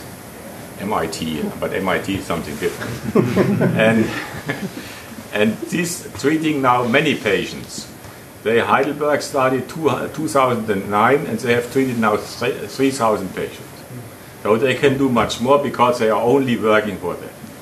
And the treatment of a patient is reimbursed from the health insurance by 23,000 euros. This is not out of order because this is the normal price for, for surgery. For conventional therapies, the price depends on the time you need for treatment planning between 8,000 and, and 12,000, 14,000, 13. Chemotherapy costs 40 to 60,000. Uh, then transplantation, bone marrow transplantation costs 100, 150,000 and so on. So, last chance to have a question. We have to leave here. Do, uh, do they need their own accel- uh, accelerator to, uh, to treat patients? Do Yeah. they need to build? They have a small accelerator, not the big one. They have made one which is which you can see at the, at the picture there. When you go out, you see at the left side this Heidelberg unit. And they have an accelerator where the, it's very small, 20 meters only, but 20 meters is even large.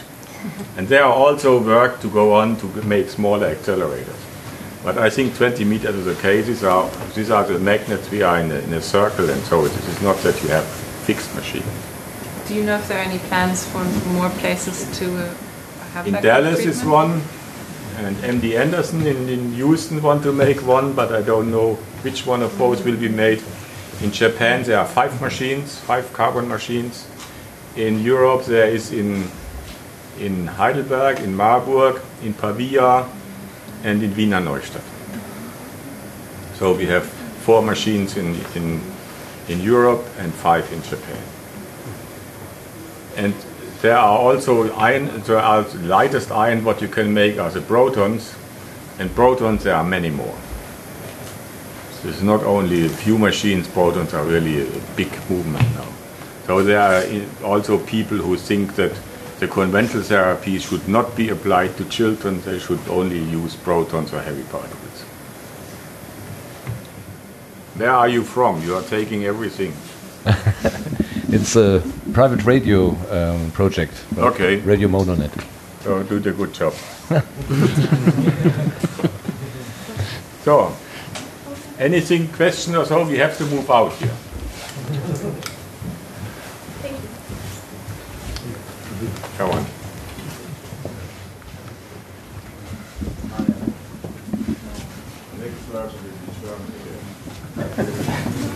Hast du da gemacht?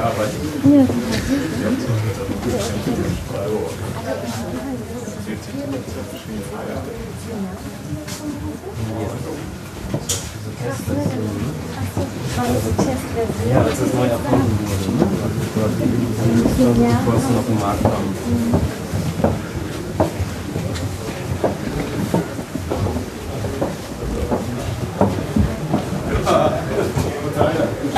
Ja, das ist schon ein bisschen?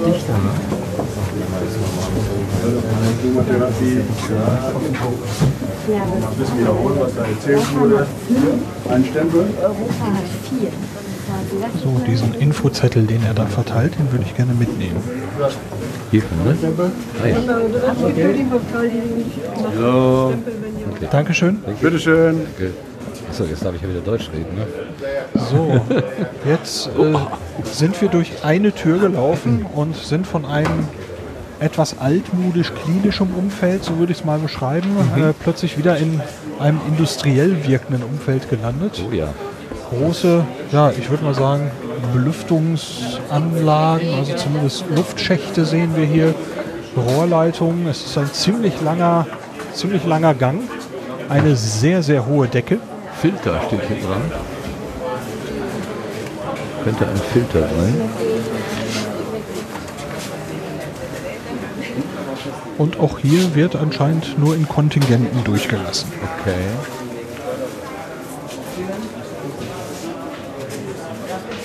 So, da sehe ich ein Plakat, auf dem ESA steht und da steht auch dran Station Delta 1A Weltraumforschung. Yes. And now it's your turn. Oh, Miss äh, Buddy. mal gucken, wo sie denn überhaupt drüber reden. Ja, die Leute gehen da links vorbei. Können wir das auch machen? Oder? Ich weiß es nicht. Schummeln die. Und wir wollen nicht schummeln. So wurde privat gesprochen, das wollen wir nicht aufnehmen.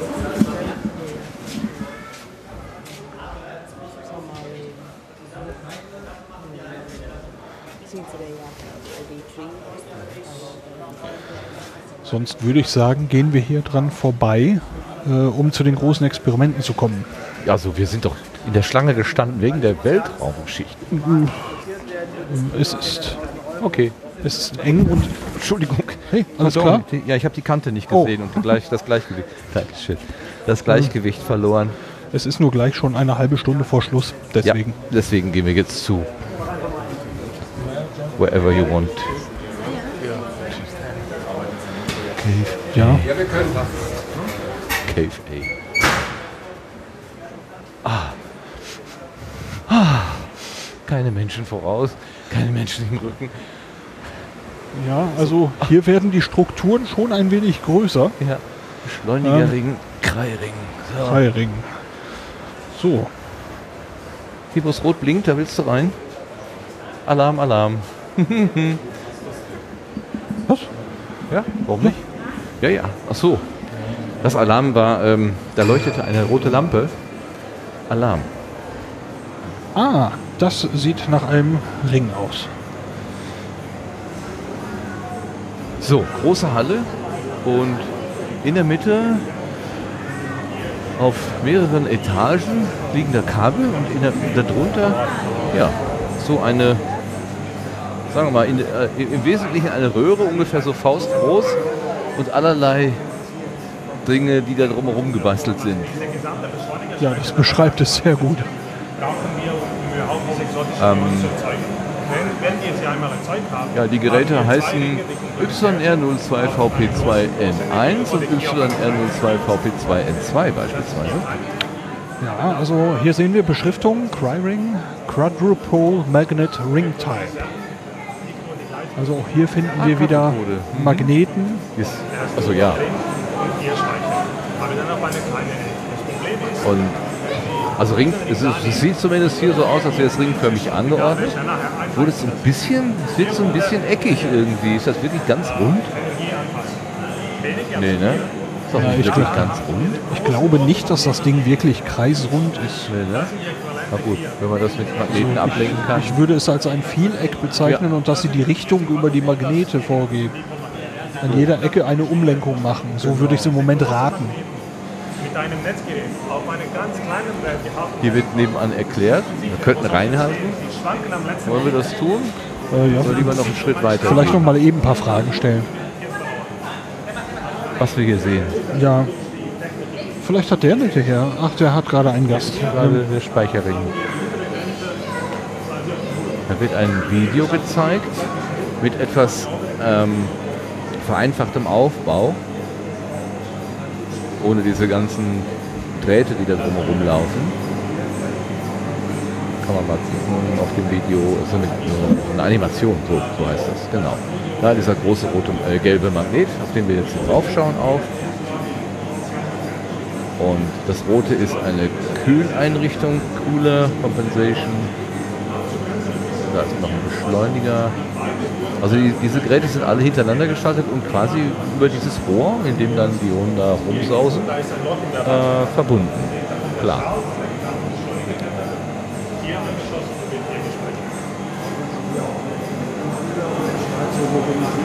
Hier.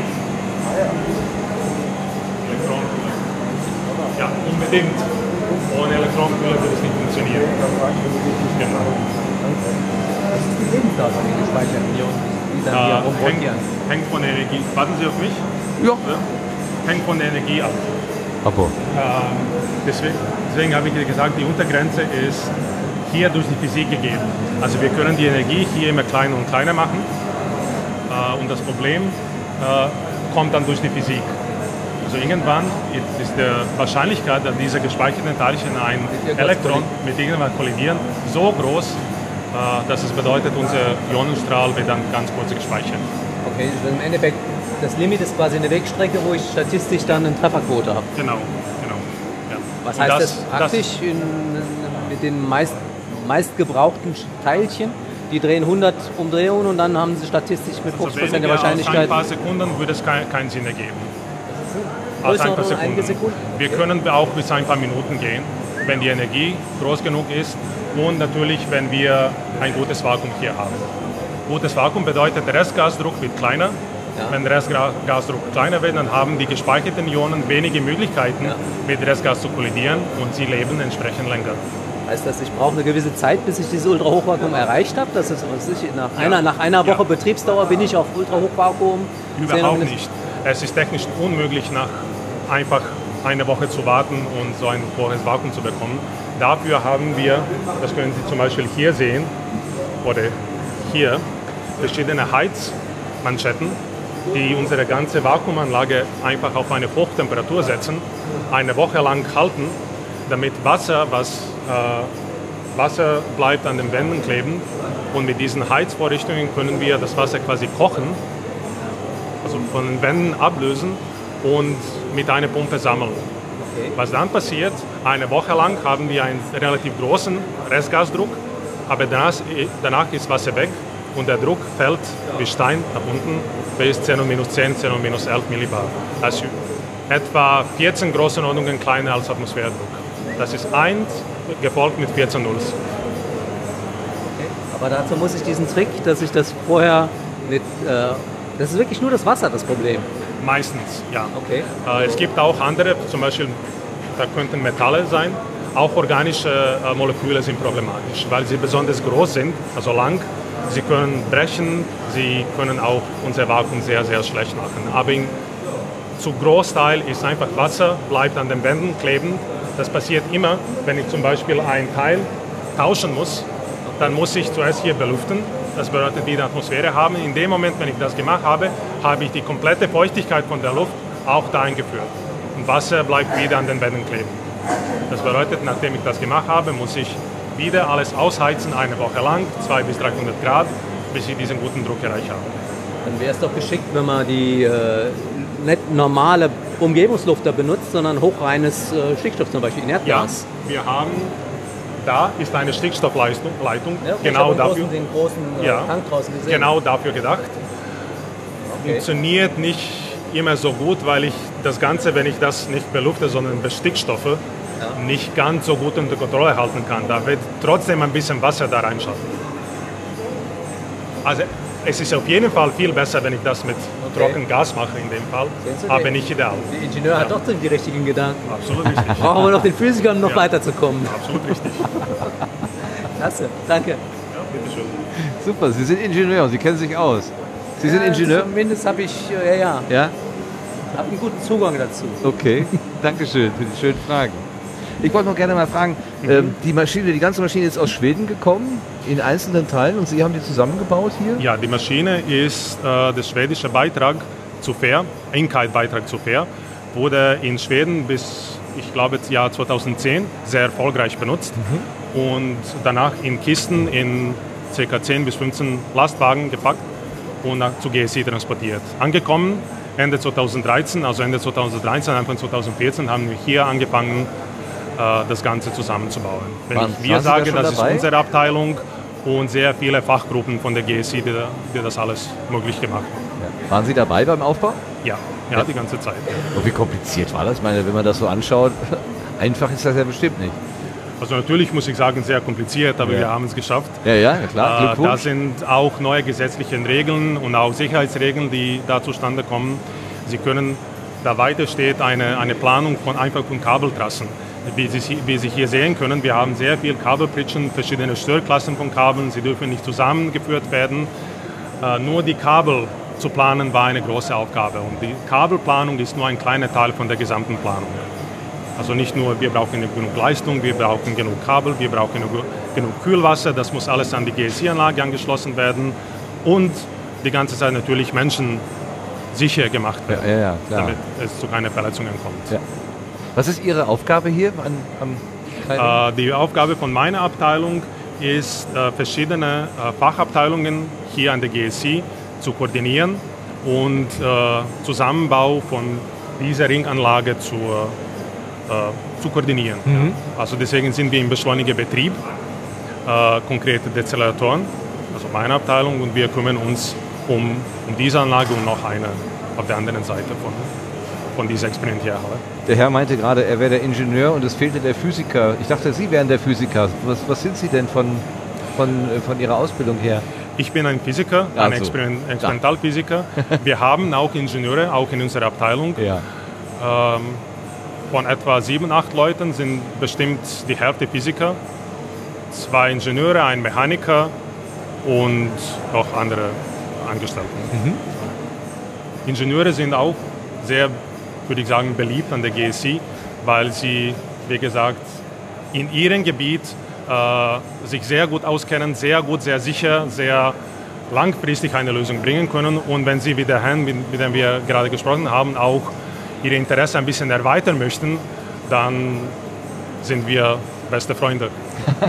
Es gibt den schönen Spruch, Ingenieure haben eine Lösung und suchen das Problem dazu Ja. und die Wissenschaftler haben Probleme und suchen Lösungen dazu. Und wenn man das zusammenbringen kann, wäre das natürlich ideal. Wir sagen oft, äh, aber ähnlich, Physiker sind Alleskönner oder Universalamateure, wenn sie möchten. Die können alles, aber nichts richtig. Und Ingenieure können dann typischerweise weniger, aber dann wirklich ganz genau, wie es sein soll. Und wie gesagt, wenn Ingenieure noch ihre Interesse ein bisschen verbreitern, dann ist es umso besser. Also Sie kommen gut zurecht. Genau. Und die Anlage als solches, macht die Ihnen mehr Freude oder mehr Ärger? Äh, Also ich kann nicht sagen, dass eine Arbeit niemals Ärger macht. Das ist ein Bestandteil der Arbeit, aber ich glaube, macht sehr viel Freude. Ja. Und die Auf Ergebnisse auch. Ja, besonders weil die Aufgaben, die hier äh, kommen, besonders neu sind. Also es, es ist keine repetitive Ar- Arbeit. Äh, da kommen immer neue Aufgaben, neue Herausforderungen. Es ist nie langweilig. Ja. Manchmal ist es sehr frustrationsreich, aber dafür sind wir Physiker und nicht in einem, einem eine Produktion oder Betrieb. Ja, Leiden gewohnt. Ja. Genau. Dankeschön. Also Hast du eine. Frage? Also äh, zwei, drei Kleinigkeiten hätte ich gerne gewusst. Und zwar hatten wir gerade überlegt, dass dieser, dieser Ring äh, ist eigentlich ein Vieleck, was den, was den Strahlverlauf angeht. Ist das Aus richtig? zwölf Ecken. Aus Ah. zwölf Ecken. Zwölf Ecken. Okay. Und äh, ganz am Anfang sind wir an einem Schaltschrank bei dem Linearbeschleuniger vorbeigekommen, wo drauf stand, nicht abschalten, Tesafilmbetrieb. Haben Sie eine Ahnung, was damit gemeint sein könnte? Dieser Filmbetrieb. Ja. Wo war das? In, Am Linearbeschleuniger. In am dem, Unilac? ja, Oh, das kann ich nicht sagen. Das ist auch Beschleunigerbetrieb, aber das andere Beschleuniger. alles klar. Okay, Also es, wird, äh, es wird viel improvisiert, aber hm, Tesa ist wahrscheinlich was anderes gemeint, nicht Tesa-Film, denke ich. Das kann natürlich auch sein. Bestimmt. Tesla. Also die Physiker mögen sehr gerne so interessante Abkürzungen von ihren Experimente Ah. ausdenken. Aber dieser Film ist natürlich schon sehr sprechend. Und Tesa kann man sich ganz gut merken. Deswegen könnte ich mir vorstellen, dass jemand einen lustigen Namen da ausdenken so, wollte. so ein Akronym im Prinzip. das oder? würde ich jetzt raten, Mhm. aber Gut, könnte sein. Detail Okay. Das ist ein schönes Rätsel. Das nehmen wir einfach mit nach Hause. Dankeschön. Wir haben Danke. gesprochen mit. Herrn Adelko, Andelkovic. Ja, Gut, Andelkovic. Dankeschön. Danke. Bitteschön. Tschüss. Tschüss. Uh, oh, pardon. Ja, pardon. alles gut, alles gut. Pardon. Uh, das ist ja noch ein großes Ja, irgendwas. Das ist der Coole. Ach so, das ist das rote Ding. In der Animation war das das rote Ding, der Cooler. Dann müssen wir mal kurz überlegen, ähm, was können wir jetzt in der Zeit noch schaffen? äh, Können wir den Hades noch sehen? Äh, ja, also wir sollten jetzt weitergehen, um Ja. äh, uns diesen beiden Großprä äh, Großexperimenten noch zu nähern. Gut. Ähm, Das heißt, wir verlassen jetzt den Kreiring. ich würde das sagen, ja. Ausgang. Hier ist Ausgang. So, Delta Großer ist, Kabelplan hängt hier an der Wand. Das entspricht dem, was er gerade sagte. Delta ist weiterhin beschildert. Uh, ganz viele Fotos. So, hier wird es für einen Moment mal etwas ruhiger. Sehr angenehm. Luft. Ja, Luft ist ja auch besser. Also wir sind noch innerhalb einer Halle. Ja, die wirklich enorm hoch ist. Ja. Und hier stehen so Betonblöcke wie so Legosteine, aber riesige. Und eine große Ui, rote okay. Blase. Oh, Da sehen wir einen Detektor, der sich, tja, ich weiß nicht, wie man es aussprechen soll, FOPI, FOPI, Fopi- Plastikwanddetektor. Ähm, das ist eine Kamera, wo was geschossen wird. Was meinst du? Science Selfie Contest. Ja, guck mal, wir müssen ein äh, Selfie machen hier. Ja, das wäre doch auch ein schönes Episodenbild Das hier, wäre oder? es doch wohl, genau. Dann machen wir das doch. Wenn wir schon so aufgefordert werden. Ja, dann sollten wir die Tasche mal eben abstellen. Genau. Detektor. Wenn der Herr fertig ist, machen wir.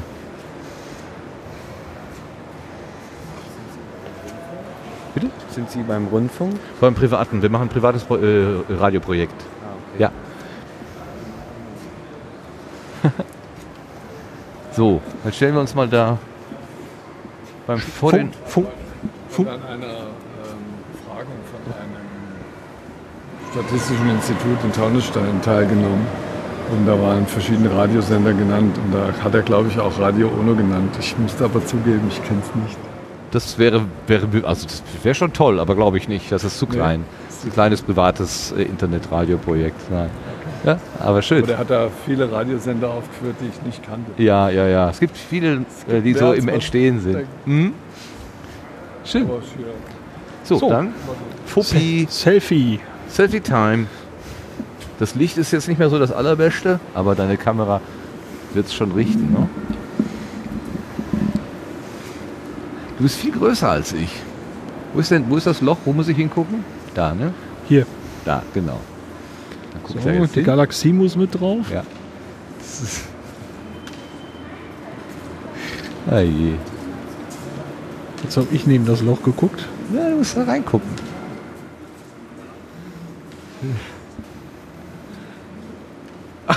Super, wie du schaust. Klasse. Wir das noch leuchtet aber wie, wie schaue ich denn? Total nett. Ausnahmsweise. Oh. Jetzt, aber du guckst doch so nett.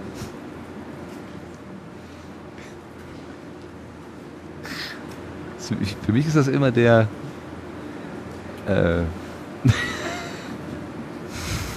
es von unten hochgucken ist das ideal, ne? Ja, dann So. äh, sieht man das. Äh, Sieht am nettesten aus. Was ist das für Material, dieser Fopi? Achso, nichts anfassen, ne? So war es doch. Düdelüdelü. ist keine Sitzbank. Okay, wir gehen weiter zum Hades. Oder ist das das? Ich, ich, ich bin schon Nee, wieder nee, nee. orientierungslos. Das Hades müsste- ist, Hades ist groß. Müsste Dies- größer sein. Ja, ja, ja. Wir gehen weiter. Das ist der Fopi-Detektor. So, da gibt es, äh, das ist die nächste Station, das ist der Experimentaufbau, der sich Crystal Ball nennt. Aha. Das ist offenbar eine Kugel, wo aus allen Seiten. Ja. Ich habe das Gefühl, dass ich das schon mal irgendwo gesehen habe, aber fragt mich bitte nicht wo. Das ist dieser R3B. Ah,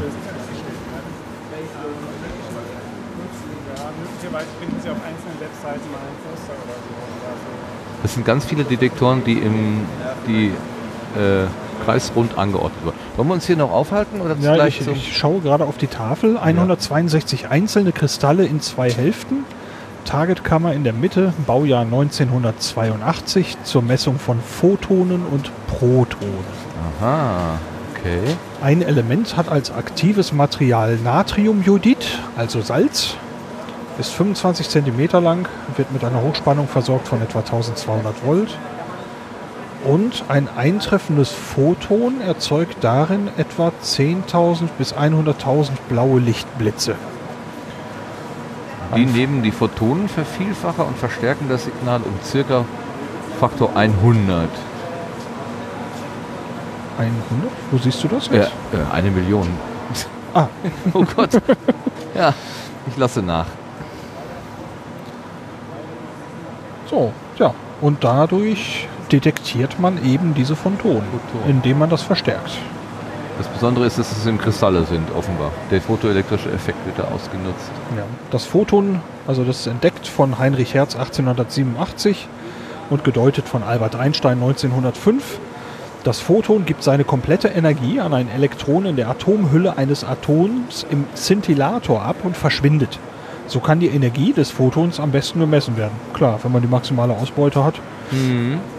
Und dann gibt es den Compton-Effekt, entdeckt 1922, äh, 1922 von Arthur Compton. Das Photon gibt nur einen Teil seiner Energie an ein Elektron ab und wird meist in einem Winkel gestreut.